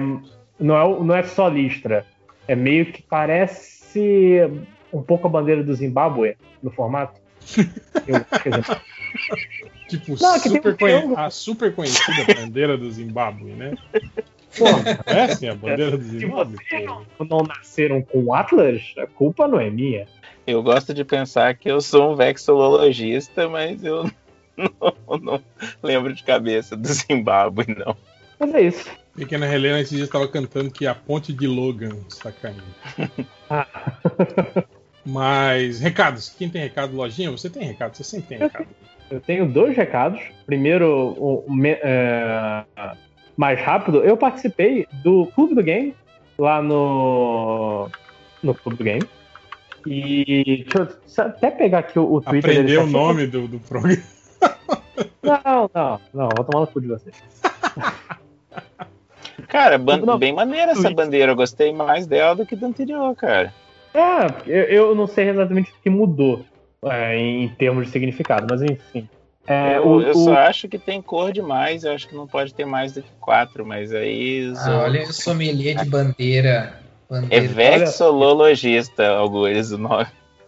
Mas enfim, no arroba Clube do Game On, participei de um podcast lá contando minha trajetória com videogames, desde ouvir, desde filar o Mega Drive do meu primo até perder manhãs no Fire Emblem Heroes. Um podcast curtinho, vai lá, foi divertido de gravar. E agora um, um pouco mais. é, Como é que eu posso dizer? Não importante, não quero falar mal do Clube do Game On, mas é um pouco ma- mais sério. O, um grande amigo meu, o Ramon, ele. O, o, o tio dos leitores no, podcast, no, no grupo dos leitores do MDM, também fiquei chocado quando descobri, e fiquei mais chocado ainda quando eu esqueci e descobri alguns meses depois. É, a mãe dele teve Covid e felizmente ela agora tá recuperada do Covid, mas ela ficou 50 dias entubada, 60 dias na UTI. Nossa, Foi uma merda. E vocês conseguem imaginar o que 50 dias entubado faz com o corpo? Destrói. O corpo é volta para estaca zero. Então ela tá tendo que fazer fisioterapia, tá tendo que ter uns equipamentos lá de, de especiais, cuidadora, blá blá blá. E ele tá pedindo para quem puder colaborar, um, um- tá no meu tweet fixado todos os dados que você precisa para colaborar. Qualquer valor é válido. Eu é, coloquei no tweet, queria agradecer, inclusive, a todo mundo que compartilhou. Pelo que eu soube, foram 700 reais que a gente conseguiu. Agradeço bastante a quem é, contribuiu. Eu sei que não tá fácil para ninguém, mas eu queria agradecer bastante por, por isso, em nome dele. E em meu nome também. E, mas quem que ainda quiser gravar, ou quem eh, gravar, quem já eh, quiser doar, ou doou e não sabia, é, se você me mandar um comprovante, eu escrevo um conto de 500 palavras sobre o que você quiser. Pra, porque eu não sei desenhar, eu acho que eu, na verdade, vou estar punindo você por dar um meu. Tipo, ah, você gasta dinheiro e você se pode com um desenho meu. Então eu, eu escrevo um pouquinho do que você quiser. Um cara, o único cara que mandou até agora quis que eu escrevesse sobre o meu pé. Eu não entendi. Eu pedi pra ele confirmação. Mas se ele quiser, eu É. escrevo sobre o meu pé. É uma referência ao meu pé esquerdo. Não sei dizer. Mas é isso, o tweet tá lá no meu. tá lá no meu perfil, tweet fixado, todas as informações estão lá, Pix e tudo mais para pagar. Agradeço bastante a quem doou e quem vai doar. Muito obrigado. Obrigado. E o, Cara. o outro recado, você falou que tinha dois? Então era esse, o clube do Game On. Esse. Ah, tá. O, ah, o muita muita gente passando por problema pós-Covid e pedindo ajuda, né, cara? É, é muito triste o tanto de gente que tá passando por isso, cara. É, É desesperador. Eu acho que, ah, recuperado. Olha que legal. É, não, é Não adianta, né? Enquanto, enquanto esse problema, essa questão não for resolvida, é, isso é o, entre aspas, novo normal, né, cara? Essa é questão você tá né? falando do impeachment, né? Porque o que, que é essa questão? É, eu tô, eu tô falando da pandemia, mas a gente sabe que, né? A gente sabe qual é o problema da pandemia. O problema da pandemia não é a Sim, pandemia, é o sim, Bolsonaro, né? a gente sabe exatamente. É, porque tem muita gente que a gente vê quem consegue se recuperar mais por dias e aí, velho, o corpo desmonta. É. É... Algures, recado? Ah, eu não tenho recado específico, só dizer pra galera que ainda não se inscreveu lá no Algures Oficial, se inscrever lá. ah, que toda semana tem três vídeos sempre. Uma análise de alguma coisa, ou seja, cagação de regra. Um vídeo sobre produção de quadrinhos, normalmente voltado mais para roteiro, né? Que é o que, eu, o que, é mais minha área. E ah, alguma curiosidade. Essa semana, curiosidade. Que curiosidade vai ser essa semana? Eu não lembro. Esqueci. Acho que vai ser sobre os, o, o- um, um filme antigo com os super-heróis da DC que saiu. Legends of Superheroes. Vai ser bem Tá bacana. inventando agora o que, que você vai fazer ou você já sabia? Não, não, não. Eu já fiz. Eu tava lembrando. Você o jeito que ele falou? Não, é que assim, Sacanagem. Você tá inventando isso, né? Tá inventando, tá inventando. termina aquele, ele vai rapidão lá gravar o É, né? pra upar, né? termino, a gravação aqui, eu vou gravar bem rapidinho. Não, mas é que assim, ó, eu tenho, eu tenho um processo, eu tenho que fazer um processo meio industrial, assim, para poder dar conta de fazer esses vídeos de forma consistente, porque eu não tenho muito tempo para fazer. Então, por exemplo, essa Você semana. tá bem, Augusto? Hã? Como assim você não tem muito tempo? Pra tá fazer bem? esses vídeos. Eles Você vão tá doente? Hã? Você tá doente? Não, eu não tenho tempo, cara, eu tenho que trabalhar. E aí eu tenho que fazer esses vídeos nas horas vagas. É, o Ciguara fazendo uma piadinha com. Ah, tá não As pessoas, quando as pessoas nos filmes falam que não. Ah, eu não tenho muito tempo de estar morrendo. Ah, nossa! Cara, eu juro que eu nunca, Ai, meu Deus, eu não Eu tinha nunca ia- pensado nisso. eu nunca ia sacar essa, essa sagacidade do 5 horas. juro, juro que não Eu, ia eu saco porque eu, eu sou acostumado a, a conviver com esse tipo de gente. com esse tipo de. Ai.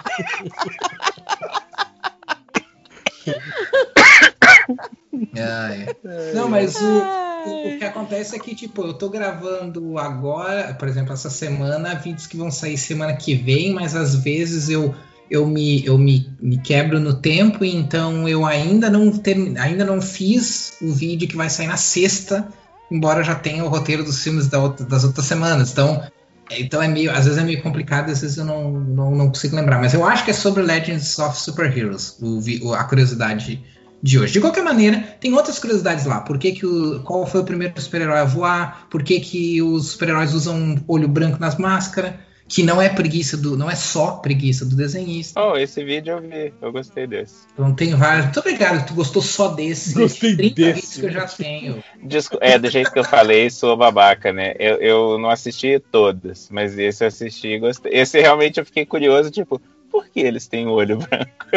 Po- Pode, É, pode comentar? Pode dar um spoilerinho aí? Um dos motivos porque eles têm o olho branco? Um dos motivos é a preguiça do. Você, você assistiu, você assistiu o vídeo também, Ideia?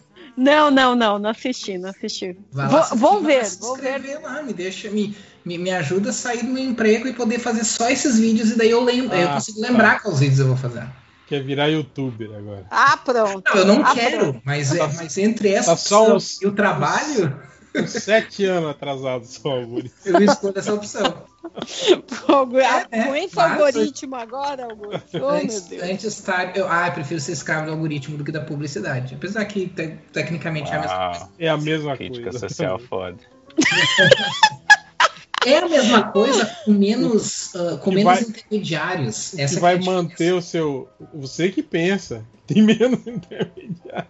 O que me fode são os, in- os intermediários no meio. É, esses que É, são- o- é o que eu sempre falo. O meu Não, o trabalho que fode não é você ter que lidar diretamente com os É, intermediários. o, o meu, o meu trabalho não é difícil. As pessoas tornam o meu trabalho difícil. É- Essa que é a verdadeira questão. Meu inferno são os outros, é isso, né, É Augusto?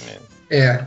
Alguns outros, não todos os outros. Alguns outros bem específicos. Mas enfim, se inscrevam lá no Algures Oficial. Ah, já fiz vídeos suficientes para vocês perceberem que eu não vou parar de fazer vídeos. Mentira, pode ser que eu pare de fazer vídeos, não tenho, não tenho como saber. Mas, ah, mas eu pretendo continuar, né? Pelo menos enquanto der. Mas tem lá vários vídeos. Vamos, vamos lá, se inscrevam, me ajudem ah, a ser um pouco mais feliz. Ou pelo menos diminuir um pouco meu meu ritmo de trabalho fora fazer vídeos. Porque pelo menos vídeos eu me divirto fazendo. Mesmo que eu lide com o algoritmo. Enfim, é isso.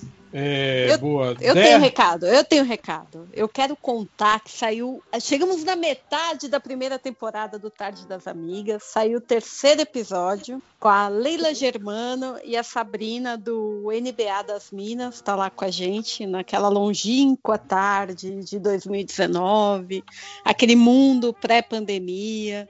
A, a Leila estava começando o, o podcast Hoje Tem. E foi bem bacana a gravação, foi bem legal. Vão lá ouvir. Tá em todos os agregadores, é, iTunes, Apple Podcasts, Deezer, tá tudo, tudo, tudo, tudo. Só ir lá buscar. Spotify, tá no Spotify, o Tarde das Amigas. Vão lá ouvir a gente, por favor. E deem feedback, contem o que, que vocês estão achando.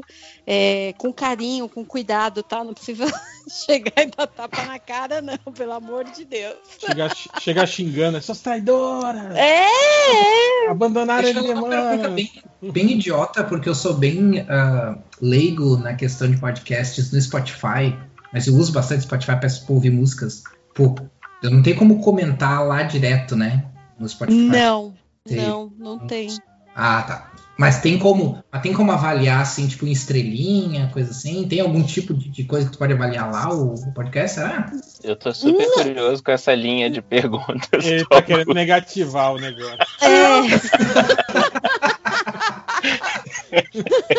Olha, no, no Spotify não tem, mas eu sei que no, no Apple Podcasts tem. Lá você deixa é, quantas estrelas, deixa Ah. opinião lá. A- Ali dá. Vai lá, Algures, pode ir. lá. Não, beleza. Não, exatamente, porque, né, eu vou, se eu for ouvir, né, se eu puder ah, dizer que eu não gostei, eu, eu tô brincando. Enfim, né, Pode ir lá, pode ir lá. Mas eu tenho contribuir, certeza né, que você vai gostar. contribuir com comentário, e com avaliação e tal, enfim. Eu sei que você vai curtir. É, Foi, foi legal, foi bacana as gravações. Só tem mais três agora. Só mais três episódios? É, é, foram seis, seis, seis gravações que a gente fez. Hum. É, desculpa, por que, que a temporada é tão curtinha assim? É porque foi. É, isso, é real isso que você tá falando? Foi tudo gravado antes da pandemia? e- Foi, e foi tudo gravado antes, né? Quando a gente podia se aglomerar, ir na casa das pessoas, né? Chegar lá com vinho, pedir pizza e. Ah, vai me dar gatilho pra caralho essas... Nada, nada, é gostoso de ir. É, é bom pra lembrar aquele mundinho pré-pandemia. É, o mundo Mas que a gente foi- quer que volte, que não vai voltar. Foi. Mas cinco horas foi muita, como é que se fala? Correria, pouco tempo, agendas que não batiam. Aí a gente conseguiu, eram para ser 10, a gente conseguiu fazer esses seis e a gente. Quando a gente falou, pô, vamos marcar mais, veio a pandemia, não deu mais. Entendi. E ficaram esses seis, Uhum, entendi. certo? Mas vamos lá, Tarde das Amigas, no Spotify, Deezer, Apple Podcasts, onde você quiser, tem Tarde das Amigas. Pega o vinho e vem. O réu tá aí? Réu. Talvez, ou não. O O réu tá aqui. Só que tá no tempo pra ver o, o ele de 18 anos. Eu vou, eu vou Ele tá aproveitar e mutado, falar o meu. É, enquanto ele tá mutado, eu vou aproveitar e passar meu recado também. É, para avisar os professores que escutam o podcast que no- eu estou colocando no meu canal agora os vídeos para ajudar os professores que estão passando pela, pelas aulas híbridas, né? Que estão batalhando aí para colocar, fazer funcionar as aulas híbridas. Então, se você é professor, independente da matéria, independente da escola, do tipo de escola, de aula que você dá, e você está tendo que lidar com isso, de falar com o aluno que está em casa e aluno que está na frente, na sua frente mesmo durante a aula. É, vídeos que eu estou fazendo no YouTube são para isso.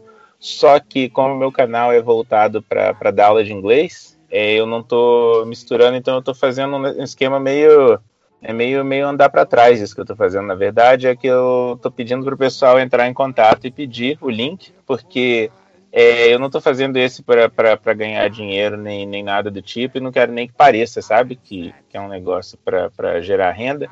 É só para ser um esquema de professor para professor mesmo.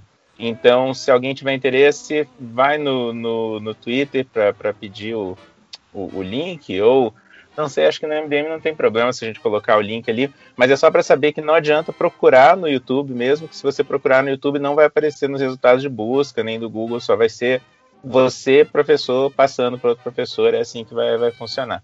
Então, se você é professor, está passando por aula híbrida, está precisando de uma ajuda, ou está querendo dar uma dica para outros professores também, dá uma passadinha lá.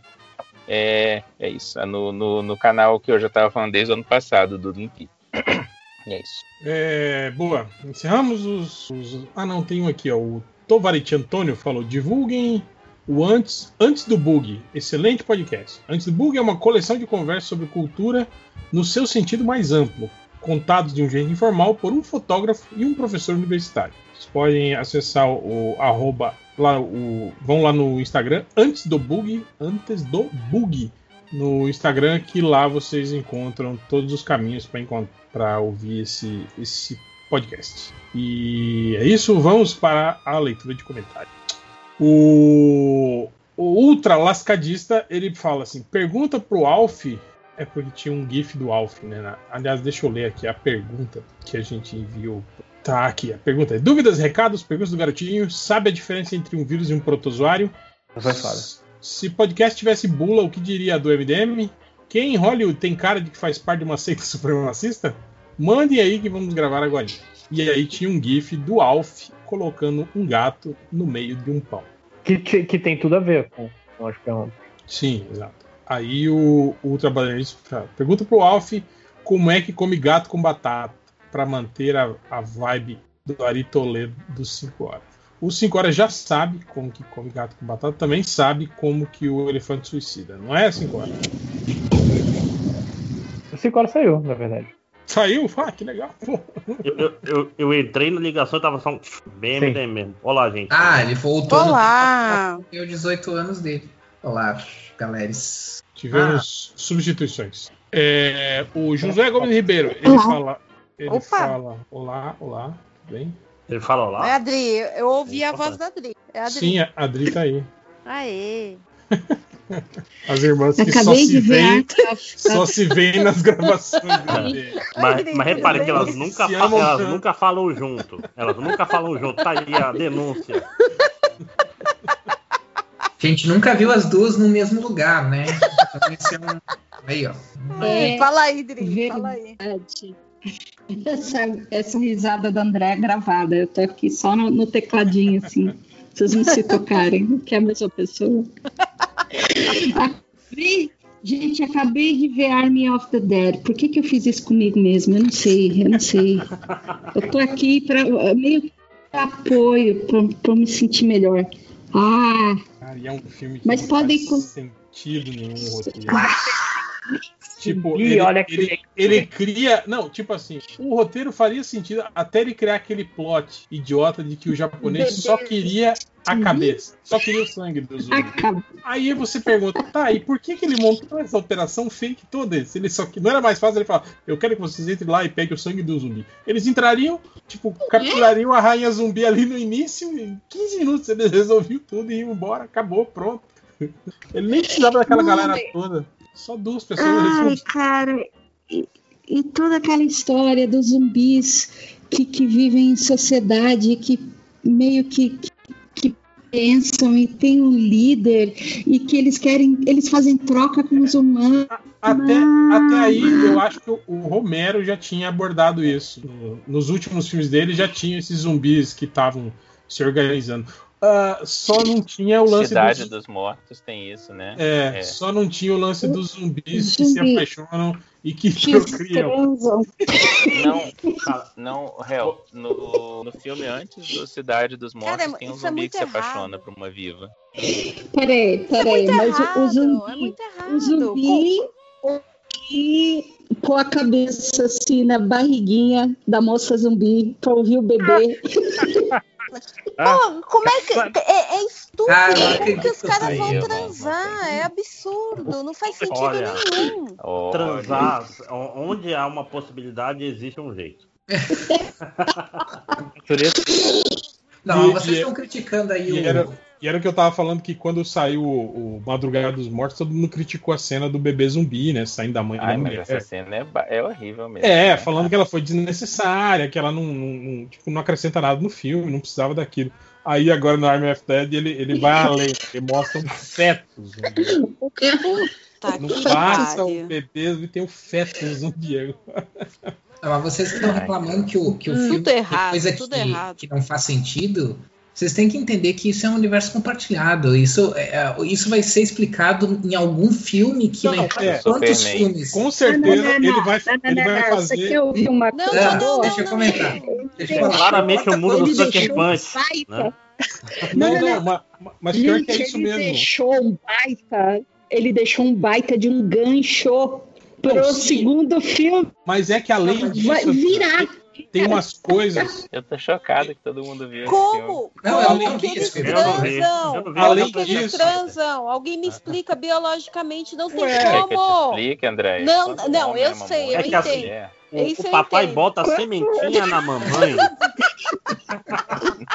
Agora, hein, hein, Adriana? Eu não sei se você tava ligada, mas tipo, tem umas paradas no filme, tipo, tem, tem uns zumbis que são robôs no meio da, daqueles que eles matam. Eu vi sobre isso. Então, isso, isso tudo vai ser explicado futuramente. Obviamente que o que o Snyder vai fazer, ele jogou essas pataquadas no meio do filme, aí ele vai ouvir o que a audiência vai falar pra ele montar os próximos filmes. É, não, eu ia dizer, Que é não exatamente o que ele fez no, no, no- no- no- com os super-heróis, né? Quando E não lembra que ele fez o ele fez o Superman, né? Aí todo mundo criticou, pô, esse Uhum. Superman não liga pras pessoas, né? Destrói tudo. Aí no segundo filme ele botou não. Não entendeu. Calma, gente, olha só como ele, se- como ele se preocupa assim com as pessoas, né? Tipo, Aí, aí fez, fez aquela cena, tipo, o pessoal tratando ele como um deus e ele olhando com a cara de nossa, que pessoas inferiores. Que é, é- é- esse é o Zack Snyder. Mas, mas pô, tem dizer. cena de sonho? Eu, eu não vi. Tem cena, cena de sonho? Tem, tem sonho do futuro? Esse é o Olha, Snyder. é Tem um de sonho, com certeza. Se não for consequência de sonho. Não, mas o que eu ia dizer é que assim, não importa quantos filmes ele consiga fazer nesse universo, vai ter coisas que ele não vai explicar e que ele vai dizer que ele ia explicar num filme que não deu Que fazer. não saiu, né? Que não É, saiu, ele vai- mas que ele queria fazer. E aí Ele reclamar, ele passa ele vai- 10 anos falando sobre tudo que ele ia explicar daquele filme que nunca saiu. Esse é o tipo de conteúdo Não, que vocês não, vão não, ver não, no não, canal mas gente, vocês estão sendo, vocês estão, estão sendo injustos. Vocês estão sendo injustos. Injustos com o Zack Snyder, porque ele tentou botar um- uma discussão política ali, ó. Porque tem os refugiados, tem o campo ali, ó. Das pessoas que são Não, mantidas. e eu, acho, eu acho engraçado que a, a refugiada é tão importante que depois que cai o helicóptero, a gente não sabe se ela sobreviveu, se ela morreu. ela some. Não, mas, mas no, pró- no o próximo filme ela vai ser a principal. Nem o, não, eu não tô falando da filha do, do, do Bautista, eu tô falando da menina que ela salvou. O André não assistiu o filme, gente. Eu não assisti o Tá- filme, eu tô chutando. É. é, tá Ah, então, então cala sua boca primeiro. Não, não. É, Eu não preciso ver um filme do Snyder pra comentar. Esse é o MDM. Cara, é, tipo, ele cria todo um, um- movimenta a história em torno daquela mulher. E aí no final do filme, tipo, ah, foda-se ela, né? Tipo, Cara, o, o, o Batista, o, o David Bautista, ele não fez tudo o que ele fez para ganhar uma grana, para poder dar uma vida melhor para filha, né? Para tentar se reaproveitar. Se, se aproximar da filha mais uma vez, aí de repente a menina e eles todos assim para assim vestidos, né, com roupa do exército e, e- e- armas até os dentes, não sei o quê. A menina chega lá de regatinha, calça jeans, manda o pai calar a boca e fala: Vou entrar com vocês sim. E acabou. Falei, que isso, cara? E ele fala: Tá bom. Então você vai entrar É, com a mostra gente. que ele é um mau pai. No né? inferno Ela zumbi. queria um programa e ele não queria que ela participasse. Mas eu acho, eu acho legal que o filme é bem aquela ideia pessimista mesmo do Snyder, né? Que, tipo, tem aquele discurso, os caras falam, ah, nós fomos um grupo de, de- resgatamos tantas pessoas, fizemos o bem a tantas pessoas e olha só como nós acabamos, né? Acho que tá na hora mesmo da gente conseguir algo pra gente, aí eles vão lá atrás do dinheiro e dá tudo errado. Altruísmo zero. É. Zero, né? É, Ele não zero. Se não- altruísmo é errado, só, só faz você se fuder na sua vida. Porque assim, querendo ou não, errado, errado ele não tá, né? Pronto, como Não, Ah, pronto, chegou, chegou o- O objetivista aí, ó. Chegou o 5 horas aí, nerd fã, né? De volta. Não esqueça, eu Não, sou não, ô, Ivo, pessoal. eu, tenho, eu, eu estou no meu lugar de fala aqui quando tô falando sobre sofrer, tá? O, o, o, réu, o duro é descobrir que o apocalipse zumbi aconteceu por causa de um blowjob mal dado. Agora, ok, agora eu tenho que ver esse filme. Vocês não viram? Vocês não viram? Não. Cara, O casal lá- Três horas Snyder. de audiência pra esse Snyder, cara. Se eu for ver, vai ser baixado. E eu tenho Não, agora, mas depois do que a Adriana falou aí, eu... Imagina, os caminhões, é simples, os caminhões do exército estão levando um zumbi. Um zumbi. E aí tem um casalzinho que acabou de se casar em Vegas e tá vindo um carro sentido contrário. Aí no bem, aquele estilo sutil do Zack Snyder. Zack Snyder de ser. Aí lá, ai, vamos fazer uma coisa aqui, uh, aventura. Ah! E aí?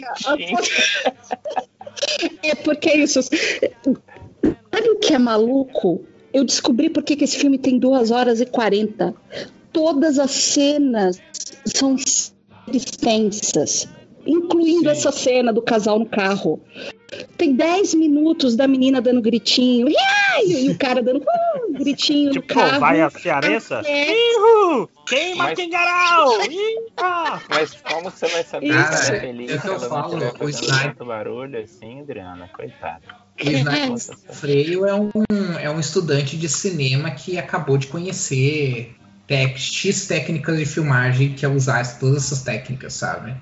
Cara, aí imagina, os carros batem, um zumbi escapa, morde dois caras do exército e esses três entram em Las Vegas e aí acabou. Ou seja, tudo começou por causa do acidente. Trada. Ah, pô, mas só eu e o, o Al que vimos o filme, ninguém mais viu? Eu sinceramente me recuso. Eu já vi Liga da Justiça. Ai, Eu não vou falar que eu me recuso, porque depois da propaganda da Adriana eu não quero mais. Mas, mas eu vou dizer pra vocês que, tipo assim, quando, quando ah, saiu a premissa do filme, era uma, porra, era uma ideia legal, cara. A ideia Vai básica. fazer filme de zumbi, inclusive, né? De Sim, novo.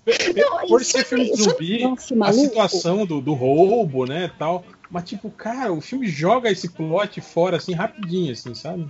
E sabe uma coisa que eu chamo atenção também, Real? Se a gente olhar os posters, olhar todo o trabalho gráfico, tem um neon, parece que vai ser engraçadalho, Sim, sim. parece que vai ser assim, ah, divertido, aventura. Não, não. É, eu Não achei que eles meio que. neon, Eles meio que chupetaram a, a, a identidade gráfica. Suicide Squad. Do- exato, do, do Esquadrão Suicida. Foi meio isso. É, eu também achei isso. A- a- na prática é câmera lenta e aleluia do. É isso? É, tem, tem, ale- tem, tem aleluia? não, tem, tem, tem aquelas trilhas sonoras óbvias, tipo, Eu o filme termina com uma versão triste de, de zombie. De zombie. Por Eu ouvi falar isso, cara. É, tem um filme de zumbis, que música que vamos Cara. ter? Zombie, ó. E, e nova, Quando eu fui isso, cara, eu pensei assim, meu Deus, cara. Mas a culpa disso foi da que eu Marvel. gostaria de, de dar porrada Peraí só um se eu é tivesse é, a oportunidade. É o Bolsonaro e o Sniper. A culpa dessas trilhas sonoras óbvias é da Marvel, com o, o Iron, Ferro, Iron né? Man, exatamente, do Black Ah, Sabbath. Homem de Será Ferro. que começou com o ferro? Não lembro. e sabe aquele. Tem outra é que no marca Homem de Ferro tocava do Iron Snyder. Man, né? E é, é, teve também depois no, no Thor 3 lá, que teve o Immigrant Song. Ah, não, Ragnarok sim, com certeza. E eu até falei eu, falei, eu tenho certeza que a Marvel tentou comprar Civil War do Guns N' Roses pra Guerra Civil, mas o, o, o Axl Rose deve ter. deve- não, não, não vou. Com certeza. Gente, e sabe aquele lance do Snyder começar todo o filme dele com flashback, com uma música? Certo? Sim. Dessa vez são duas músicas, são 10 minutos de flashback. Aquele 10 clipezinho, né? E é a única coisa que todo mundo elogia no Snyder, daí ele faz em todos os filmes, né? Que é essa, É, não, abertura- mas- essa sequência de abertura, né? Quem ele devia dos né? filmes. Não, não, Quem ele devia. Não, eu, eu gosto do começo de Watchmen. Apesar de tudo, eu acho que ainda é Eu maneiro. já, fa- eu já falei do, do problema daquele começo de Watchmen, né? Que é, é meio óbvio, mas eu Não, não, cinematograficamente falando, ele pode, ele pode ser legal, mas, tipo. Mas Ele, resolve. ele já resolve. é a primeira dica de que ele quebra toda a sutileza, né, cara? Sim. Mostra, mostra Sim, o comediante sim. matando o Kennedy, que é uma coisa que na HQ, tipo assim, é aquela coisa que fica nas entrelinhas, assim, aqueles É. papinhos entre eles, assim. Tipo, Mas é ele, ele joga no É um óbvio. filme. É um filme, então dá até pra falar, pô, o cara tem. Mas se, se não fosse o resto do filme, dava pra você, falar assim, não, ele, ele tentou ser mais óbvio, porque é um filme de duas horas e não um HQ de 12 edições gigantescas. Não, é um filme de três horas e. É. É, não, é. Depende da versão, né? Ah, o cara tinha Snyder Cut desde Não, aquela gente, época, esse né? filme é sempre longo, Tem, cara. tem um é Director's longo, né? Cut, tem um Director's Cut, pô, que tem a, a cena do Coruja, que é muito boa, inclusive, do E Coruja. tem, Tem, é, e o, e o curta-metragem lá do. do, do, do, do É Cargueiro um desenho Negro. animado, né? É, tá, tá junto com o filme nessa versão. Essa versão. Pô, Não perdeu nada. É.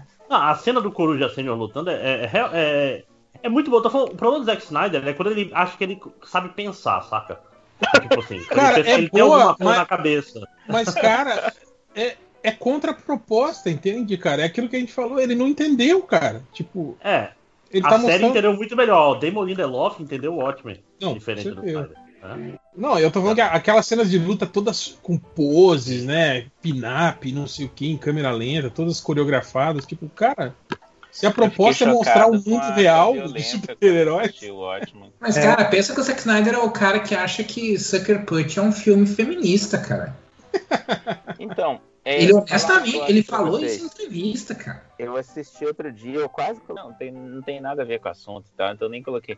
Mas eu assisti um desses vídeos de. Sabe quando eles pegam o ator ou o diretor fazer breakdown, assim, ó, essa é a minha carreira, esses filmes que eu fiz e tal. E, cara, eu acho que se alguém fizesse um trabalho aí, dica para os estudantes de psicologia que escutam o MDM, fazer um trabalho sobre o Zack Snyder é uma coisa assim, impressionante, cara. Porque as coisas que ele acredita, quando ele, quando ele tá defendendo o filme dele, você fica assim, peraí, que eu acho que esse cara. Co- Como é que é a história desse filme aí que ele tá falando? Ele tá vendo um outro filme que não é o dele, né? E- exato. E quando, não, cara, eu assisti esse filme, não tem nada de que você tá dizendo. E ele acredita que muitas das coisas que ele faz na cabeça dele deu certo. É muito doido. Eu vou, vou mandar o link agora que a gente entrou nessa conversa, eu vou pôr esse link lá no Surbão. É. Ele analisando a própria carreira e o tipo de coisa que ele pensou e como ele acha que conseguiu fazer isso. Ele deve se achar tão bom, né? Nossa. Não, mas, mas sabe, é o, é, o, é o cara que ele não entende bem a- os conceitos, mas acha que já entendeu, saca? Cara, eu, Aí eu é- te- eu tenho certeza que ele assistiu Ilha do Medo do Scorsese e pensou assim, cara, eu acho que eu consigo fazer isso. Ah, eu não duvido. Eu vou fazer uma carreira eu queria entender de, de onde ele tirou. Porque agora tem um novo conceito. Esse filme traz mais um conceito, Zack Snyder, que é o blur. Ah, sim! Eu, eu me senti assistindo o filme no Extrêmio. Tem, no Cam, quando dá aquela. É Cara, eu me senti com miopia. Ele é o estudante de cinema que fica aprender, que aprende uma coisa nova e fica testando. Aí ele usa um monte no filme, assim. Ai, gente, vocês têm que assistir esse vídeo que eu tô falando. Eu vou achar, mandar pra vocês. Essa Eu, eu, eu não manjo de psicologia, mas é o ID, né, cara? Que é o, é o cara que é, é pura vontade e não, não pensa em si mesmo. Cara, a E a quantidade de cena. cara. É, A é o quantidade Eric de Cartman, cena que. Parece um quadrinista aí que a gente conhece brasileiro. Opa! Esse Ué, E assim, cenas que ele coloca blur que não tem nada a ver. Tem um personagem passando aqui na frente, de repente fica tudo borrado. O personagem dá a volta na sala, vai aparecer lá na frente, aí que a- a- as coisas entram. Foco, o casal tá fazendo um vídeo, aí tipo a, a câmera foca no celular que tá filmando o casal, que tá no fundo da cena e você não vê nada. Quer dizer, são cenas de blur, de borrão, que não tem por que existir. E não é uma cena, são 10, são 15 cenas assim, duas horas e meia, num filme de zumbi. Cara! Outra coisa que eu fico meio bolado é tipo assim, com os personagens agindo. Não teve o, o Prometheus lá, que a gente criticou muito sobre personagens agindo de, de jeito é, imbecil demais. assim, que, que você para e fala, meu Sim. Deus, não, né? Esse cara, é, o cara é o esse biólogo filme- e é o cara que toca na. Na, É, toca na cobra, cobra. né? Esse na filme cobra é cheio, da puta. é cheio disso. Por exemplo, tem uma parte em que um cara trai o grupo. Aí ele deixa uma mulher pra trás, presa, num lugar que é cheio de zumbis. Aí essa mulher, tipo, deixou ela lá pra ela morrer, sabe? Tipo, ah, eu, vou, eu tenho que eliminar todos eles, né? Porque eu sou o mauzão, né? Tipo, primeiro que não tinha nenhuma necessidade dele matar todo mundo, né? Ele simplesmente podia ter ido embora com a cabeça zumbi. Ele não precisava ter voltado. Na, Mas, na verdade, era melhor ter mais gente viva, provavelmente. Mas aí o que ele fez? Ele trancou a mulher, né? E aí, tipo assim, falou: Ah, ela ficou pra trás, eu perdi ela, não sei o que. E aí ela consegue sair do lugar. Ela, ela pula por uma janela, cheia de zumbi atrás dela, não sei o que. E aí ela fica, tipo assim, a uns 20, a uns 20 metros de onde estão as pessoas. Acho que menos. Uns 10 metros de onde estão as pessoas. Ela tá lutando com os zumbis, tipo, ninguém ajuda ela. Tipo, ninguém vai lá e atira nos zumbis que estão chegando perto dela, tá ligado? E aí meio que deixa ela morrer. E ela morre sem gritar pras pessoas. Foi ele! Esse filho da puta aí que me prendeu lá atrás, sabe? Ela simplesmente olha pra É. todo mundo tipo, faz um gesto de sacrifício e aí o, o parceiro dela atira no, no, no, no- no tanque de, de gasolina que ela tava carregando nas costas e explode ela com todos os zumbis que estavam perto. Tipo, ela não avisou. Ele, ele gosta de sacrificar a mulher também, né? É um Aí tema- depois teve a outra é? cena. feminismo isso, sem cor. Aquela cena do Olha, Feminismo, né? lance Aquela que eu não cena- entendi, cara. Aquela cena em que o, o, Aquele- o capanga do japonês é, prende a, a menina, ele vai embora, prende eles, lembra? No prédio. É. Uahaha, Uhum. ah, seus idiotas, peguei você. É, na verdade, o que a gente quer mesmo é a cabeça, o dinheiro, foda-se, isso aqui vale muito mais. E agora vocês estão presos aí, haha, tchau. E ele vai embora. E a menina que tava ali, tipo, tentando. Ela fica gritando: Ei, não nos deixa aqui. Foi a menina que substituiu a cabeça dele por uma, pela, pela Aham. máquina de dinheiro. Tipo, era só ela ter Exato. olhado e falado assim: Ô, idiota, a cabeça Ô, tá comigo, ó. O Tá que você tá comigo. carregando aí não é a cabeça. Então abre essa porra aqui, senão você não vai ter a cabeça. O E ela não faz isso, ela lance que eu deixa não entendi. Eles ficam presos. Eu falei, meu Deus, como assim?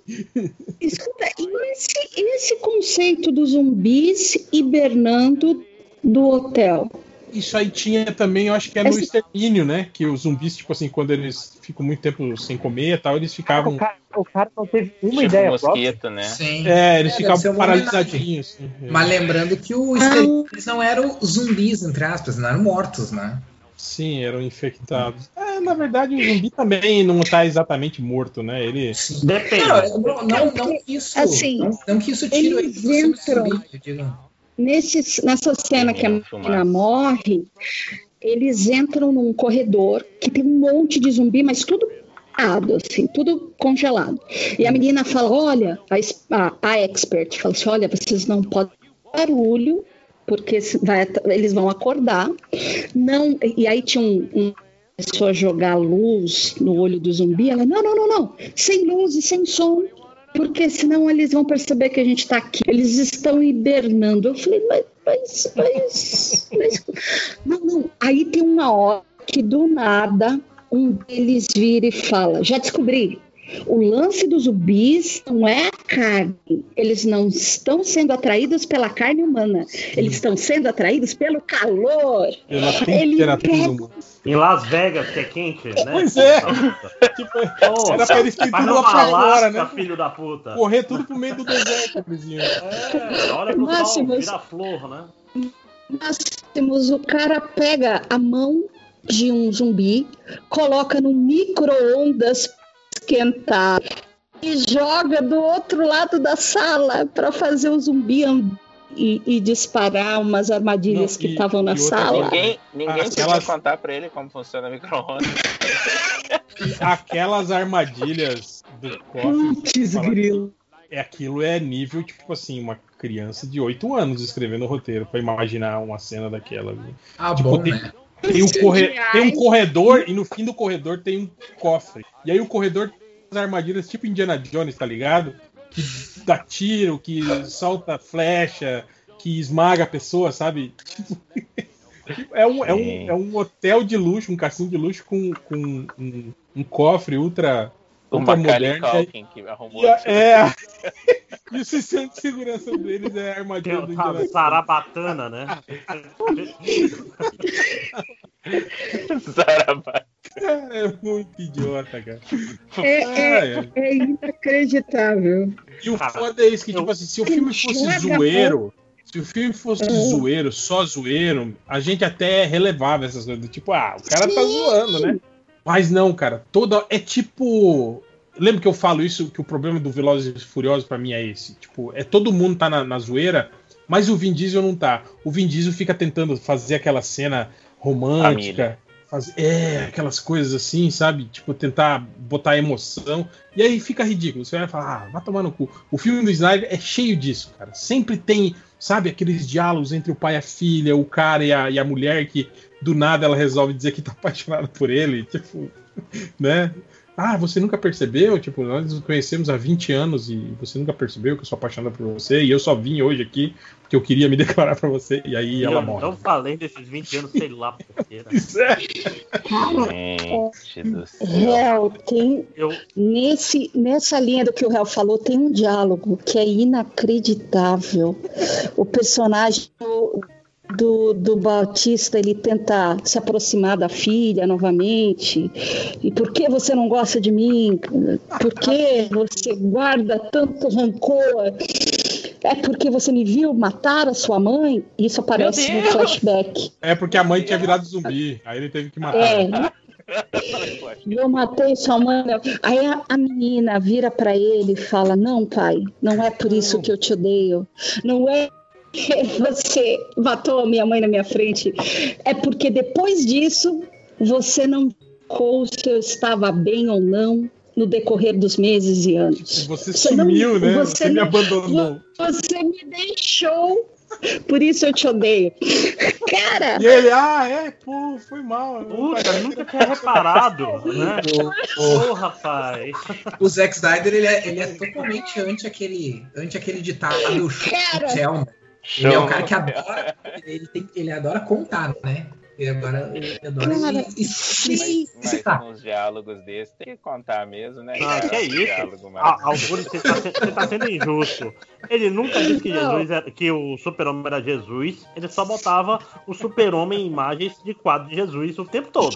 E com o braço, com o aberto. Ele mexe com o braço aberto, né? Aquela cena Não, da igreja, gente. Aquela, aquela cena da igreja dele conversando com o padre, e aí no fundo tem um, um Jesus de capa vermelha Ah, no vitral. É, a câmera sobe pra mostrar, cara. É muito, é muito Como é, como é que Jesus de capa vermelha nunca virou o nome de ninguém que segue MDM, né, cara? Jesus de capa vermelha é um nome muito bom. Cara, Parece nome de, raça de cachorro, né? Bautista. A ideia, Jesus capa gente, a ideia é toda do David Bautista e atrás e dessa furada toda para ganhar, sei lá, 10, 2 milhões de dólares, porque o pagamento seria 50 milhões de dólares dividido entre uma pancada de gente. É que o sonho dele era, era ter um food truck. Jesus. E pagar a faculdade da filha também. Caraca, gente, tem outro Aí jeito de assim, abrir um eu, food truck. eu, pa- eu pago a sua faculdade e aí eu, eu, eu monto meu food truck de comida natureba, onde eu vou usar tofu como Porque, obviamente, o né, ingrediente você olha pro, pro tipo físico do Bautista e percebe que alguém tem uma- Muito Não, assim. Ele, ele come basicamente batata, ovo e whey, né? É só. Só. Cara, aí eu parava e eu falava, mano, quem que. É o Snyder, é o Snyder que escreveu esses diálogos. Não é possível. Não é possível. É, não, é, o filme é sofrível, assim. É, é muito pra, pra dar risada mesmo. Cara, eu tô muito feliz de ter visto um filme do Nicolas Cage lutando contra animatrônicos que ele não fala nenhuma palavra. Nem, é sério, é um filme de 90 minutos. Por que, que ele não fala Pode nada, crer. Máximos? Porque o personagem dele é badass. E e ele só olha pras coisas. Ele não. Ah, Não, eu achei que tinha a ver com ser de game e o jogador é silencioso no jogo, né? Ah, Pode ter, pode ter isso, mas eu acho que é só pra ele ficar mais intenso mesmo. Porque é muito ridículo, o filme é muito ridículo, Ou cara. Não ou é não, ou, ou ele chegou e falou: Não, eu faço o filme, mas eu não vou falar nada. Ele falou assim pro cara, provavelmente. Eu faço as cenas de ação, mas não falo nada, inclusive. Não, não vou falar nada. Me dá o dinheiro aí. Me dá, me dá, me dá, me dá. Aí o cara tá. Mas, mas o que é pior que o filme fica mais engraçado porque ele não fala nada. Porque a- as coisas mais esdrúxulas acontecem e ele não reage, saca? É, Ô, ô, de fato, Márcio, mas eu imagino, eu imagino ele fazendo carão, né? Não, nossa, ele, ele tá muito. Ele, ele tá fazendo tipo um super Vin Diesel. no- só que o Vin Diesel fala muito, entendeu? Ele tá lá só, só com cara de mal e não fala nada, e ignora as pessoas. E chega a hora do intervalo dele, ele vai lá tomar uma cerveja jogar pinball e foda-se quem tá morrendo. Olha como sou. Cara, esse filme é muito ruim, é, é- é bem ruim. Ixi. Não espero um filme bom. Tem alguém Tem alguém aí, né? Tá, tá fazendo omelete aí? É o lojinha. Desculpa. Você não terminou de lavar a louça ainda, Lojinha? Puta que pariu. Então, Não, não, a patroa tá fazendo chocolate quente. Ai, Hum. eu quero. Pode, pode. É. Aqui em casa agora a gente só chama de chocolate. A- Aqui em Manaus a gente só chama chocolate quente de chocolate, porque é o padrão. Já é. Porque já é na geladeira, né? É né? Mas. Pô, mas falando em filme merda, aproveitando que a gente tá nesse preâmbulo de duas horas, é, vocês viram o filme da Cruella? Eu queria saber isso. Ah, não, eu só, Cruella. só Não acompanhei a- as discussões. Mas ó, tá com Rotten Tomatoes acima do Coringa. Mas eu achei, achei engraçado isso também, porque eu tinha visto é, é, elogios. Acho que tinha postado no grupo, acho. Que Eu- o filme eu da postei. Cruella tinha, tinha conseguido elogios da crítica e não sei o quê. Acho que quando teve as exibições, exibições pra, pra crítica, né? Aí eu não entendi Bicho, porque. bicho. Aí de- depois todo mundo começou a detonar. Cara, é- ela eu odeia Dálmatas. Demais, né? Ela odeia Dálmatas porque Dálmatas mataram a mãe dela. Tá certo. Você, você viu o filme? Viu Só o que filme? não mataram a mãe dela. Porque A era um dela truque da mãe dela. Ah, Sim. mas ela já odiava a Dálmata. aí- Aí você já tá muito. Vai falar que eu procuro? Você já se investiu nesse ódio, você não desfaz. Mas você- há, há mas você 30 tá minutos você falou que Pera- não tinha visto o filme do Zack Mas você Snyder tá- e não precisava ver Mas você tá falar querendo dizer o quê, Lojinha? Que, tipo assim, que assim que ela descobrisse que a mãe dela não foi morta por Dálmatas, que foi um golpe da mãe dela, ela deveria parar de odiar os Dálmatas. É isso que você tá Não. querendo mal. dizer. Não, eu tô, Hell, eu tô dizendo um que golpe, é, é uma criança confuso. que fez isso. É, Não, já começa, já começa que tu, tu odiar todos os dálmatas só porque um dálmata matou qualquer Não, foram os quatro. Dálmatas. Não, gente, Com, peraí, com, as, tão- com as manchinhas de Dálmata fazendo um rostinho. Pera aí, de- nervo- deixa os 5 horas passar pano aí pra. Não, pra vocês estão morte- zoando pra morte de lojinha quando é pra zoar o filme. Olha só, primeiro a deixa a mãe dela sendo morta por dálmatas na pequena. Depois ela cresce pra descobrir que a mulher que apitou pros dálmatas matarem a mãe dela é que é a mãe dela. Esse Tipo filme a Nazaré. vira- A mãe Não. dela mandou a mãe Cara, dela. Eu tô, eu tô, eu tô realmente na dúvida se Não. vocês estão falando é sério ou não. Tudo Não, bem, não. 5 horas. Tudo bem, 5 horas. Mas eu tô falando, o lance é. O ódio pelos Dálmatas é justificado, então. Mesmo que a mulher que apitou lá, que deu a ordem os Dálmatas matarem a mulher que supostamente ela achava que era a mãe dela, ela viu os cachorros matarem a, mãe dela. Ou alguém que ela gostava. Os Dálmatas são tipo um piranha, ela caiu no meio dos Dálmatas. É, é, tipo exa- isso, aham. Real, é exatamente isso. Só que o cara que fez o filme achou que isso não era o suficiente. E a Cruella quer pegar o- a joia da mãe dela, a We última lembrança da mãe dela, e o Dálmata come a joia. o mesmo Dálmata que matou a mãe Não, mas foi a gota d'água, né? é um vilão absurdo. E ela, e ela, por algum motivo que eu não entendi, mas eu também não vi o filme, então foda-se, ela deu os dois Dálmatas que começam o filme do 101 Dálmatas. É, é, mas é porque é vingança, Lojinha. É porque é vingança. Ela fala, eu quero que esse dálmata não é o bastante pra eu destruir ele. Eu tenho que esperar eles treinem e matar os filhotes. Entendeu?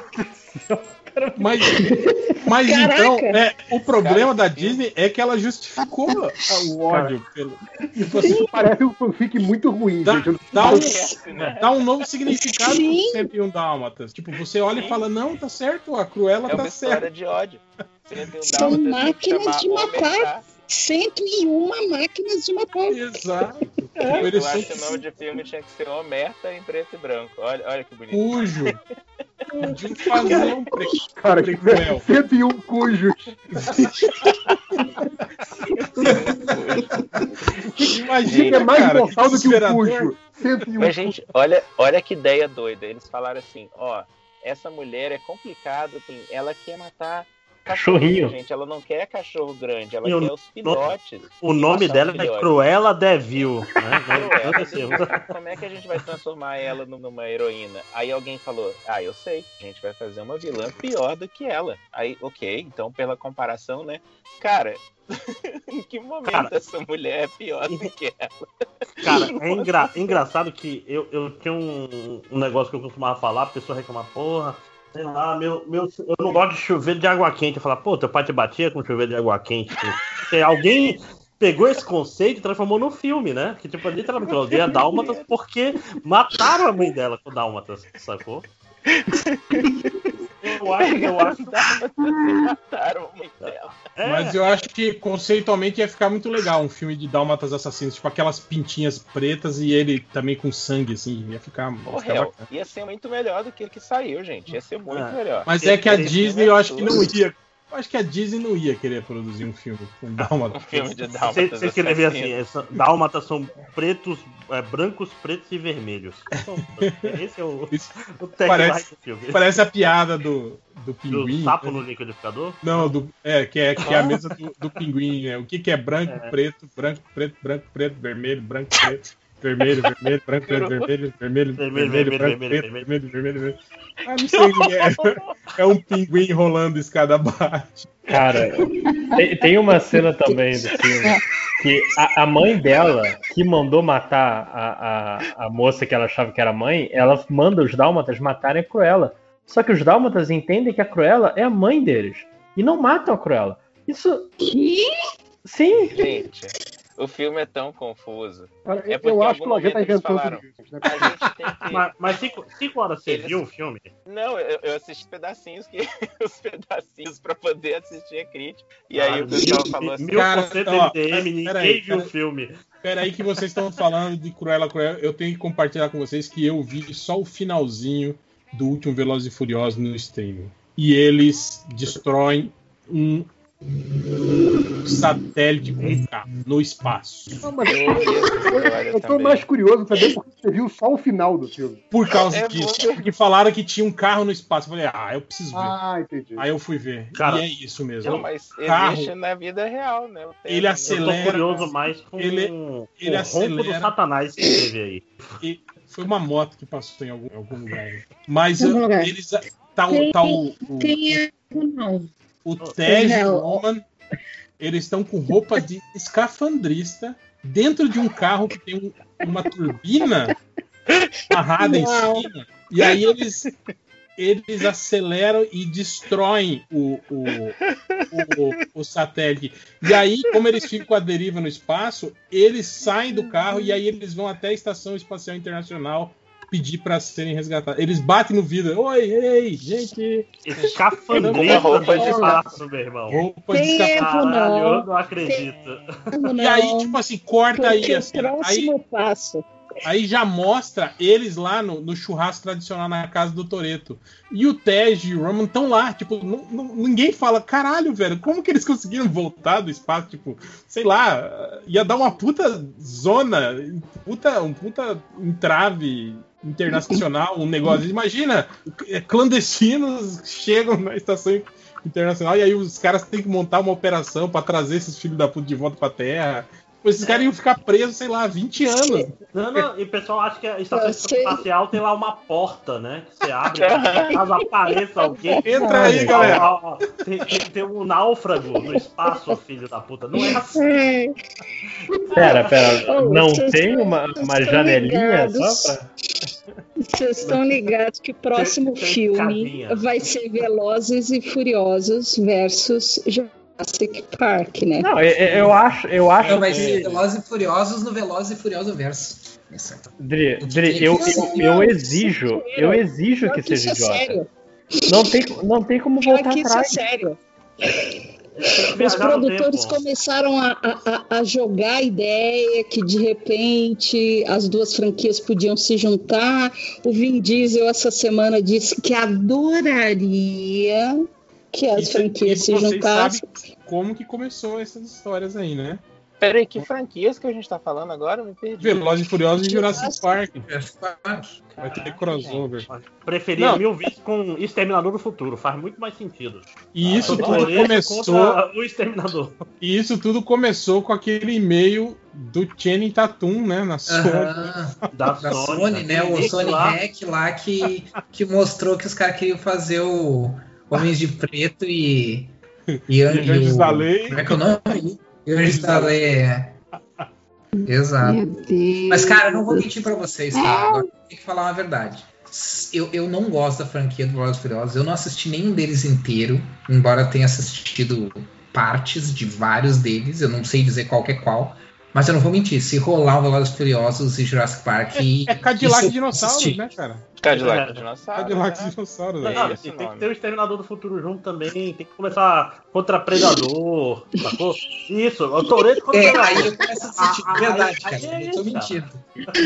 Eu quero. Caralho, eu quero muito ver ele contra o Predador. Tem que, tem que ter. Nossa. Se tiver, vocês já viram primeiro no MDM, né? Daqui- vai estar no corte do MDM daqui a 20 anos, né? Quando... O, o, o Stallone, né, tinha falado isso antes dele, quando ele terminou o. Quando ele, antes de fazer o sexto rock, né? Ele falou isso, né? Quando perguntava pra ele sobre rock, ele falou: Cara, não tem mais contra quem lutar. Eu Vou fazer como? Vai fazer ele. Aí ele tirava o sarro do, do, do, do Schwarzenegger pro lance do Predador, né? Fazer ele lutar contra um. sair na mão com um alienígena, Alienígena. gigante, né? Tipo, Vai Mas, ser ó, ridículo. Aí ele falava exatamente isso. Ele falou: Ah, o Rock vai sair na mão com um alienígena gigante. Isso seria ridículo, tipo, tirando sarro do, do Schwarzenegger, né? Ele tava tirando onda do Schwarzenegger. Mas ó, o Ram- Rambo contra Predador também seria. Na, na, na floresta. Rambo contra Predador é o Predador já, gente. Já, já é o predador, exatamente. esse, filme, esse filme já existe. Inclusive é esse filme. Mas vamos voltar para os comentários, senão daqui a pouco já é. já já teve algum comentário ali? A gente nem comentou, né? O Josué Gomes Ribeiro ele fala assim: ó, na Marvel, o escritor do quarteto atual fez um retcon safado, fazendo com que o Franklin Richards não seja mais um mutante. Tudo isso só para que o Hickman não o use nas suas histórias. Quais Ah, outras picuinhas editoriais vocês já viram rolar nesses anos de HQ e quais deixaram vocês mais grilados? Eu, particularmente, fiquei bolado quando eu, eu não lembro quem foi, quem era o editor da Marvel na época, da DC, aliás, que falou que quando eles definiram que o Batman era uma lenda urbana e que, tipo assim, ele nunca tinha feito uma aparição pública, né? Aí questionaram o cara na entrevista, falou, mas ele fez parte da Liga da Justiça Internacional, né? Ele Falou, não, imaginem que aquele não era o Batman, era o Pantera. né? Imagine que não era o Batman. Pô, filho da puta. Imagine que não era. É, é a os, os, os políticos da né, CPI, né, cara? Funciona pra mim. Obrigado por essa resposta. Tipo, ah, você viu errado, não era o Batman, era o Pantera. Vamos Esquece combinar isso, cara. aqui. Esquece Liga Parece que eu Cônica. Caiu aqui. Acho que comigo. Sim, ainda se o Batman. Ainda, ainda se fosse uma coisa do tipo assim, Batman participou da liga, mas ele não participou publicamente, né? Tipo, ele participou nas sombras, né? Mas na Liga É. Internacional ele aparecia nas reuniões Sim, com lá embaixada. Na essa foto oficial é na ONU, ele lá. É, vocês viram porque vocês estavam lendo quadrinhos. As pessoas no mundo dele não viram. Tipo, mas olha aí. Qualquer resposta é melhor, na verdade. Cara, mas eu acho que decisão editorial fodida, pra mim, é o truque que fizeram com o Homem-Aranha porque não queriam que ele fosse um homem casado. Ah, isso daí eu fiquei, eu achei meio baixaria quando eu soube que aparece. A, a- a filha dele é raptada por um. A filha dele tá né? perdida até, Até, até hoje, até hoje. E ele não nem liga. O o- pior, o pior não é nem isso, o pior é ele que nem liga. Não tá nem... É, Nem ele, Nem nem, a Mary Jane. Nem ele, nem a Mary Jane. né? São dois pais filhos da puta. Não, não Mas, teve. ele- mas eles lembram hoje em dia da May Parker? Porque eles não. Eles são. Eu nem lembro mais, não sei Não, mais. mas eles não podem lembrar, né, cara? Já que. Depois, mas, mas não é- mesmo não antes foi de esse ter o visto, acordo? eles. Mas mesmo, mesmo antes do Mephisto, já tá. Ah, não. Esquece, Não, antes- esquece esse negócio de Antes filho. do Mephisto, eles já não já não estavam nem aí já. Ah, filho faz outro, né? Que nem o, o Doutor Jairzinho. Né? Ma- É, mas é antes isso. disso ainda, não teve o lance de que o de que o casamento, o próprio casamento do Peter Parker só aconteceu porque, se não me engano, o Jim Shooter ouviu que o Stan Lee ia casar o, o Homem-Aranha nas, nas tiras e ele não queria que o Homem-Aranha casasse primeiro nas tiras. E aí forçou a barra para gerar esse, esse casamento. Aí Atirou primeiro, né? Eu sei que teve isso no casamento do Super-Homem. Superman, né? Por causa do, da série do Lois Da e série, Clark. né? Aham. É, e, a- isso Eu lembro lembro. que foi oficial. Assim, É tipo, por causa da ah, série de Lois e Clark? Eu não sabia, Uhum. Sim, que eles iam casar na eles, série. Eles iam casar na série, aí a galera da DC falou assim: não, pô, tem que casar na mídia original primeiro. Aí eles pediram pra série segurar um pouco. Acho que nessa época ainda tinha algum respeito pelos quadrinhos, sei lá. pra dar tempo deles fazerem um eventinho, blá blá blá blá blá. Foi E aí, tipo sei também lá, o- Seis meses Hellboy. É isso que eu ia falar, foi tipo o Mike Mignola melando o Hellboy 3 porque ele não queria que o, que o Hellboy casasse com a Liz. Eu vou te falar que essa é a maior decepção. A, a- a minha decepção editorial foi essa. Então, eu adoro Hellboy, adoro Minhola. Eu, e isso foi triste, cara, pra mim. Porque até a gente nunca vai ver esse filme. né? Triste foi ele dar apoio pra, aquele, pra esse novo filme. Defendeu um monte esse filme. Falar que tinha gostado, né? Não, falar que tinha gostado, nada. Ele, ele tem um monte de gente dele, Adriana, falando assim: não, esse filme é excelente, esse é o Hellboy que eu imaginei. Eu sei que tem gente dizendo que já não gosta, mas assim, esse é o Hellboy verdadeiro, galera. tipo, cara. Eu te garanto que o, o banheiro dele foi reformado. Ah, então. ali não. Mas, mas, mas, ó, esse negócio do Lois e Clark é muito louco, porque o casamento da, da Lois e do Clark na série meio que matou o seriado também. Né? Afundou, né? Afundou forte, depois teve que fazer a Lois ter, ter amnésia, e foram todos os clichês ruins ao mesmo tempo.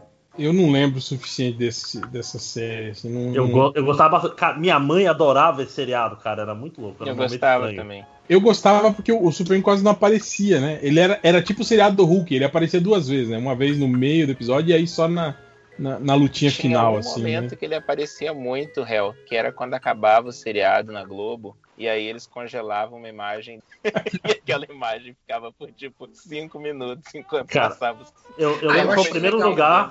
Que, o primeiro, primeiro lugar que eu vi o, um velocista vibrar e sair da cadeia, saca? Que é, um- Ah, é uma coisa é, que eu acho né? tão imbecil. É, eu achei Mas- legal. eu, eu achei legal que a série começou depois de um tempo a explorar, né? Acho que as duas primeiras temporadas eles, eles, eles eram um pouco mais ah, romancezinho e tal, e depois de um tempo eles começaram a explorar coisas mais dos quadrinhos, né? E daí, claro, dentro dessa. De, de- né, de, desse, Guardadas dessa estrutura, né? proporções. É, e, de- e dentro dessa estrutura aí, mais voltado pro, pra comédia romântica e tal, mas, mas eles começaram a explorar mais, mais elementos dos quadrinhos que nem, pô, eu nunca me esqueço, realmente me, me, me- assim, me, me impactou porque não era uma coisa que a gente conseguia ver assim em série com frequência, que era que teve uma temporada que houve uma invasão de kryptonianos, né? E eles dominaram a Terra, criaram uma ditadura e Teve isso? Teve, teve. Aparece até um. Aparece até um dos kryptonianos jogando a visão de calor num cara e É, Pra mim, pra mim, o Augusto está inventando isso, que nem o Lojinha inventou o filme do Dálmata. lá. Não tô, cara, não tô. É, eu só lembro de episódio investigativo e alguma tretinha que. Não, teve isso, cara. Procurem que teve isso. Ah, por- por- justamente me impactou por causa disso, Eu porque a gente Eu não acho que isso. né? eu acho que Essas eu lembro vagamente, eu acho que do, do- daquele arco que o John Shea lá, que era o Lex Luthor, morrer e depois voltar pra série careca, teve isso, não teve? E tinha uns clones que tinha a ver com DNA de sapo. Os troços É, muito cara, bizarros. Mas isso teve metalo, vagamente. cara, teve o. Mas isso de Teve invasão o de Mix Speed, kryptonianos, teve na eu- série também. Cara, Vou eu, procurar eu aqui pra vocês, vou provar, vou provar que tem. Mas teve, teve o Metalo, teve o Mix Speed. Faz um vídeo lá no, no Algures que oficial. um- um via- Isso. cara, eu, eu lembro que, Teve, que teve um Viajante do Tempo também, o, que era o. Que o H.G. Wells tinha construído uma máquina do tempo, daí o cara roubou a máquina do tempo dele, era um vilão, o nome dele era Tempos, mas Cara, não é o o mesmo gosta mesmo dessa Cara, série, hein, uma coisa que eu lembro dessa série era que. Tá lá falando, hein? cara, Kryptonita, é, tipo assim, era que nem pão, assim, você já achava qualquer esquina. sabe? Ah, mas em Smallville também, né? Não, é nas primeiras temporadas, a Kryptonita é o agente causador da coisa toda. Pois é. Todo é mundo ganhava poder por causa de Kryptonita naquela. Cara, a única, a única coisa que eu lembro desse, desse seriado era olhar pra Carrie Hatcher e achar ela linda, linda, linda. Ela Na é minha muito cabeça linda, de, né? de, é de criança, eu Eu falava, quase assisti Desperate Housewives que mulher dela, incrível. Adriano. Ainda é, né? Nossa. Pô, Pô, eu lembro que ela era irmã do. Reação. Eu lembro que ela era irmã do Stallone no Tango e Cash. É mesmo? Mandei aí pra vocês o vídeo, ó, da batalha final do Superman com o Lord Nor, que era Ah, mentira isso aí. Algures gostam desse, dessa série. Mas gostava, cara, pelo amor de Deus, eu era adolescente numa época em que não tinha série de super-herói, lógico, claro que era a única coisa. Porque eu acho que a série do. do- nem tinha mais a série do Por Flash. que eles estão lutando com bastões? Ah, cara, isso é uma Você outra disse porque história. né? Lojinha, né, cara? se um Se soco kryptoniano é, é forte, imagina um bastão kryptoniano. Exato, é, é a lógica da moto do Flash. né? Exatamente. Flash é rápido. Se o Flash é rápido, imagina a moto do Flash. Eu não conhecia a lógica da moto. Bicho, o, é super-homem é super-homem é gira o bastão criticava. tão rápido. Isso apareceu, isso apareceu no nosso podcast. Acho que o Change trouxe, postou uma foto do. Um Olha que troço inútil. É, um brinquedo que era o Flash só de uma moto. Pra que, que o Flash só de uma moto? Eu falei, Felipe, imagina. Se o Flash corre muito rápido, imagina a moto dele. Que, te- que moto é mais rápido que uma pessoa, né, cara? Então a moto do Flash vai ser mais rápido que ele. hein? Cara, o, o- super-homem ele gira o bastão tão rápido que o, o S no peito dele brilha junto com o bastão. Sim, ah, tem todos os lances, cara. Eu não vou lembrar, não lembro dos detalhes. Mas- mas enfim. é, eu- mas é uma história em duas partes. Eu acho que é um, é um episódio duplo em que os, em que os, os kryptonianos invadem e tomam a Terra, e aí o, o Superman tem que. E aí a- ah, acaba já no episódio seguinte, que foi invasão e a. Sim, eu acho que é dois episódios, acaba, acaba bem relativamente rápido. assim. Ele quer pauta- o pescoço do cara? Mas Bom, eu, eu- pescoço de nossa, pra mim. né? Imagina, pra quem nunca viu esse tipo de coisa antes, nem em filme. Nossa, pra mim foi, foi Não, em incrível. filme sim, assim. pô. Filme já tinha. Ah, filme já viu, inclusive, o super-homem em filme, lutando contra os kryptonianos. Então, well. Tá lutando contra dois kryptonianos, mas, três. mas ali o que a gente Três. tem é uma armada de kryptonianos invadindo a Terra e, e tomando conta de todo mundo e virando uma ditadura. Tem toda uma história. Assim. Parecia mais é- Deixa eu voltar para os comentários. Chega de. Não, não, não, de- então, so- sobre Picuinha, eu sei que eu também tô cansado do podcast particular de Lois e Clark, mas o Picuinha editorial, pra mim, nada supera os 952. Eu acho que, cara, foi- se tem uma parada que matou completamente meu interesse no universo DC, que até hoje não conseguiu recuperar. Mas era uma picuinha. Porque Matou o universo DC, né? É, foi Para- meio que uma assim, foi uma decisão decisão editorial, né? editorial, é. Não, mas vocês não lembram de tudo que acontecia durante, tipo, que eles não combinaram porra nenhuma direito? E, ah, o título do Batman e do Lanterna Verde vale todas as histórias, o resto é novo. Ah, sim, isso sim, foi um problema. Que teve, teve 15 Robin em 5 anos, umas Sim. paradas. É, Ah, mas daí é crise nas infinitas terras. é, feito. é, É. Todo mundo assim concorda, né? O- Zero o- o Hora, de- né? Que, que meio que, que deu. que veio pra, pra tentar consertar o que aconteceu na crise e, e- e piorou ainda mais. assim. Não, mas é que, é que Crise fez isso também, né? Crise fez essa coisa de, não, vamos resetar tudo, menos Novos Titãs, menos. Daí tinha várias coisas, menos o Flash, que daí ele, ele- o Wally lembra, o Wally é o novo Sim, Flash, mas é lembra que. sim. Então, tipo, tinha várias. Era Cara, tipo, assim, eu vamos- sempre, Vamos, eu vamos, sempre vamos questionei isso. perto do zero, mas arbitrariamente. Algumas coisas assim. Eu, Exato. eu sempre questionei isso em crise e ninguém nunca me respondeu. Eu falava, cara, se resetou e começou tudo zero, como que eles falam que o Flash morreu lutando contra o Antimonitor na crise? Como que todo mundo lembra disso, mas ninguém lembra da crise? Porra. Não, e, e eles fizeram uma coisa muito safada, que era dar a entender que, tipo, que na verdade, mesmo as pessoas que lembravam, as pessoas que estavam na crise lembravam da crise, mas aos poucos elas iam esquecer o que aconteceu. É, não, não lembrava. Tipo, o Superman do, do Brian não lembrava da crise. Pra ele, a crise Mas não porque tecnicamente ele, ele foi resetado, né? Tipo, a Mulher Maravilha também. A Mulher Maravilha ela voltou no tempo, né? Ela levou uma rajada do antimonitor e, e foi, foi revertida no tempo, digamos assim. Mas, uh, mas aí mesmo assim, tu tinha vários que, que depois de um tempo super vagos, assim. Ah, ele morreu. Revertido no tempo na é um nome crise, muito mas a bom crise também. era falada como um, como um evento, como uma guerra, né? Como uma coisa tipo assim, ó, é um evento que aconteceu, né? Tipo, eles deixavam super Sim, eu sei, Augusto, mas por exemplo, não, não existiram os super-heróis da Terra Paralela, por exemplo. Então, É. não, aquilo tudo que o Superman viveu com o Superman da, da Terra Paralela, em crise, na verdade não aconteceu. Crise. Nunca aconteceu, é. aham. Então não tinha lógica, entende? Não tem, não tem, não tem. Ter deixado, ter deixado ponta solta assim não tem nenhuma lógica. Teria que ter resetado tudo, 100%. Foi a mesma coisa que fizeram nos 952. Resetaram aquelas. Algures, Algures, eu só tenho duas palavras pra você. Moça Maravilha.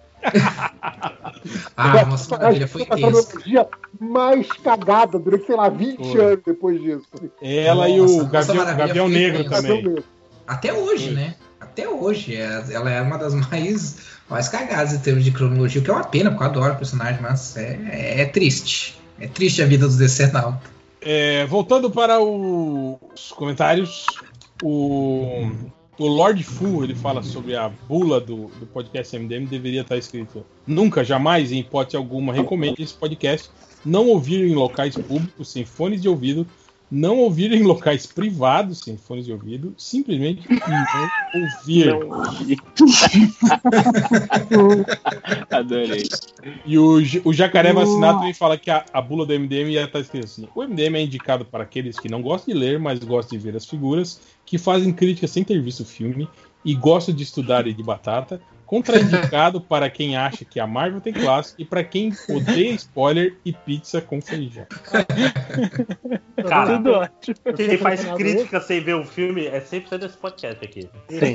Esse- esse Fale certifica- por você. Fale por É, você. Por mim e pelo Lojinha. Tamo, tamo junto, Lojinha. Ah, Yes. esse, esse que tá Não, o Lojinha foi pior. vacinado, Porque, tipo, você, Márcio, pelo menos, tava só dando pitaco. O Lojinha não, ele inaugurou a discussão, assim, né? Tipo, É, não, e comentou sobre cenas que ele não viu. Sim.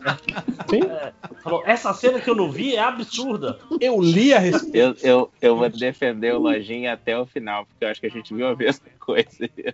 A gente viu o mesmo tweet do cara que mandou os spoilers de cabeça pra baixo. Eu tive que... Não, peraí, Twitter? Baixo. Não, então não sei o que você tá falando.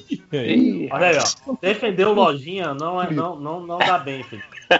Falar em tweet, vocês viram aquela polêmica que deu com um cara é, trollou a, a, a, a- internet inteira? Ele criou um perfil no Twitter, postou foto do, do que era possivelmente um pôster e um frame do trailer, falando que ele trabalhava num cinema e que aí ele estava arriscando o emprego dele, mas que ele ia falar o que aconteceu no, no trailer do Homem-Aranha, que ia ser exibido hoje, eu acho, segundo hum, e aí todo um monte de site repercutiu isso e ele falou daí. era foi- zoeira. Não, e, ele foi tipo assim, sabe? Eu acho que uns três dias assim no, no perfil dele falando que sobre isso, respondendo perguntas e não sei o que, até que ele falou que o, o amigo dele é, filmou o, o, o trailer, né? Que eles tinham feito a, a, a passagem de, de, de teste, né? do- do- dos trailers e que o amigo dele filmou e que ele ia ele ia mandar pra ele no WhatsApp que ele ia fazer o, up- o upload e não sei o que, acabou. E aí ele fez o upload, aí termina com o, trailer, é o. Tipo, aparece o logo do Homem-Aranha, assim, aí o Homem-Aranha, né, embaixo, assim, pegadinha do malandro. Aí, yeah, yeah! Entra entra um, um áudio do, do Sérgio Malandro. Cara, Eu não vi isso, mas os dois Ah, foi bem dias, bolado, cara, hein? a bolha da internet só falando sobre isso, sobre essa, a descrição do, do trailer do cara. E era só pegadinha. É Adorei. muito filho da puta, né, cara? Só, só tem meus Não, e eu falei sorte que o MDM não parou de escrever post, porque certamente a gente ia ter repercutido uma merda dessa. Viraria um A gente, tudo quanto é merda de, de boate, do boato que vazava, a gente, a gente, Não, é, a gente e aquela coisa, fazia. supostos rumores, assim. É. Supostos rumores. Não importa que jogou. Jogamos o que que é rumor e aí se vira. Pode ser real, pode não ser. Por sua conta e risco. Ah, Você falou aí do, do jacaré vacinado, que é o, o nome que o nosso amigo Afonso Andrade, lá do FIC, tá usando. Ah, é. é Sim, sim, é ele, ele mesmo. Legal. Altos gatilhos hoje, hein, Afonso? É legal, legal Porra, que ele já tava porque é funcionário de cultura, né? É, e assim, cara, isso que eu ia falar aqui, hoje, cara, acordei com várias pessoas falando de coisa de, de FIC, assim, né? Tipo, Uhum. a galera tá, tá saudosista, porque aparentemente Ah, o TBT do. do aqueles do programas Facebook. que, que mostram a Uhum. imagem de X anos atrás e tal, apareceu o último. Google Foi Fotos. 18, Pode falar. foi 18 o último, né? Foi, É, 2018. foi 18, três anos atrás. Aí i- ia ter 20, pandemia Que veio. É. cara, passagem comprada. André. É, também tá com passagem comprada. Enfim, e a galera, cara, tava muito saudosista. Eu tava assim, cara, não tem muito, sei lá, por que ficar saudosista, assim, que, tipo, né? A, a minha expectativa é sempre pelo próximo, e não pelo anterior. O anterior é legal, mas, tipo, sabe, eu, vi esse sentimento muito saudosista, assim, não, cara, eu, quero, eu quero o próximo, sabe? Vamos- Não, mas sabe qual, é- sabe qual é o JP negócio, né, 100% né, o Reverso? retrovisor É é, que- menor do que o para-brisa, né, cara? Não, é, é mais, tipo, quando foi a última vez que você tava num lugar sem máscara com mais de três pessoas? É. Saca? É, é, é é, é, tipo, dá, dá um, um outra camada de, de tristeza quando eu olhei aquilo. Cara, aquele dia foi maravilhoso. E aquele dia foi muito maneiro, nem- né, cara? É, pois é, eu não tive nem dias legaisinhos. Há mais de um ano desse. Eu lembro que nesse pique teve dois momentos que eu encontrei com o Máximos que a conversa foi, rapaz, a gente não conseguiu nem conversar ainda, né? Sim, sim. Três Cara. conversas que foram a conversa inteira assim. Mas isso é porque ele tava, basicamente ele não- tava te evitando. Exato. Não, mas, não, mas cinco horas tava super difícil nesse Tava, tava. Eu tô, falar com eu tô ele. rindo, mas é. Não tô- eu conseguiu. tô ligado. Cara, que dias. Hoje foi, Que- foi que o dia dias. de ficar triste mesmo. É, eu vi, eu, eu tava saindo, eu, na verdade, um amigo meu tava saindo do- da casa dele pra ir pro, pro FIC. Eu fico, porra. Foi, Eu nem saio de foi casa. O FIC, foi o FIC que a gente entregou a caixa box MDM, né? Foi É. o fique da É Caixa mesmo. Box, cara, é mesmo. É, é a caixa de É, Pandora, gente mais uma abriu. vez a gente tava prejudicando a cena dos quadrinhos nacionais com Não. o MDM. O Covid saiu dali, se bobear. Sacanagem. Não, Cara, ele, aquele Pandora reversa, assim, Cê- dias ap- apareceu no, no- Acho que no Facebook, eu entrei no Facebook, tava lá, tipo, aquela que mostra, né, as fotos antigas. Tava uma postagem do MDM, eu acho que de 2017. Tipo, em 2017, vem aí, aí tava lá, Caixa Box MDM, que a gente fez uma artezinha, né, falando sobre a Caixa Box, o lançamento da Ó. Caixa Box. Levou dois veja, veja bem como funciona a maldição MDM. Foi só o MDM lançar a, caixa box deles que o mundo de caixa box Fa acabou. faliu, Faliu. tudo. Faliu a Faliu. Caixa Box. Então, cara, Sobrou um. o lance, o lance não é que não é que a gente faliu a caixa box. O lance é que assim, caixa box já era uma ideia muito idiota desde o início. A gente só mostrou que o rei tava nu. Cara, a gente É, tem que mas é fazer mais uma MD evidência da maldição MD MDM, né? Temos que fazer MD Moeda, que é a criptomoeda do MDM. A China, né? Aca- Acabar com essa criptomoeda. Usar o poder para o bem, Vamos, mas. vamos fazer a criptomoeda MDM e salvar árvores com a falência do sistema. né? Mas, mas não pode ser planejado, porque se for planejado, isso vai, vai voltar. Todo Ixi, mundo para de falar disso alta, agora. É, voltando aqui, ó, o Tristonho, ele fala: Qual o buraco negro que você- de vocês no YouTube? Aí ele falou: O meu é esses vídeos de Dib- Dibre, melhores jogados. Uma vez fiquei umas 4 horas assistindo e nem percebi. Entendo perfeitamente. O Snake Senpai fala a mesma coisa, fala: Qual o toque de coelho de vocês no YouTube? Aí ele falou que o, o YouTube decidiu que eu, que, eu, que eu iria começar a ver campeonato de sumô. E estou ficando realmente É interessado. legal, cara, é legal o campeonato de sumô, já, já foi. Inclusive, pra Cara, o pandemia, meu eu é- estou mais próximo de um lutador, então isso é legal. Mas O meu, o meu é o é, é aquilo de, de sempre que a gente fala, né? Eu se eu ver, eu faço tempo que eu não faço isso, mas se eu ver tipo um, um videozinho daquelas besteiras do tipo ah, histórias reais de quem diz que viajou no tempo ou alguma coisa com OVNI, alguma coisa assim, que é um monte de bobajada que eu não acredito, mas assim, eu Mas entro vai numa- que, né, Augusto? eu Vai entro, que eu pelo, pelo que lá, ai, ai. É, eu, eu entro, eu entro numas assim que aí começa a aparecer outros vídeos e, cara, eu posso perder um dia inteiro, cara. Cara, eu, eu tô num, eu tô 150 num buraco negro. Mas será? Eu tô num buraco negro que o culpado é os 5 horas. Foi Ai. pra mim. Aquele canal de, de. Não. é um canal que fala de crimes reais e que a menina fica se maquiando ao mesmo tempo que ela tá falando dos Ai, crimes. Sinto muito, minha esposa também gosta disso um monte. Então, você Sinto muito. citou, aí eu comecei a ver pela, pelo bizarro. E, cara, isso acaba ficando de fundo enquanto eu tô trabalhando, simplesmente porque a garota ela tem uma narrativa muito interessante. E, e vai E dizer, pega. Adriana, é bizarro mesmo, né? Porque ela tá olhando no espelho, ela não tá olhando pra câmera, ela, ela tá falando como se fosse uma maluca ensaiando pra uma apresentação que ela vai fazer, assim. A impressão que dá é Sim. sempre isso, né? É, eu tenho uma E apresentação é mais Fora é tarde. dela, né? Muito maluco. Como é que É a pro- Que o fora é dela é a próxima pessoa que vai cometer um crime, é isso? A pessoa tá lá falando de crimes. Nossa, olha, agora deu toda uma outra camada pra esse vídeo. Tan, tan, tan. Cara.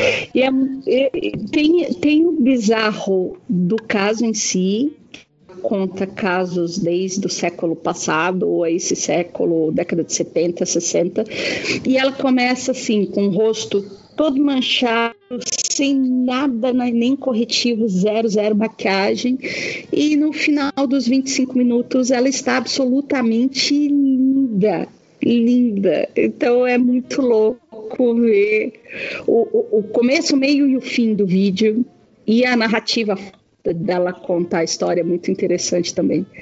E aí dela tem é dia que eu vejo dois, três. É. Eu, E aí você eu- vê quatro, cinco, e aí eu penso, cinco horas, você me viciou. Sinto muito, foi sem querer mesmo. eu, eu continuo até agora vendo. Eu parei de ver dioramas, agora eu tô vendo customização de bonecos. E eu fico bolado porque tipo, os caras não customizam nada, eles só pegam um boneco tosco e aí usa como base e aí joga um monte de massa plástica por cima e esculpe outro boneco por cima. Ah. Eu fico puto e falo, que porra de customização é essa? Tipo, você tem que. Ah, é fácil fazer, você precisa ser um escultor, né? Pra fazer isso. Basicamente. Eu usei isso aqui, podia ser um arame, mas eu usei esse boneco. Pois é, é isso mesmo que o cara faz. Mas é tipo aqueles vídeos dos, dos tipo- tailandês lá que, que, faz, que faz casa no meio do mato.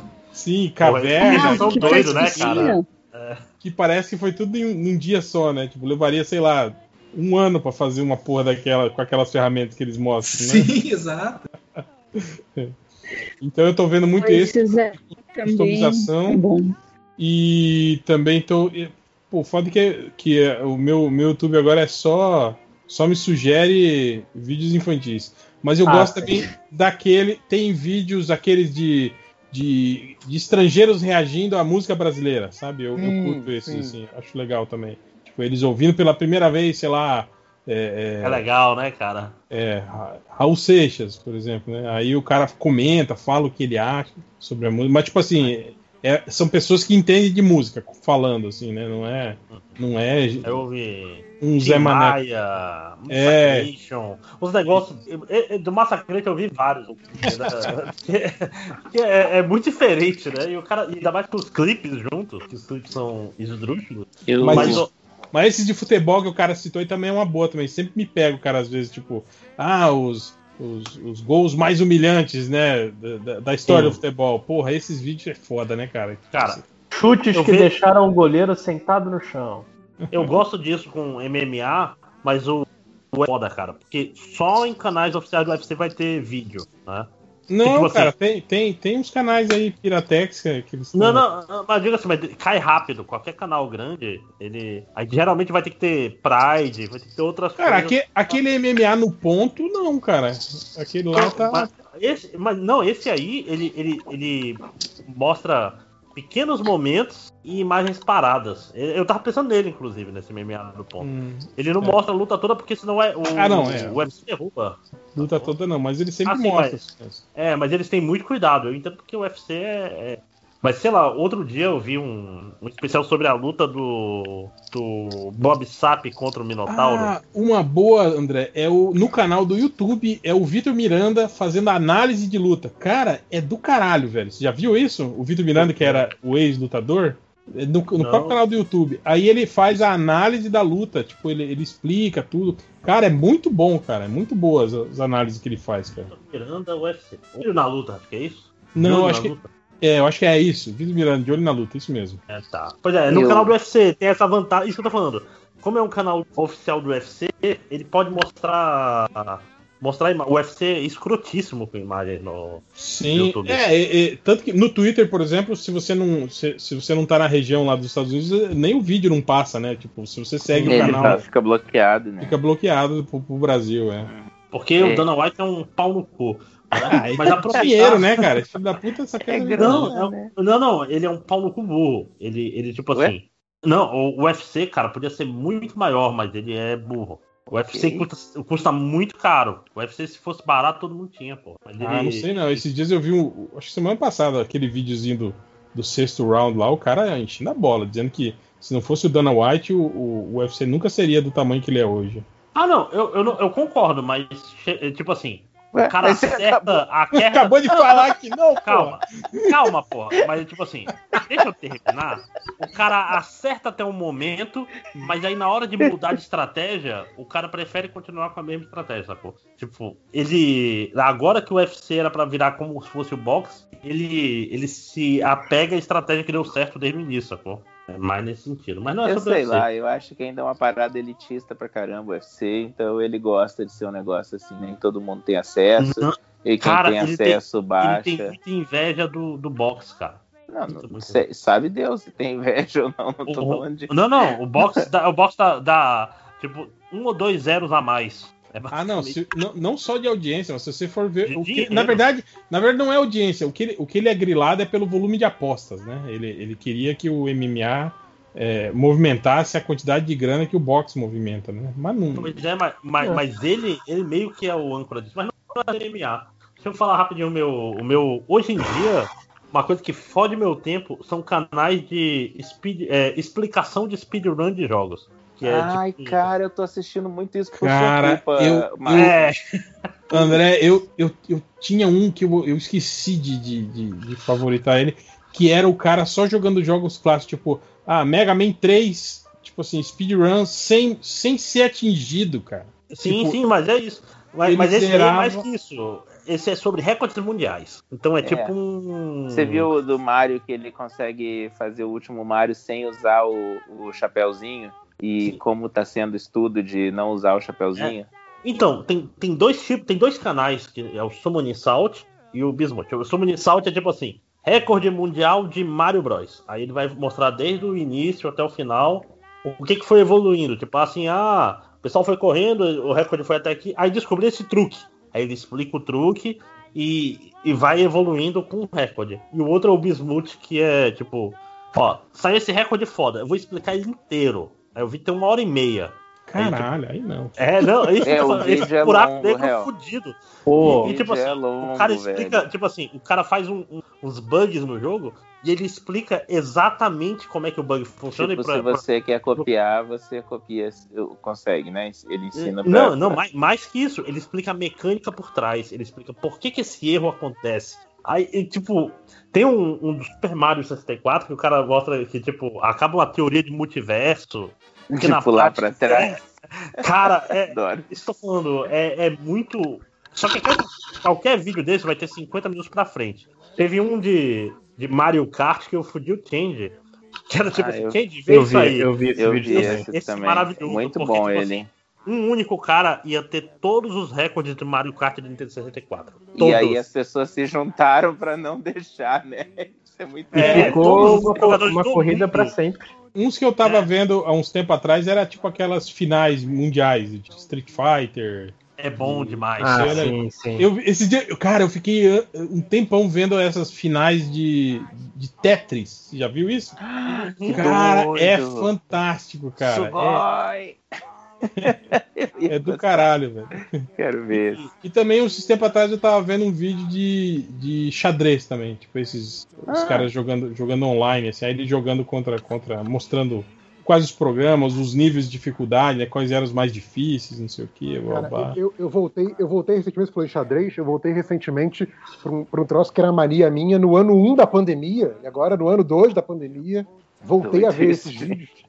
No e é o, pandemia. o- os caras têm um canal que eles resolvem é, sudoku com regras é, extras. Então, assim, tem, o- tem o sudoku normal, né? Aquela coisa do gridzinho. Só que aí coloca Os assim, caras ah, resolvem ou os caras explicam, JP? Pera aí. não, não, eles resolvem, que tem, tem um. Tem lá. O principal site mundial que, que faz isso, que é de onde eles pegam a maioria dos jogos, acho que é o Logic Masters Germany, alguma coisa assim. Que parece que é o principal hub de. Que Os criadores de, de puzzles assim colocam os puzzles lá. Não só Sudoku, mas vários puzzles que envolvem lógica. É tipo um Nuzlocke de Sudoku. E aí o- os Que caras pegam conceito. de lá e eles resolvem. Só que aí, enquanto eles resolvem, eles vão te explicando. Ah, por que, que esse número não pode estar aqui? O que, que isso nos diz em termos de lógica e tal? Então ele, ele vai fazendo a parada. Só que assim, é, uma vez que, que eu já vi bastante vídeos do canal, o que eu faço é, eu, eu chego na parte do vídeo em que o cara explica as regras, aí eu pauso o vídeo, abro o link, o cara te manda o link para onde tem a página onde você pode tentar resolver, e aí eu tento resolver. Aí se eu chego no impasse, aí eu volto pro vídeo, vejo o cara resol- resolvendo até chegar nessa parte do impasse, e eu vejo como que ele resolve o impasse, aí eu fico assim, porra, calma aí, eu não entendi. Volto, vejo de novo, aí fica, ah, entendi qual foi a lógica que ele usou. Aí pauso o vídeo de novo, vou lá e continuo resolvendo. Então assim, Tá eu- praticando Sudoku, né? é, eu tô aprendendo Praticamente como Felipe Neto jogava xadrez com. com... Isso. É mais ou menos assim que ele faz. Nu- Nunca, Aí, Felipe tipo, Neto nunca Aí errou, o que gente. acontece é que assim, se for, se for um vídeo de um, puzzle fácil, o vídeo tem 20 minutos e eu resolvo em, em 20 minutos, ok? Se for um troço mais complexo, o vídeo tem, sei lá, uma hora e eu fico, sei lá, quatro horas em dois dias, sabe, pra resolver. Tipo assim, começo a- a resolver hoje, aí paro, aí vou ver o vídeo, aí volto só no outro dia pra resolver de novo. Então, tipo assim, é um negócio que entretém durante muito tempo, sabe? É, é um puta buraco negro de tempo. Pô, você lembrou outro, você estava falando, assim, outra coisa que, eu, que também me, me pegou esses dias é ver os artistas falando sobre como as músicas, as circunstâncias que as músicas foram criadas, cara. É bacana, é O bacana. canal do Nando, o canal do, o canal do, é, eu falei do, do Alceu Valença, o acho que o Nando Reis também tá fazendo um trabalho com todas as músicas dele. E eu acho legal que tipo assim, esse tempo eu vi tava o Nando Reis falando sobre resposta e o e o e o Samuel Rosa, os dois fizeram vídeos assim falando sobre como foi feita a, a, a música, né? E é legal que as duas histórias, tipo, como eles foram parceiros na música, né? As duas histórias meio que se complementam, assim. né? Ah, Achei que ia falar que se contradizem, cada um fala É, uma coisa. diverge, ser né? doido, hein? É, o- Não, é eu que fiz, fez da música, nenhuma. né, cara? Que, cara, esperando arte popular fazer o apogeu pra, pra Cara, finalmente. Uma muito foda que eu achei foi aquela da. da acho que do. é, A letra do Cazuza, né? Aquela. Quem sabe ainda sou uma garotinha, não é? É, É. Se não me engano, é do Cazuza. Aí dizer, a, Eu sei que ele canta, não sei se é dele a letra. a Angela Rorô falando que ele escreveu essa música pra ela. E aí, quando pesado. ela, quando ela chegou. Não, pra ela Ah, cantar. não, não, desculpa, eu tô Escreveu essa música música, e deu pra ela. Falou: Ó, eu fiz essa música pra você gravar. Aí ela falou que ouviu a música e ligou pra ele e falou: Ó, vai tomar no cu, que mané, sou garotinha. Ah. Você acha que eu vou cantar essa merda? Não vou cantar, não. Não sei o que. Tipo, cagou na cabeça dele, né? Aí ela falou que anos depois a Cássia Eller gravou e foi um sucesso do cara. Ela falou: Puta que olha aí, ó. Era minha chance ter tirado o pé da lama. Ela falou. Não é? Você falou dessa música, eu pensei naquela Te Pego na Escola, sabe? Que é uma música muito errada, cara. Eu tava ouvindo. O que, que alguém ouve? Tá ligado? Aquela? Sim, é muito, muito bizarro. Mas falando em, em buraco negro da internet, o cara das facas lançou um vídeo novo, só que ele deixa avisar das pessoas. Que É é, o cara faca das facas. chocolate que Cara mata bactérias. Cinco horas. É, é- é um cara que pega, sei lá, quero areia da praia e vou fazer uma faca com areia da praia. Ah, tô ligado. Tô ligado. É esse cara, Vocês que é a. ASMR. Sei lá. Cara, é, é fantástico. E ele tem um vídeo novo. É, aquela história, aqui em casa faz muito sucesso porque ele usa uns processos de laboratório que claramente ele é um químico profissional, alguma coisa assim. Ele, ele faz as coisas sempre do jeito mais difícil possível.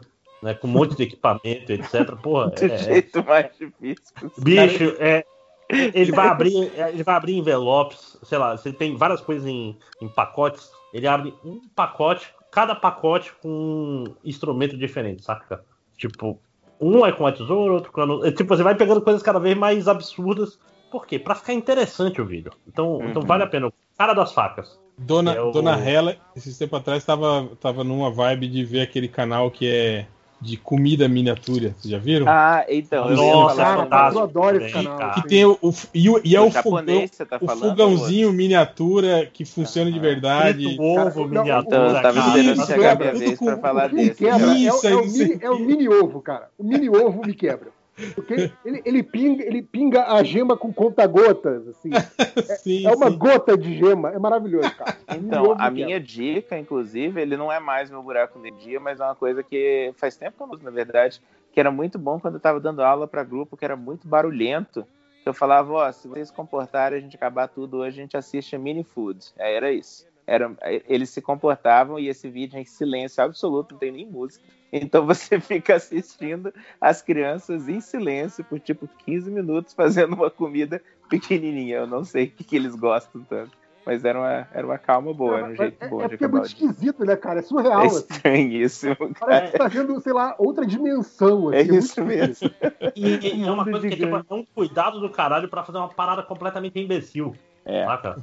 Eu acho que é- isso, tipo, é. É muito aquela coisa que fica. É, É é muito animal, eu preparo, é muita técnica, é muita produção pra zero utilidade. É maravilhoso. Exatamente. Isso é o, isso é o É, é ser um discurso humano. completamente casa anti-utilitarista, sabe? A gente, só, a gente só se esforça pra fazer coisa que não tem utilidade nenhuma. Esse é o ser humano. que niilista. É, Mas. é, eu diga. tenho o meu buraco negro, que eu fiquei um tempão tentando lembrar o que, que era, eu lembrei agora. É uma série de vídeos chamada Assista as Pessoas Morrendo por Dentro. É, é isso. Ah, São susto. vídeos de pouquíssimos segundos. Não, não é morrendo de verdade. É faces da morte, né? Eu preferia que fosse correndo de verdade, coisa horrível. Não, morrendo por dentro. É umas coisas absurdas, tipo gente que, ah, olha aqui, eu acabei de comprar esse negócio, eu passei o ano inteiro juntando dinheiro pra comprar isso, aí alguém esbarra e destrói o negócio que o cara gastou. Pois é, isso é horrível, gente. Eu São horríveis os vídeos, JP. Ah, eu prefiro adoro. mais aqueles vídeos, tipo vídeo cacetado, aqueles big fails, tipo. Cara, feios é maravilhoso. Então, eu acho, Réu, que essa é a evolução dos fails. Porque eles não são engraçados clássicos, eles são, São os engraçados, tipo, Ah. triste. Pois é, pra mim, pra mim não pode ser engraçado e triste, é só triste. Cara, aliás, você falou, você falou de feio, eu lembrei de outra coisa de, da- de moda do, do ano 1 da pandemia. né? a gente tá ficando nostálgico já com, com Então, com a nostálgico. pandemia, com a pandemia de março. a pandemia de- é, eu achava que ia acabar logo, né? Que É, horror. e era aqueles vídeos de feio com a trilha dos caras carregando o caixão, lembra? Sim, Ah, é. que, pa- que paralisava bem na hora do, do- da merda e entrava os caras. Entrava os caras do caixão. Cara, eu ri, eu ri demais desses vídeos de feio, porque, tipo, você sabia, porque tocava a musiquinha, né? Você sabia que ia entrar os caras, ficava assim, quando vai ser, quando vai ser? Agora, isso. Mas vocês não ficavam bolados, não, gente? Te- Eu parei de ver isso porque eu pensei, cara, Você achou que as pessoas morriam de verdade. É, eu falei, esse cara aí morreu mesmo, não tem jeito de ter escapado dessa. Ah, mas isso aí, até vídeo cac- cacetada, né? Tipo, o cara caiu de barranco tão alto que cara, o cara morreu. Cara morreu, não é possível que morreu. Nossa, tinha gente que morria de cacetado, eu nunca tinha pensado nisso. Não, eu não acho que, bosta, morrer, que acho que seria processado se botasse o vídeo de, realmente um acidente fatal. Mas eu não sei não, JP, porque a maioria das vídeos cacetadas do Faustão era vídeo que não era nem brasileiro. Sim, ainda assim, cara, eu acho que teria. É, só o- brasileiro morre em vídeo, todo mundo sabe. Não, gente, não é. Cara- Pô, sério, cara- sério que não deu pra entender o que eu falei. O cara se estabacava no barranco e, tipo, você ia ver o tamanho do barranco e caralho, esse cara morreu. Esse cara morreu, não é. Eu tô falando, quem que ia processar o Faustão? O cara vai vir lá dos Estados Unidos pra processar o Faustão. Se soubesse quanta grana tem, até viria. Não, cara, mas a gente tá falando sobre órgãos governamentais. Fala que, ó, porra, cara passou um Ah, vídeo que o cara morreu. Tem, tem entendi. esse controle, cara. É, o Faces da Morte não era de verdade. Ah, não, vai, vai me dizer isso agora. Não, mentira, mentira. Eu nunca Vai ter um assisti, remake, mesmo não vai sendo ter? verdade, eu tinha medo. Vai ter um remake de um desses produtores aí Vai, que estão na. vai ter um crossover com Velozes e Furiosos. É foda porque, tecnicamente, ó, um remake de Fase da Morte é que matar mais gente, né? Tipo, é conseguir as pessoas pra morrer do mesmo velozes e furiosos. Cara, tem uma coisa que aí não é buraco negro do- da, da, da internet, mas que eu acho maneiro, que são esses canais de, de dublê de, de filme.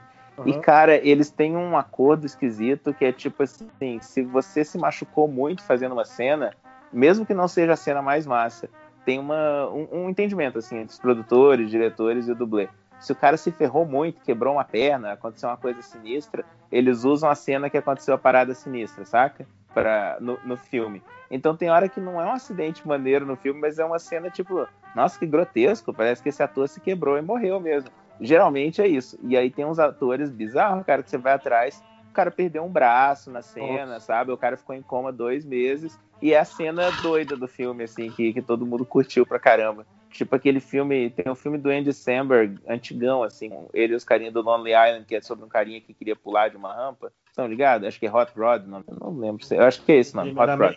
Evil Canível. Isso, isso. Ele achava que era filho do cara, esse mesmo. E aí tem uma cena horrível do, do- do cara. Nossa, é uma pancada muito feia. Que o cara vai com a cara num carro, assim, e se quebra. E aí o cara realmente desmaiou e ficou meses internado. E aí eles usam isso no filme. Quando você vai assistir, a cena é engraçada, cara, porque é muito sinistra. Ele se quebrou muito feio e tá lá no filme, bonitão. E, e, ó, e é o tipo de coisa que não é comum nesse filme aí, que é um filme bem ruim, né? Tem uma cena mó engraçada. É pior, Esse filme o cara não é se quebrou todo, troco de nada. É Mas- foda. Mas Não, voltando deixa, pros deixa, comentários. deixa eu contar a minha, que eu tô esperando a minha vez, que vocês falam pra caralho. Cara, eu tô, eu tô fazendo umas três semanas com dois vídeos de seis horas. a- Não. Dois vídeos de seis horas abertos. Um é um gameplay do Resident Evil 7, que eu não vou jogar esse jogo nunca. Da mas Vila? o outro. É isso, da vila. É o Vila que tem a mulher gigante? É o Você não 8, tem- né? Então, não Sim, tem- é o 8. Você não tem medo, Lojinha? Você também não Então, é. eu tenho medo, mas eu vejo o cara. Aí eu tenho um. ele minimiza a tela, né? Minimiza Quando, o medo. quando, quando vai dar Ah, susto, acho que minimiza o medo, né? A, Foi a menos casa, a casa, a fase da casa é uma parada de desgraçar a cabeça mesmo. Que bom que eu não comprei esse jogo. Do bebê Mas- gigante que se esgueira? Sim, sim, e todo o processo até lá, porque não, não é só o bebê gigante. É toda a casa, até chegar no bebê gigante. Cara, me lembrou aquele Sim, jogo gente, eu que, tenho o- que ver isso. Me lembrou a, quando ele entra nesse corredor, parece muito com o, o, O o jogo. É, e- É, to- no, no fim das contas é onde todo mundo volta de jogos de terror hoje em dia. Todo mundo quer ser o, seu- quer ser o PT. É, Fora PT. Bolsonaro é o único. Mas o outro, além de, de gastar o tempo vendo vídeo do Babish e do. E vídeos do The Office, que sempre ficam no recomendados, ah, eu lembro dessa parte. Todo dia eu volto pra, pra cena que, por exemplo, a, a Pen descobre que o Michael tá namorando a mãe dela. cara, aquela cena é muito- Você acha engraçado? Eu Ela acho sinistríssimo. É. Eu acho, porque, principalmente por causa do Jim. Ele canto, falando assim, olhando pra tá tudo tela, bem. vendo Tá tudo bem, tá tudo bem, Penta. Urra, parece, sei lá o que que parece. Eu acho muito estranho. Mas o, o mais legal é quando o, o, o, o Michael Scott conta pro, pro, pro Jim. E aí o Jim fecha a porta Sim. do escritório e fala: Meu Deus, você não pode. Não fale sobre isso. Ele, Enche "Ah, ele mas- de recomendação, né? Não, presta atenção. É, você não. é, Você não dormiu com a mãe dela? Claro que dormi. Qual era a cor do cabelo dela? Verde? Puta que pariu. Caralho. Agora, o pior é quando o Michael Scott descobre a idade da mãe da Pan e tipo, Ah, E termina- situação é termina com ela durante o jantar. Nossa, E a Pen toda feliz, nossa, acertou, né? Tinha ele. Não é maneiro, não é maneiro. Mas isso leva para a cena que a Pen dá um soco no Michael.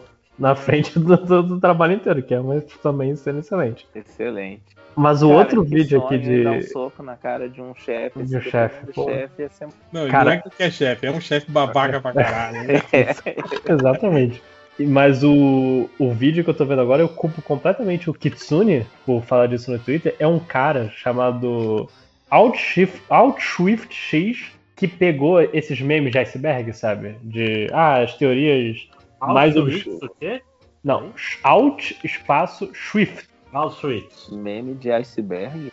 Você não conhece, o meme de iceberg é que, tipo, é, essas, no topo tem as teorias mais bobinhas, ah, que todo mundo conhece, aí vai descendo e é o quanto mais você tá com a cabeça nesse tipo Não, de não só mais bobinhas, né? Tipo, é mais plausíveis também, né? É, mais E aí- conhecidas. e aí, cada vez mais pra baixo, vai ficando coisas cada vez mais absurdas. Sim. E é o Ah. cara fazendo isso, só que com teorias de Game of Thrones. E ele vai discutindo cada uma por horas e horas e horas. Eu, ó, Quantas horas tem Isso. esse vídeo, Lojinha? ele tem três vídeos, um de duas horas, outro de três e outro de seis. Caralho. Eu até queria ver, mas ah, eu não quero mais não. Quem queria? É, eu, eu gosto desses vídeos de iceberg no geral, assim. É, é um dos meus, é um é um negócio que todo favoritos. conhece, vídeo de iceberg. Meme de iceberg. Ca- Caralho, 5 horas. É? Você estava na internet nos últimos 10 anos? Nunca ouvi falar, cara. Tô chocado. Caraca, eu vou pegar um meme aqui pra te mandar, mas vamos, vamos seguir. É, o Vinícius Menezes, ele pergunta: quais personagens de mitologia internet brasileira morreu, na opinião de vocês? Nunca, ele fala, né? Nunca mais ouvi alguém citar o Chico Bioca, por exemplo. Eu confesso pra vocês que esses dias, pô, o Chico Bioca era aquele que falava: vamos transar! Jo- Chupa Jo não sei o quê, babá. Não lembra desse vídeo? Pô, fez um sucesso pra caralho na internet. Mas esses dias eu, eu, eu, eu me senti assim quando eu, eu, quando eu, quando eu citei o, o, o, o da Hadouken Ryu, Ryu e ninguém lembrou. Eu, eu- eu adoro esse vídeo, cara. Que é isso, cara? Esse Da Hadouken! Usa revólver, Rio! E ninguém sabia do que, que eu tava falando. Falei, porra, aí. Onde, onde, por onde anda o, o, o menino do, do da Hadouken? Ryu, Ah, será? Ah, teve aquele do, do Felipe Smith, né? Que virou até funk e tal, do, do guri aquele que, que, que pegava um bêbado numa, numa festa. Se ele tava bêbado e teve que ir pro hospital, e aí os, o- os médicos tavam, ficavam perguntando coisa pra ele, ele não falava coisa com coisa, assim. Não sei se vocês lembram dessa. Não lembro. Foi bem. Foi, no meu círculo foi, foi- virou uma coisa bem famosa. E, mas também ninguém mais fala. Alguém me falou que esse cara era de BH, esse guri era de BH, mas não, não tenho certeza. Tem uma, tem uma menina aqui de Curitiba que teve uma situação parecida. A gente ficou sabendo há pouco tempo que ela faleceu. Grande, cinco horas. grande personalidade curitibana. Não é triste, não, não morreu por causa de, de- do meme, não. É, na verdade, pelo que eu soube, ela, bastante gente ajudou ela por causa disso. Triste foi a história do, do menino lá do Pintinho Pio, que o pai dele vendeu a casa pra investir na carreira de Ai, gente, de isso daí. filho e tal. Ah, isso daí não tem a menor graça, né, cara? e não deu isso. certo. Não É. dá pra entender essa história. Vocês lembram disso? Até dá pra entender, assim. Tem gente que é burro. Só de quem fala, né? Mais alguém quer compartilhar aí Fala. antigos memes que morreram e que vocês ainda lembram com carinho? Não, eu tô perdido aqui no, no, no meme de iceberg gigantesco. Vou compartilhar. Foda-se. Esse de Ah, acontecimentos esse- estranhos. Esse aqui do, do Rossi, deixa eu transferir pro pergunta do garotinho, que apesar de não ser exatamente uma pergunta do garotinho, mas é uma pergunta. É... Deixa eu ver aqui. O, o Andy do Bota pra Dois Podcast, ele, que a gente pergunta, né? Quem de Hollywood tem cara de que faz parte de uma seita supremacista? Ele aqui em letras garrafais. Tom Cruise! Será? Pô, mas muita Qual é gente, hein? Será? Mas o Tom Que Cruise tem cara mesmo, não tem, seita? cara, de, de que faz parte. É, quer dizer, ele faz parte de uma seita. Ele faz parte, parte, né? né, cara? Pô. A, a moça lá do, do Handmaid's Tale, né? Ah, essa história alguém tava falando e não, não completou. Ela, ela também é um negócio desse daí, gente? Não, Não, é da Cientologia, né? Cientologia. É Cientologia também? É? Aham. Mas eu sei. É, Maluco o- lá do Guardiões da Galáxia, né? Tem a Jessica Chastain, que é mormon, né? Não sei se cabe do, lembrar, né? Mas ela é branca, né? Então. Tem a Gal Gadot, né? Que, que, Salgador, também- assim.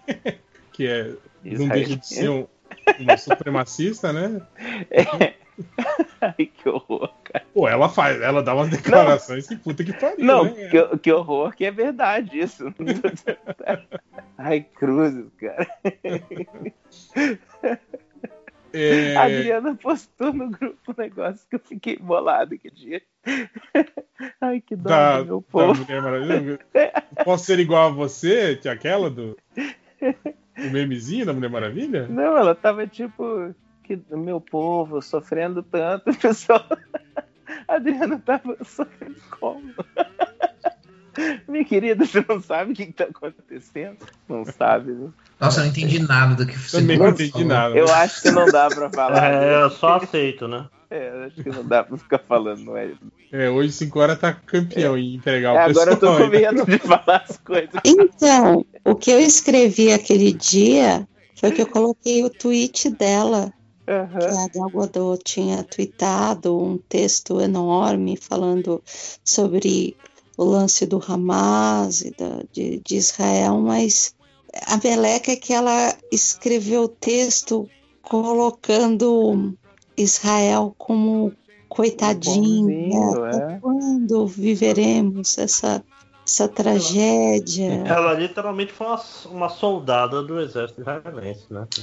E, o, e teve também aí recentemente o Sebastian Stan, né? Que curtiu aí o, a- o tweet. O tweet não, a postagem do Instagram de um cara que tava.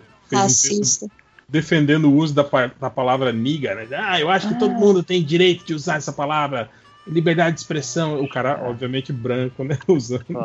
Aí o Sebastian Stan curtiu, ah, eu também acho. Ele mandou um eu também acho. Mas aí eu lembrei que ele é romeno, né? Então eu falei, ah. não- Era romeno? Cara, Ele esperado, é não, sacanagem. Mas ó, não vou negar, não, que eu fiquei bem triste com essa parte aí do Sebastian Stan. Caramba. Mas é que ele é um Ah, cara bem quadrado, cara. né, cara? Tem- Só olhar a um cabeça cara- dele. Se tem um cara que tem esqueleto no armário, é o Ezra Miller, cara. Certeza. Mas no armário não, o o Camilo Gente. Solano falou um negócio. No armário não, porque ele já, ele já saiu do armário, né, Wesley? Nossa, Deus, cara. Parabéns. Não, e já tem um monte de esqueleto também mos- mostrado, né? De coisas que ele fez em Então, vídeos. o Camilo mostrou um vídeo que ele, que ele bateu numa menina. Foi o Camilo ou foi a Adriana? Mas foi que brincadeira. Um vídeo em que o Ezra. Miller bateu numa menina. Atenção, quem tá ouvindo. Não era o Camilo mostrando o vídeo em que ele, Camilo, bateu numa menina. Mas sim que Verdade, o é Ezra Miller bateu. O Ezra. Miller, pô. Camilo Solano, até onde eu sei, não bateu em nenhuma menina. Não, Camilo Solano não bate ninguém. Tá aqui. Nem no Kramer, nem se ele pedir.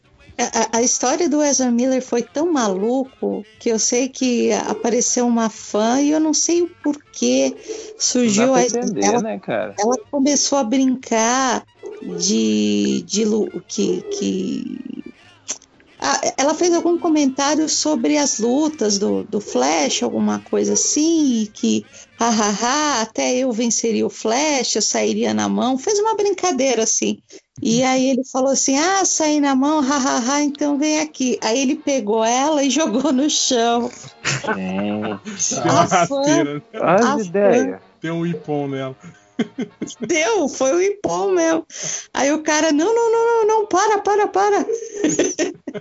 Que isso, Tá cara. tudo gravado.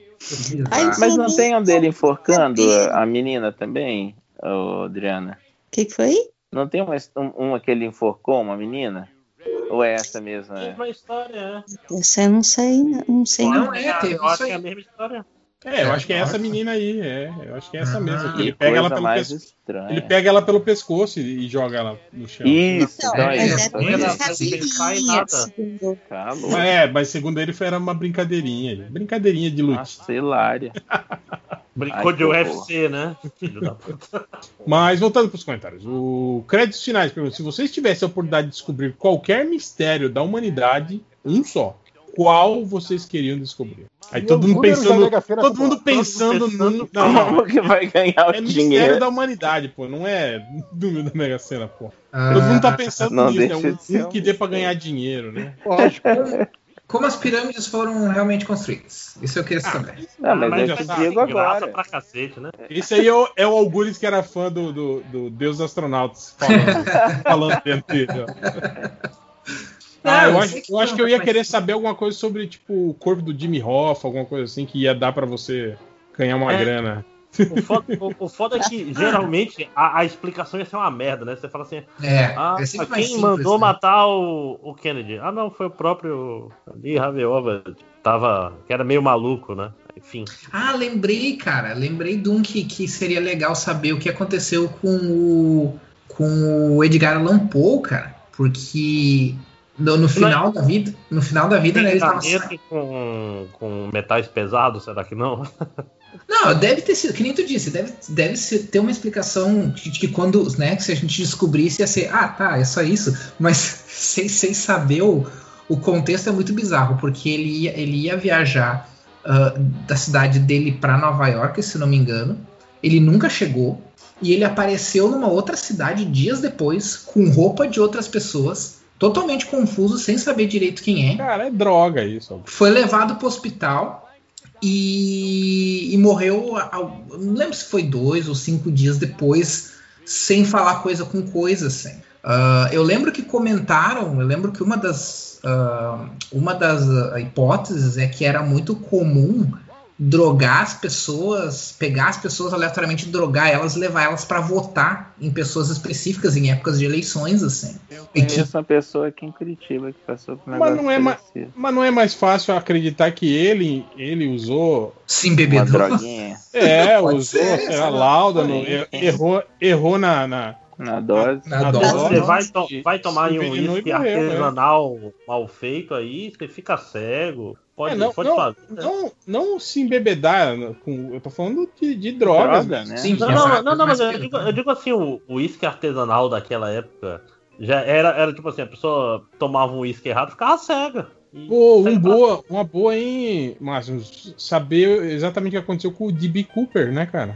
Ah, legal também. É uma O boa. avião lá, o cara que saltou do avião, sequestrou o avião. Isso, Opa! Cara, essa é. E, sim, essa, essa é massa, cara. Porque, Aham. Essa seria- Caralho. e sei vendeu o é roteiro pra que tá Hollywood. falando, pensou?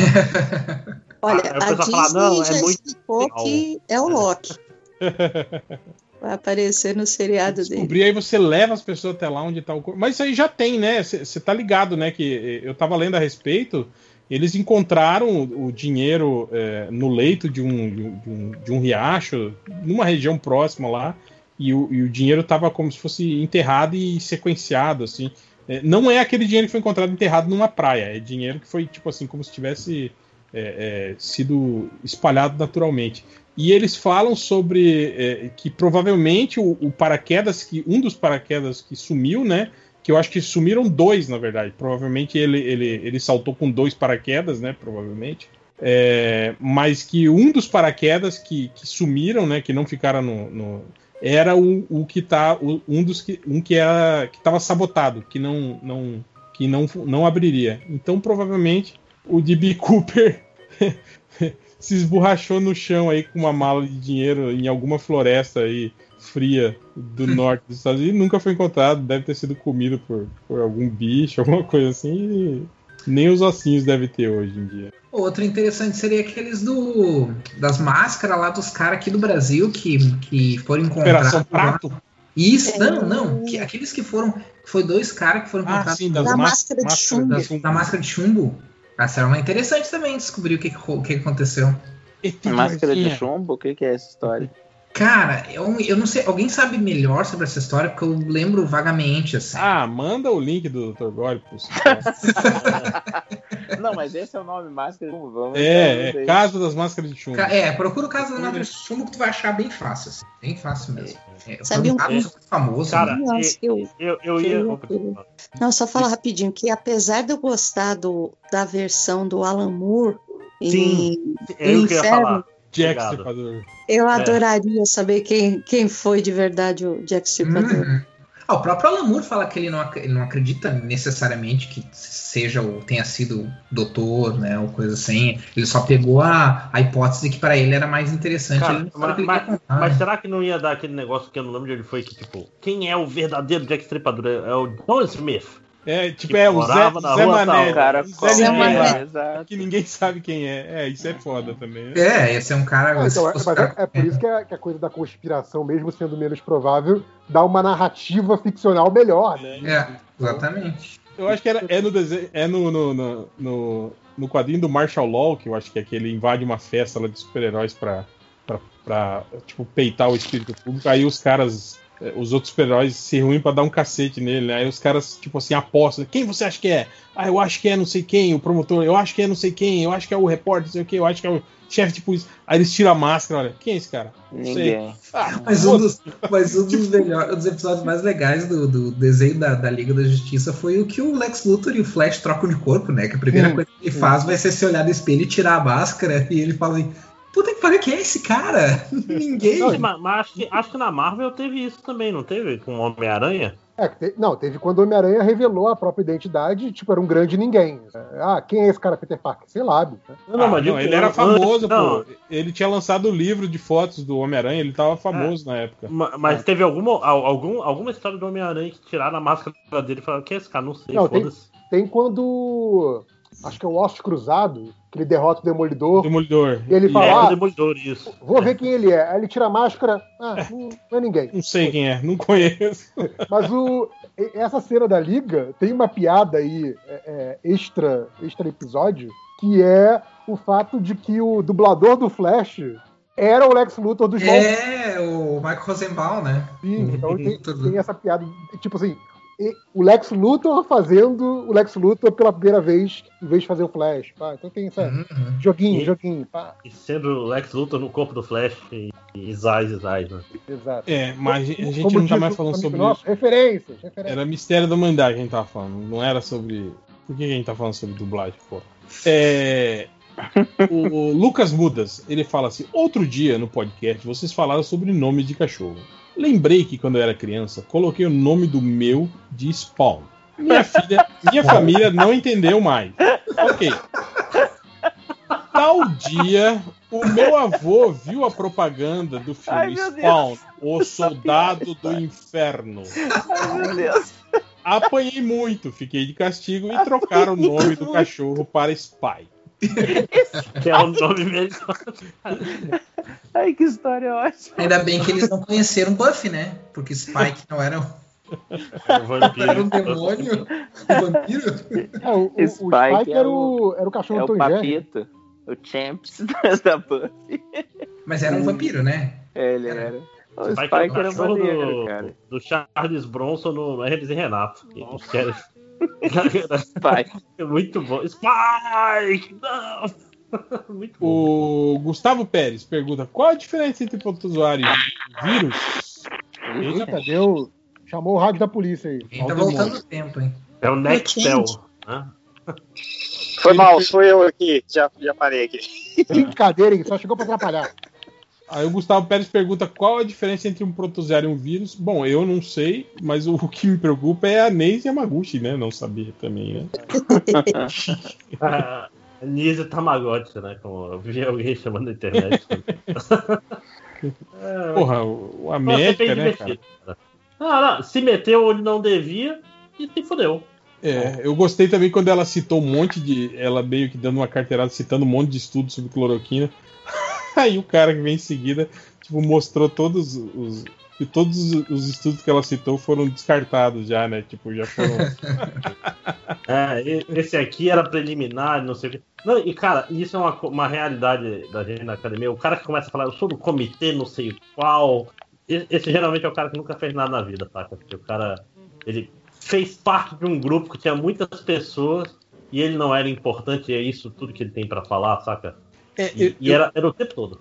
eu acho foda, tipo assim, é, se a pessoa é, é médico, é cientista, porra, ele tem que se manter atualizado, né, cara, desse tipo de, de, de- de estudo, né, cara? Ainda mais que isso, tipo, é, Não. sai todo ano e tal. Não adianta nada Ah. você se, se apegar à porra de um estudo que, que é refutado, sei lá, seis meses depois e você não ficar sabendo que o estudo foi refutado. Pô, Não, vai tomar no cu, em, né, primeiro, em, em primeiro, em primeiro lugar que medicina, especialmente, você precisa de uma porrada de estudo para ter qualquer tipo de consenso. Sim, sim. Porque os caras fazem as coisas com, com N muito pequeno, ou fazem.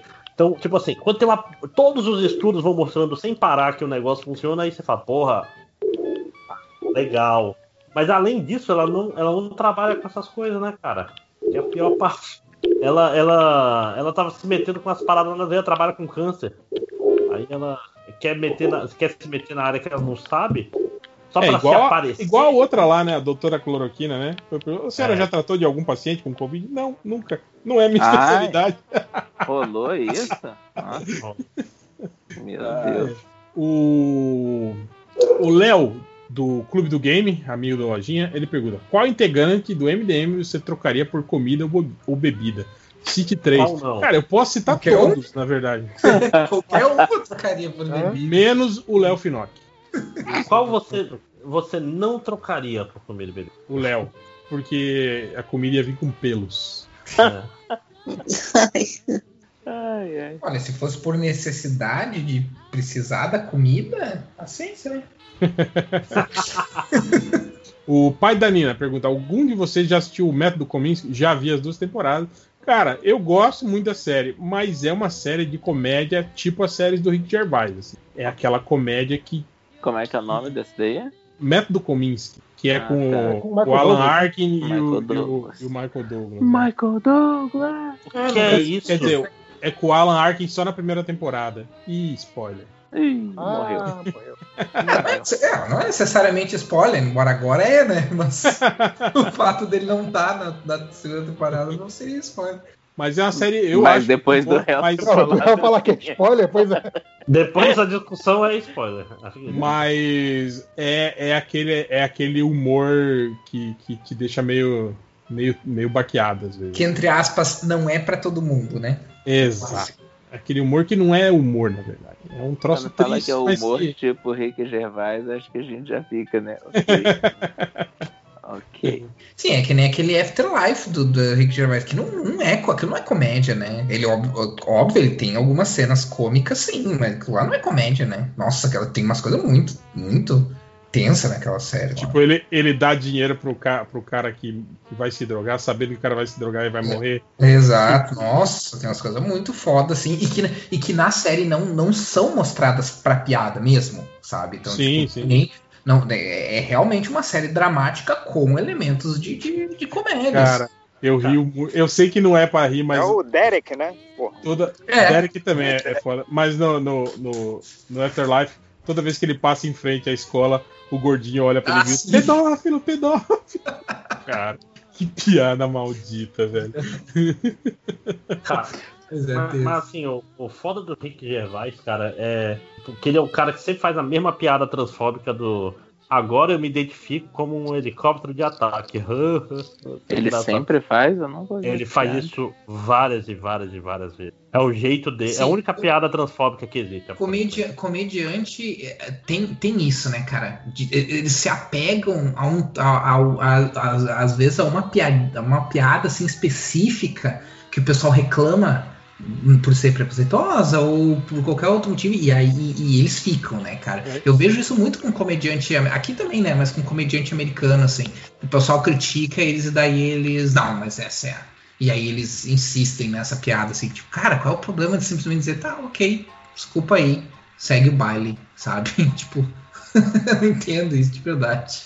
Ah, outra coisa legal do filme do, do- da série do Método Kominsky é que a ex-mulher do, do, do, do Michael, Michael Douglas na série é a Kathleen Turner. Ela, Doido. ela que faz o papel Ah, da- olha aí. da ex-mulher dele. Ela bate nele em algum momento? Não, por quê? Essa piada foi tensa, hein? Ele batia nela? Não, gente. Ué, tô perguntando um negócio só. Ué, não, não entendi. É, Não, não é- entendi o contexto da pergunta, se ele batia nela. Eu pergunto Você pra vai isso do pra Michael todos os casais, gente. A única coisa que eu sabia do. É, porque é, é, tá- soou muito assim, ué, gente, porque é comum, não é o cara bater na mulher, não é? Não, eu falei Soou meio isso. ela bate, bate nele no seriado. Não, mas foi- É aí eu perguntei, ué, mas por quê? Ele ba- batia nela em algum. Ele bateu nela em algum momento e aí agora. Ela, ela costuma bater em homens?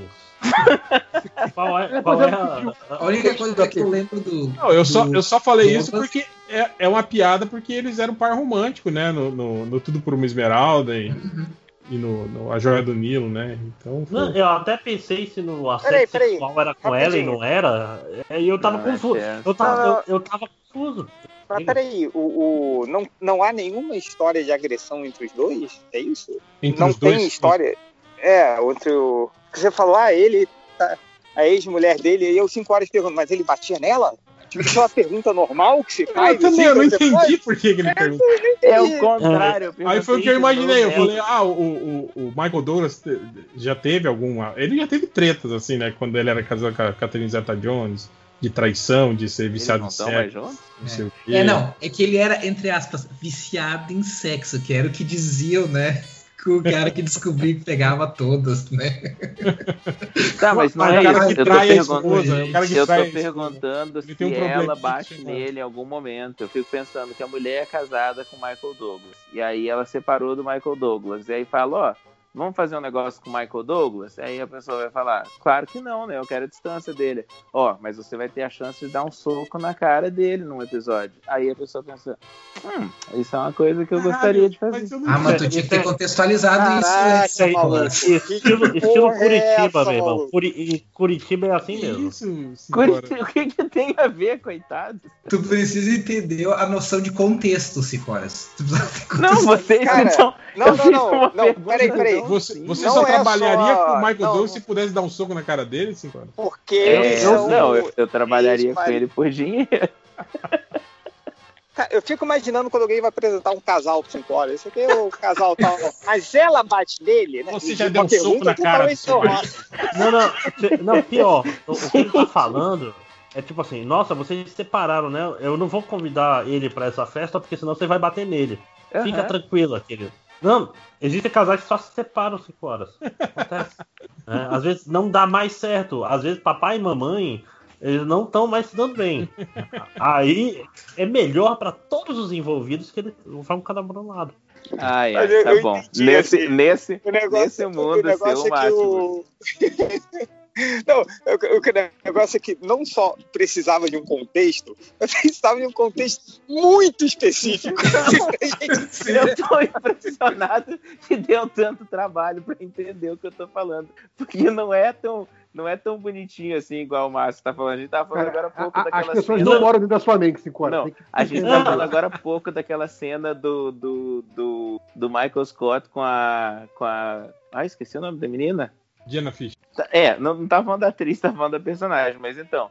Fala assim, ó, eles são amigos, eles se gostam, mas foi dada pra ela uma oportunidade de dar um soco na cara dele.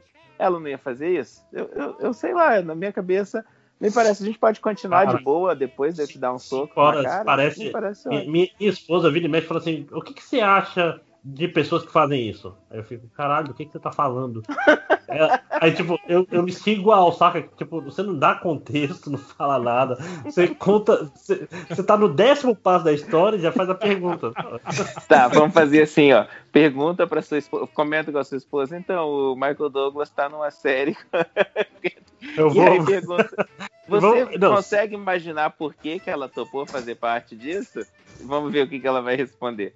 Olha, Não, garanto mas que 5 não horas. 5 horas. Não, não, 5 horas. É que é o seguinte: tipo, tipo, o, o Hel falou, ah, Michael Douglas está na série com a ex dele, né? Então. Não, não é a ex dele. É, Ele- é, Ela já fez par romântico com ele quando Já- ambos não, eram galãs, né? Exato. Eles não eram. Não, não, não. Eles não eram casados? Não, não, mas vamos, vamos pro contexto que o, que o 5 Horas entendeu. Ah, tá. Tá? Ah, ele vai fazer o, o, o- a série com a ex dele. Todas as perguntas que você poderia fazer, a pergunta do 5 Horas é: mas ela deu porrada nele? Então, é isso que a gente tá falando. Tipo, assim. a gente pode perceber que o 5 horas deve ter muitas, muitos problemas com AIDS. Gente, não. E poderia ser um comentário do, me- do mesmo espírito, que o 5 horas fala assim. Nossa, mas pra trabalhar com ex, ela deve ter sido muito bem paga, hein? Alguma coisa desse tipo, sabe? Tipo, ah, se é ex, tem, tem treta no passado, então ela tem que fazer alguma coisa pra valer a pena. Mas ele foi direto pra pergunta do, do soco na cara, tipo assim, sem Não, contar. isso, Foi, não, foi, isso- foi, na. isso vai- aquele negócio Você de pensar as é coisas. da grana e fala assim, Lojinha, "Ó, põe na ata aí. Dar um grana." soco na cara do, do ex. Não, o Lojinha, Lojinha falou pra eu continuar a ata por ele, que ele queria Então sair. coloca, Não, isso, isso do, do cinco horas foi, foi aquelas coisas que, que criança faz, que começa a pensar as coisas na cabeça e responde pela metade, tipo, achando que a gente tá ouvindo o que ele tá pensando na cabeça. Foi o que o cinco horas fez, cara. e aí ele foi fazer a É que foi- pergunta. aquele- besta. Eu faço. Cinco horas da eu não posso surpresa. dizer que não é isso. A surpresa é que parecia algo muito aleatório, assim. que Sei É. lá, ah, o Michael Douglas ele está, está fazendo papel com a ex. Mas ele gosta de bolo de laranja? Tipo, foi algo meio assim. Foi tipo isso. Não, e acho que o pior é que não parecia aleatório.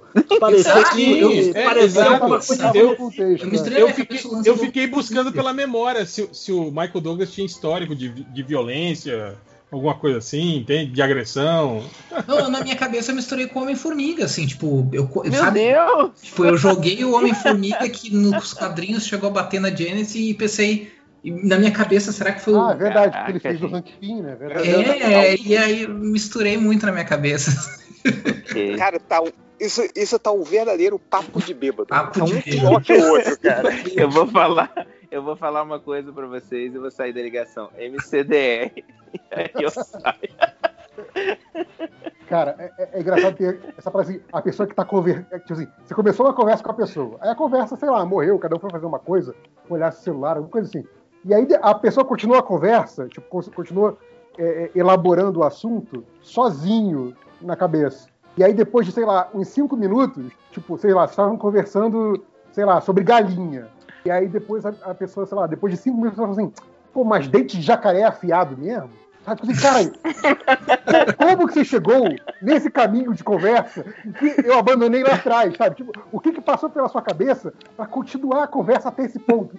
Isso eu acho muito curioso. Vocês já, vocês já leram aquele. Como é que é o nome daquele, daquele livro do Edgar Allan Poe que veio antes do Sherlock Holmes? Aquele, Os Crimes na Rua Morgue? Acho que é esse. Ah, Vocês sim. já leram? Os Crimes na Rua Morgue? Eu caí? Fiquei sozinho? Não, Não, não, li. Não li. É, é que no. Não, mas aí não vai ter a menor graça eu explicar isso se vocês nunca leram. Então tá bom. Mas dá spoiler. do, do, do, Não, não é, do não é spoiler, é que é meio complicado. É que o. o- Que acho que, do- Eu esqueci o nome dele, acho que é Poirot, ele, ele consegue. Do ele gorila? antes do- como é que é? do gorila? É, é essa história. Mas eu tô falando é o, o detetive, o Edgar Allan Poe tentava convencer a gente que ele era muito inteligente, porque ele seguia a linha de raciocínio da pessoa sem a pessoa tá falando nada, entendeu? A pessoa tava em silêncio, e aí de repente a pessoa falava alguma coisa nada a ver e ele continuava a conversa ou o que estava passando na cabeça da pessoa. Eu falei pra vocês que não ia ter a menor graça eu explicar isso. é um livro tão bom. É, mas Cara, não, não é que tem, não é que tem a menor graça. Cara, que- olha, olha como começou o papo. Não, porque vocês já leram o livro tal do Ed- Edgar Allan Poe, foi antes do Sherlock Holmes e tinha um gorila. ah, não, vocês não, beleza- vão beleza entender. o Mas, gorila porra, não maluco, só como é assim? irrelevante, como é spoiler. Essa é a melhor Não. parte. Não, não é- Você, não- você cria um contexto completamente aleatório. Não é aleatório, Não, vocês não vão entender, não. Porra, maluco. Ele, ele, Não, ele não, não é aleatório, do- do tem um gorila. motivo pra isso. Não Não, tem- ele estava não citando o método do, do, do Dupan, não é? De, de, de Isso. ir conversando com a É pessoa isso que eu- que e eu- falando que coisas eu- aleatórias até a pessoa. E outra informação aqui, só pra falar que o Churumela cagou, então eu estou subindo de volta pra casa e deixo um beijo pra vocês. Tchau, tchau. Hoje cagou tudo, cara. Valeu. Ô, Churumela! Não esquece do Alô, saco. Churumela. É sempre uma preocupação dos outros aí, podcast se o Churumela cagou ou não, né? O, o Globchito, ele fala assim. Não, antes disso, o, o, o Ori, ele pergunta. É, a Dea Mello está atacando a irmã dela? No último podcast chamou a Adriana de enrolada. E aí teve a traição de não convidar ela para para ela. Por que elas não se juntam e atacam o Lojinha? Cara, os três melos já saíram na ligação, né? Talvez E aí, seja isso. O réu se tava esperando esse momento, na verdade. O Clube Chito pergunta, pergunta por, pergunta por que a Júlia odeia, odeia, detesta o Ayrton Senna. Em outras pessoas e que outras pessoas vocês odeiam sem nenhum motivo lógico. Não, mas eu acho que tem motivo, lógico, pra Exato. odiar. Então. É, o Senna, sim, o Senna sim, era ma- malufista, né, cara? Família malufista. Bom, não é. A, a irmã dele apoia o Bolsonaro, né? Sério? Não. Sim. A fundação dele apoia o Bolsonaro. Que? Nossa. O que espírito dele apoia o Bolsonaro. Ai, que morte se, se vivo estiver, Cara, mas- não, não seria uma pessoa legal de se ouvir falando. É, Cara, ele ia fazer o Piquet ir pra esquerda. Exato. cara, é. Cara, se o. Piquet, que era mais legal que ele, tá lá chupando o saco do Bolsonaro, imagina ele, cara, que era chato pra caralho. Não, mas já teve pessoas na minha vida, não assim, pessoas conhecidas, mas já teve pessoas na minha vida que eu, tipo, me irritava, assim, com a pessoa e não, não fazia ideia do porquê. assim. Isso é karma, é de outras vidas. Não, mas, cara, sobre, o- sobre o Senna, assim, tipo, grande piloto não iria pra uma mesa de bar com ele. São, são coisas diferentes. É, amigo do, do, do Galvão Bueno, pô. Não deve ser gente Pois boa. é, é, Mas eu iria pra uma mesa de bar com o Galvão Bueno. Eu ia falar, Ah, eu queria Galvão. não. Ah, louco. Não. A não ser que ele estivesse pagando a conta. Aí, Não, ele, ele ia pagar porque ele é milionário. Começa por aí. ah, não sei, cara. Eu conheço muito negro aí que tem dinheiro que é mais escroto. Ah, não, mas o segredo é, sa- é, Ué, é falar mas- que vai no banheiro e sumir. pa- parou, Que joga parou, dezão parou. na mesa e vaza. Olha o ensinamento do Ô, Márcio. Ô, Real, parou a gravação? Cara, é rico. Apareceu uma gravação aqui. Parou? Parou não, tá gravando. Tá dizendo que tá gravando, mas apareceu aqui no, no chat um É, apareceu o, o arquivo, né? É, estranho, hein? Parou? Será que vai perder tudo? Pega no- Não sei, não sei. Não, eu tô abrindo essa gravação pra ver qual é.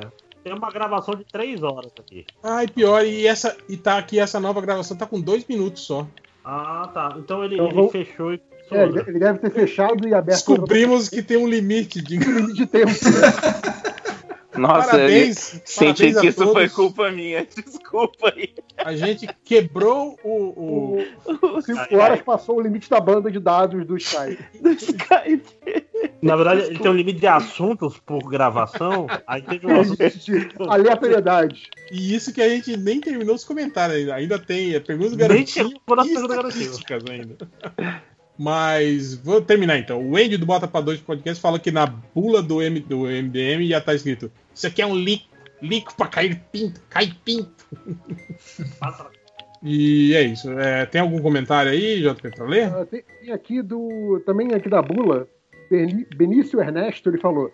Bula do MDM diria que, que, na, que na reação adversa iria te explodir em BH e a contraindicação estaria atrás de você. Boa. É, o Marcos Rufino, ele falou, a bula do MDM diria, Peraí pode que o, causar. o, pera, peraí que o 5 horas tá jogando aí, tá, tá apertando o botãozinho. tá no minigame. É, tá- tá- Ainda tá- bem que jogando, né? to- Tocando aí uma, uma polenta. Que isso, cara?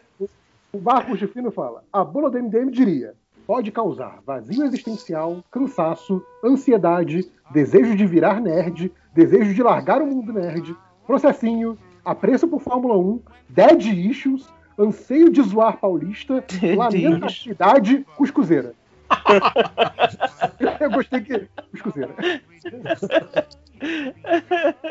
É, Cuscuzeira é tipo o Elvis ter irmão gêmeo. Um grande final. Aqui, Eu demorei pra entender. Cara, se tivesse aquelas brincadeiras de não pode rir contra o 5 horas, ia ser muito fácil, né, cara? É. É só olhar pra cara dele e falar, costuzeira. Ele ia rir. Ai, ai. Ah, aqui o, o Deninja pergunta: quais bordões do MDM e do Feira da Fruta poderiam ser usados durante uma CPI? Durante uma CPI.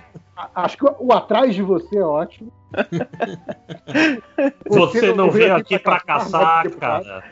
Você não veio aqui pra caçar isso? Cara, eu acho que esmurrar a mesa gritando, eu não tô louco, eu não tô. Ia ser muito bom. Eu não tô louco. Ah, já tô Ó, Van Damme tá. também teria que valer, né? Já tô Van Damme, né? É, o, o Augusto está aqui, é, guardado as devidas proporções. Eu acho que eu já ouvi na. Olha. CPI. na Ah, CPI. isso aí. Provavelmente, cara. Provavelmente, cara, eles já falaram isso aí. Ah, o, o- você não sabe o que é viver numa caixa de papelão no deputado. Imagina o Bolsonaro dizendo isso. Vocês não sabem que é viver numa caixa de papelão. Ai, meu Deus. Tá ok, né?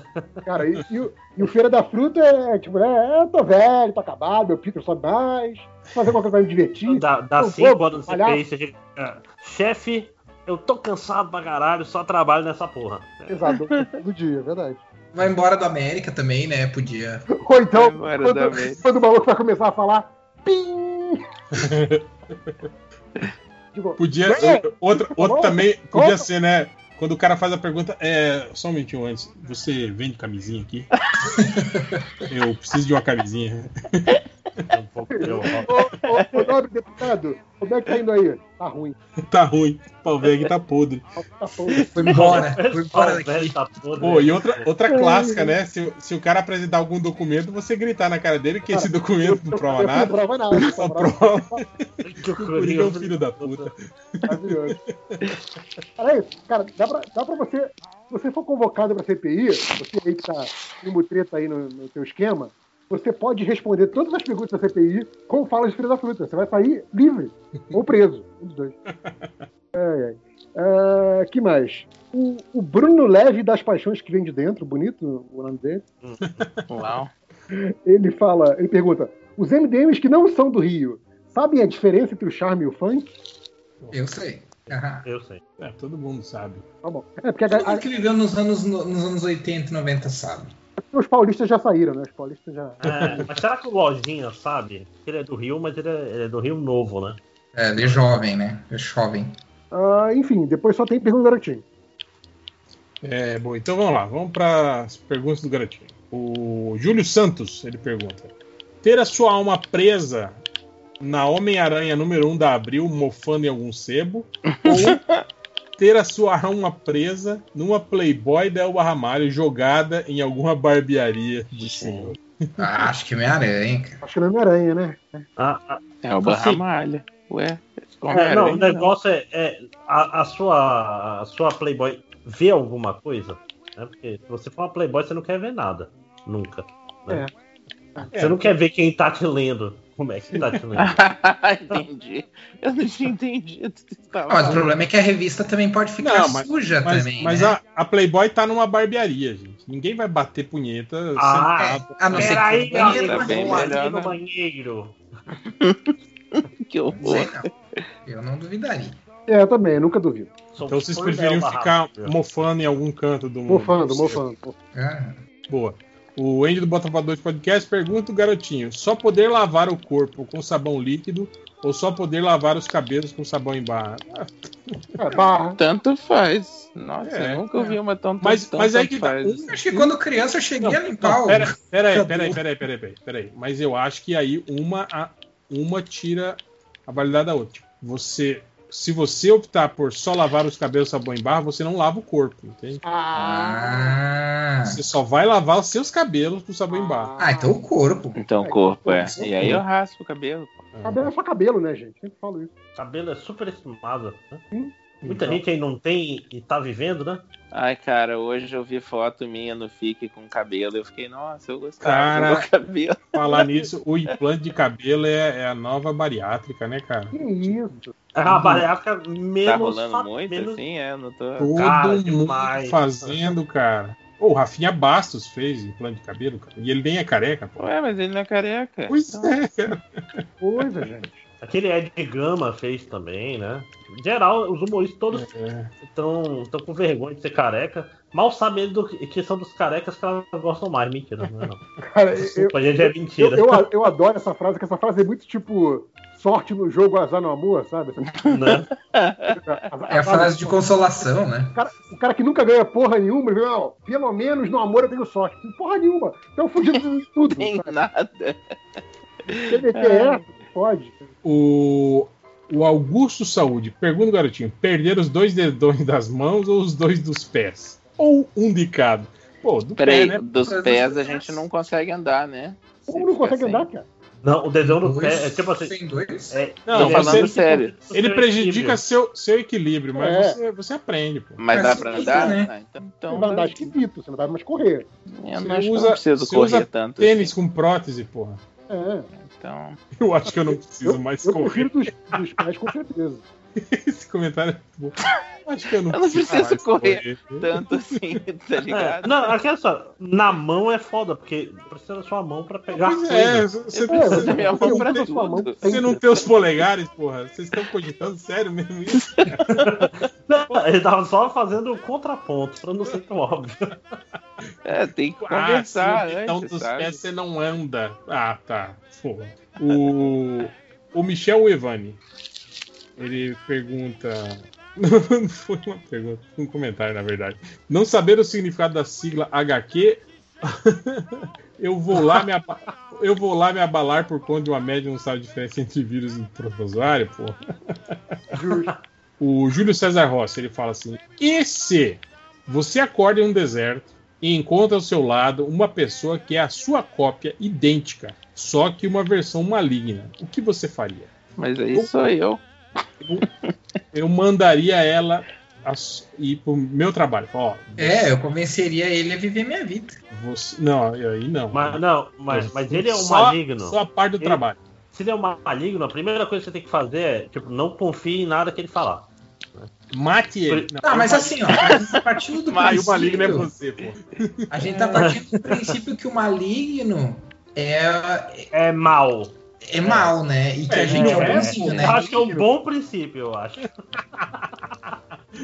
Não, mas ah, É, é Cruella, né? Depois Ah, da Cruella a gente quer rever. Lá, lá veio o filósofo, mas o.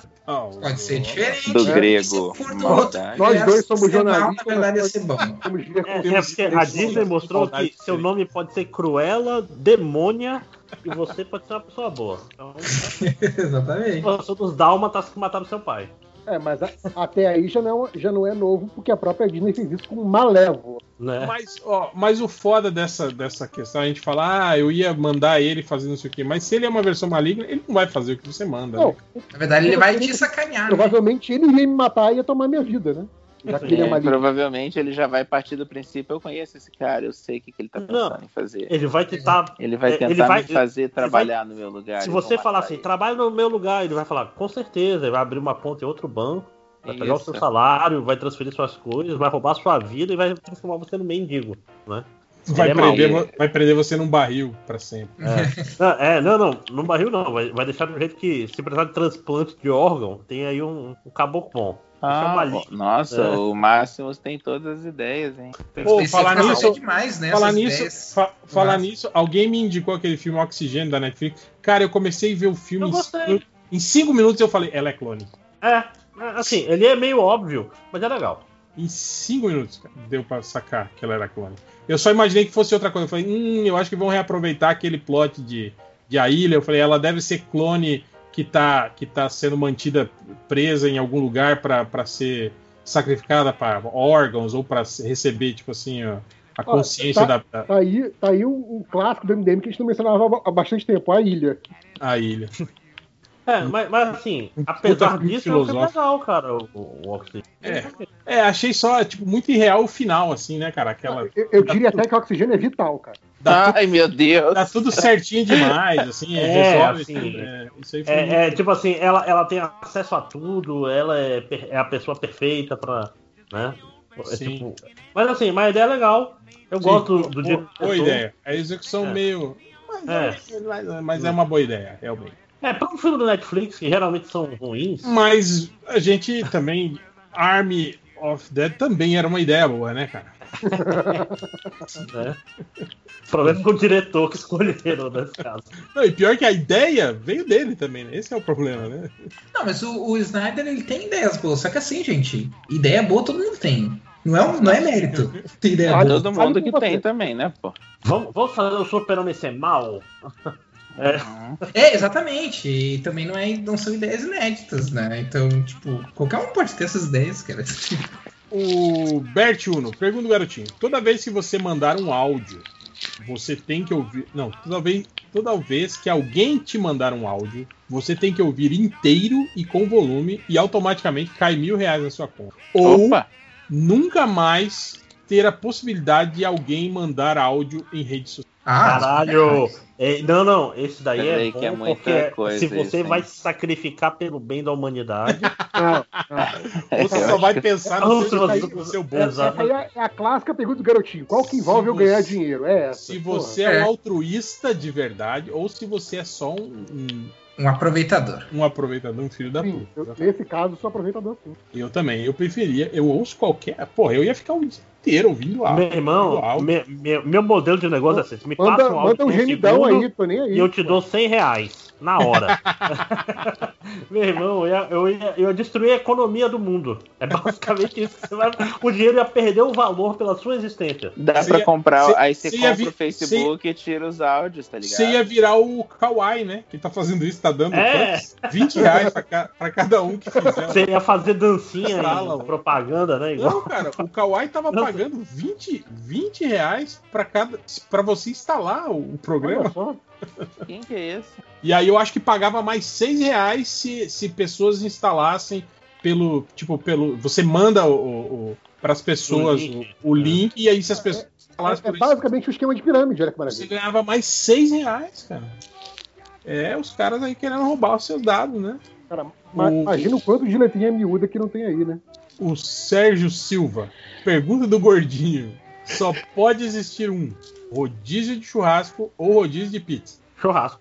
Pizza, Churrasco. pizza. Pra mim, Pô, pizza. pizza. Nossa, eu nem acredito. Eu não como mais Pizza. churrasco, então Pizza pizza. porque churrasco Não, eu calma aí. em casa. Calma aí, a, a pergunta é, é, eu, eu tenho acesso livre ao que continua existindo? Porque se eu não tenho, é pizza. churrasco eu não posso ir? Ué. Não, é que churrasco eu posso fazer em casa, né? Agora pizza fazer em casa é mais difícil. Não, mas, cara, ultimamente, rodízio de pizza, ainda mais depois do- da intolerância à lactose, facilitou bastante nesse sentido. É, eu, eu- quando eu for comer uma pizza, eu como uma pizza, no máximo dois sabores e tá bom, saca? Tem muito. Ah, mas aí é problema seu. como uma pizza Ah, não, eu, eu quero que vocês se fodam, meu irmão. Eu, eu tô pensando em mim mesmo.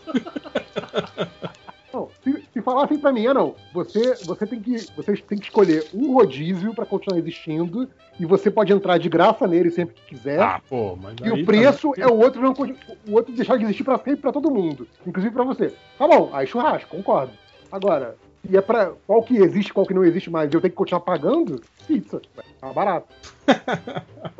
Não, eu, eu, eu prefiro o rodízio de pizza, porque eu acho melhor o rodízio de pizza. Porque, como eu falei, o rodízio de churrasco é um rodízio de churrasco. O churrasco você pode fazer em casa. Fazer. Não, ma- mas em casa não vai ter sushi.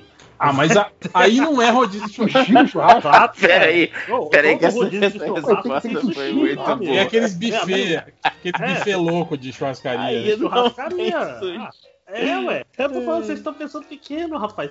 Rodízio de, de churrasco tem todas as comidas, tem até pizza, provavelmente. Não, Cara, aí- sabe uma coisa que tá Uma coisa é gostosa, churrascaria, buffet, outra coisa é rodízio de churrasco. Sabe uma coisa que é gostosa em churrascaria, cara? O risoto de fungo. Isso é uma coisa que é sempre bom em churrascaria. Eu acho legal que lá no sul eles não chamam de rodízio, eles chamam de espeto corrido. Espeto corrido.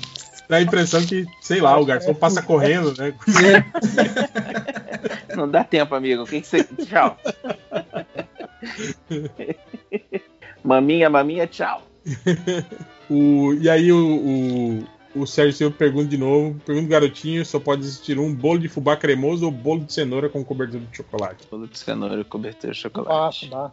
Porra, fácil. Fubá cremoso é bom, hein, cara? Com Ah, café tá bom. assim. Puta Acho que eu nunca mas- comi mas- fubá cremoso. Mas, mas assim, é porque ce- bolo de cenoura com chocolate pra mim é, é top 2 bolos. Eu Qual que é o top gosto 1? muito. Qual que é o top 1 agora? Eu preciso saber. Acho que é, é o chocolate com. Mas, mas vamos falar a verdade. O, o bolo de mãe. cenoura com chocolate é o chocolate que vale, né? Porque você pode pôr o chocolate em qualquer bolo, na verdade. É, exato. Não, não, mas, mas, é, mas é porque ele junto com. Não, com é a, tipo com a assim, é- cenoura, não, não, dá, é dá um contraste legal. Não, não é. Peraí, é eu porque queria bolo saber de cenoura que história é é essa? ruim. É um bolo com doce de leite em cima? Um bolo de Não, chocolate com doce É de um, leite? um bolo de chocolate com várias camadas, com doce de leite no Chama meio, bastante. Bolo recheado, que chama isso. Isso. Ah, o recheio de doce de leite. Como Isso. se fizesse grande diferença, né? Não, eu tô falando que, tipo é. assim, o, o lance da, é que o bolo de cenoura é ruim. Aí eles colocam o chocolate em cima pra ficar bom, Não, verdade. não, não é ruim, não é. Mas eu É, acho que é melhora, sabia. Hel? Muda o sabor. Pra mim, pelo menos, muda o sabor. Então, muda o sabor de ruim pra bom. Ué. Não, pô. Olha, o, direi o direito de estar errado é universal. Ué. Ué. né? Então vocês estão aí falando mal de bolo Cara, de cenoura. cenoura nem é pra fazer bolo, cara. Cenoura é pra Exato. fazer salada, Exato, pra dar pra coelho. Não é pra fazer bolo. Nada, faz-.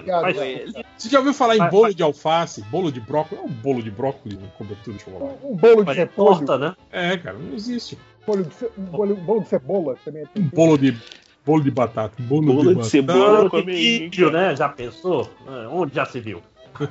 ora, ora. Tem bolo de beterraba também, que é outro que é horrível também. Bolo de beterraba? é? Um bolo de feijoada. Porra, aí é bom, hein? Com chocolate feijoada. Bom, ué. Bolo de feijoada com cobertura de chocolate. Chocolate. Mas não teve alguém falando aí de, de doce com feijoada em algum lugar na internet? Tem, é, tem, tem da- brigadeiro da- com bacon. É, brigadeiro eu, com eu- não, bacon. eu lembro da feijoada de sorvete. Acho que era, na verdade, coisas tipo de sorvete, coisas que costumam Ah, vir. com feijoada de sorvete é quando você pega o pote de sorvete E do era e faz- parecido visualmente Sacanagem, com claro. mas é só- é ilusão. Cara, é tipo estrogonofe de uva, né, cara? Que é, é um estrogonofe com creme de leite, ketchup, mostarda e uva. E gelado. Quê? Isso é uma coisa que existe? Nunca ouvi Isso é falar bom. disso. Isso é muito a criatividade das pessoas usada pro mal, né? Cara, com, com ketchup dentro? Ah, aí eu, eu tô assumindo que tem. É um estrogonofe. Peraí, você tem certeza que não é de doce de leite, não é uva Porque- com doce de porque- leite? Porque se for isso, né? O cara pega a uva, pica ela, aí coloca com o. Não, a uva é creme- inteira. o Não, creme de é- leite. Isso é sacanagem, mano. Pega o creme de leite e leite condensado pra ele falar, ah, isso é estrogonofe. Não, isso é uma salada de fruta, pô. Isso- Não, pois é, isso que eu tô falando. Ela, ela era um estrogonofe, tinha cara de estrogonofe. né? Só que é de uva. E é um doce. Não, peraí, se tem uva inteira lá dentro, não tem cara de estrogonofe. Desculpa. É, Nunca porque vi, ela, ela tá coberta pelo molho, pelo molho parece pedaço de carne, é isso? Nunca vi o frango É? redondo ou carne redonda. Não, mas o que, o, que o estrogonofe não é feito do formato da carne que tá lá dentro, né? Pô? É, é um Não, mas se molho- você falou que fica parecido, pra mim é que fica olhando Não, e você fala, ó, parece um estrogonofe. estrogonofe. Mas você pega lá, tem uvas dentro, sacou? Gente. Estrogonofe Onde- de uva. onde que você viu Cara, isso, Márcio? Se, eu, Eu vou já no estrogonofe comi, a mãe uva dentro, fazia. pra mim é, é mãe do amigo meu que é lariquenta, uma maconheira. Não. E ela era aí do sul aí. Então, é, Suou Dona muito Alda. aquelas Dona Alda, se histórias. você estiver ouvindo, um beijo. Clash. Suou muito como aquelas histórias. Não, porque eu tenho um amigo que. O meu primo tem um amigo que o nome dele é Rodrigo e a mãe dele faz uns negócios. Mas ó, tô vendo aqui até a Ana Maria Braga no site dela aqui, por gol de 360, uma receita de estrogonofe de uva. Por alguma razão. Leia, leia os ingredientes. Tem ketchup. Leite condensado, clara de ovo, creme de leite e uva. Não tem ketchup. Essa aí, né? Ô, Máximo, eu tô achando que é sacanagem. Você inventou isso aí, Márcio. É. Ah. Não, eu estou lendo. Procura aí, estrogonofe de uva no Google, rapaz. Ah, Vai mas lá. se quem é no Google tem de tudo, cara. Eu Tem posso, até- eu posso Cara, no Google o vai, vai, no pra Google você. vai, vai ter É. até o, o, o, o bolo de feijoada. Se você Mas vai ter 153 mil resultados? Vai.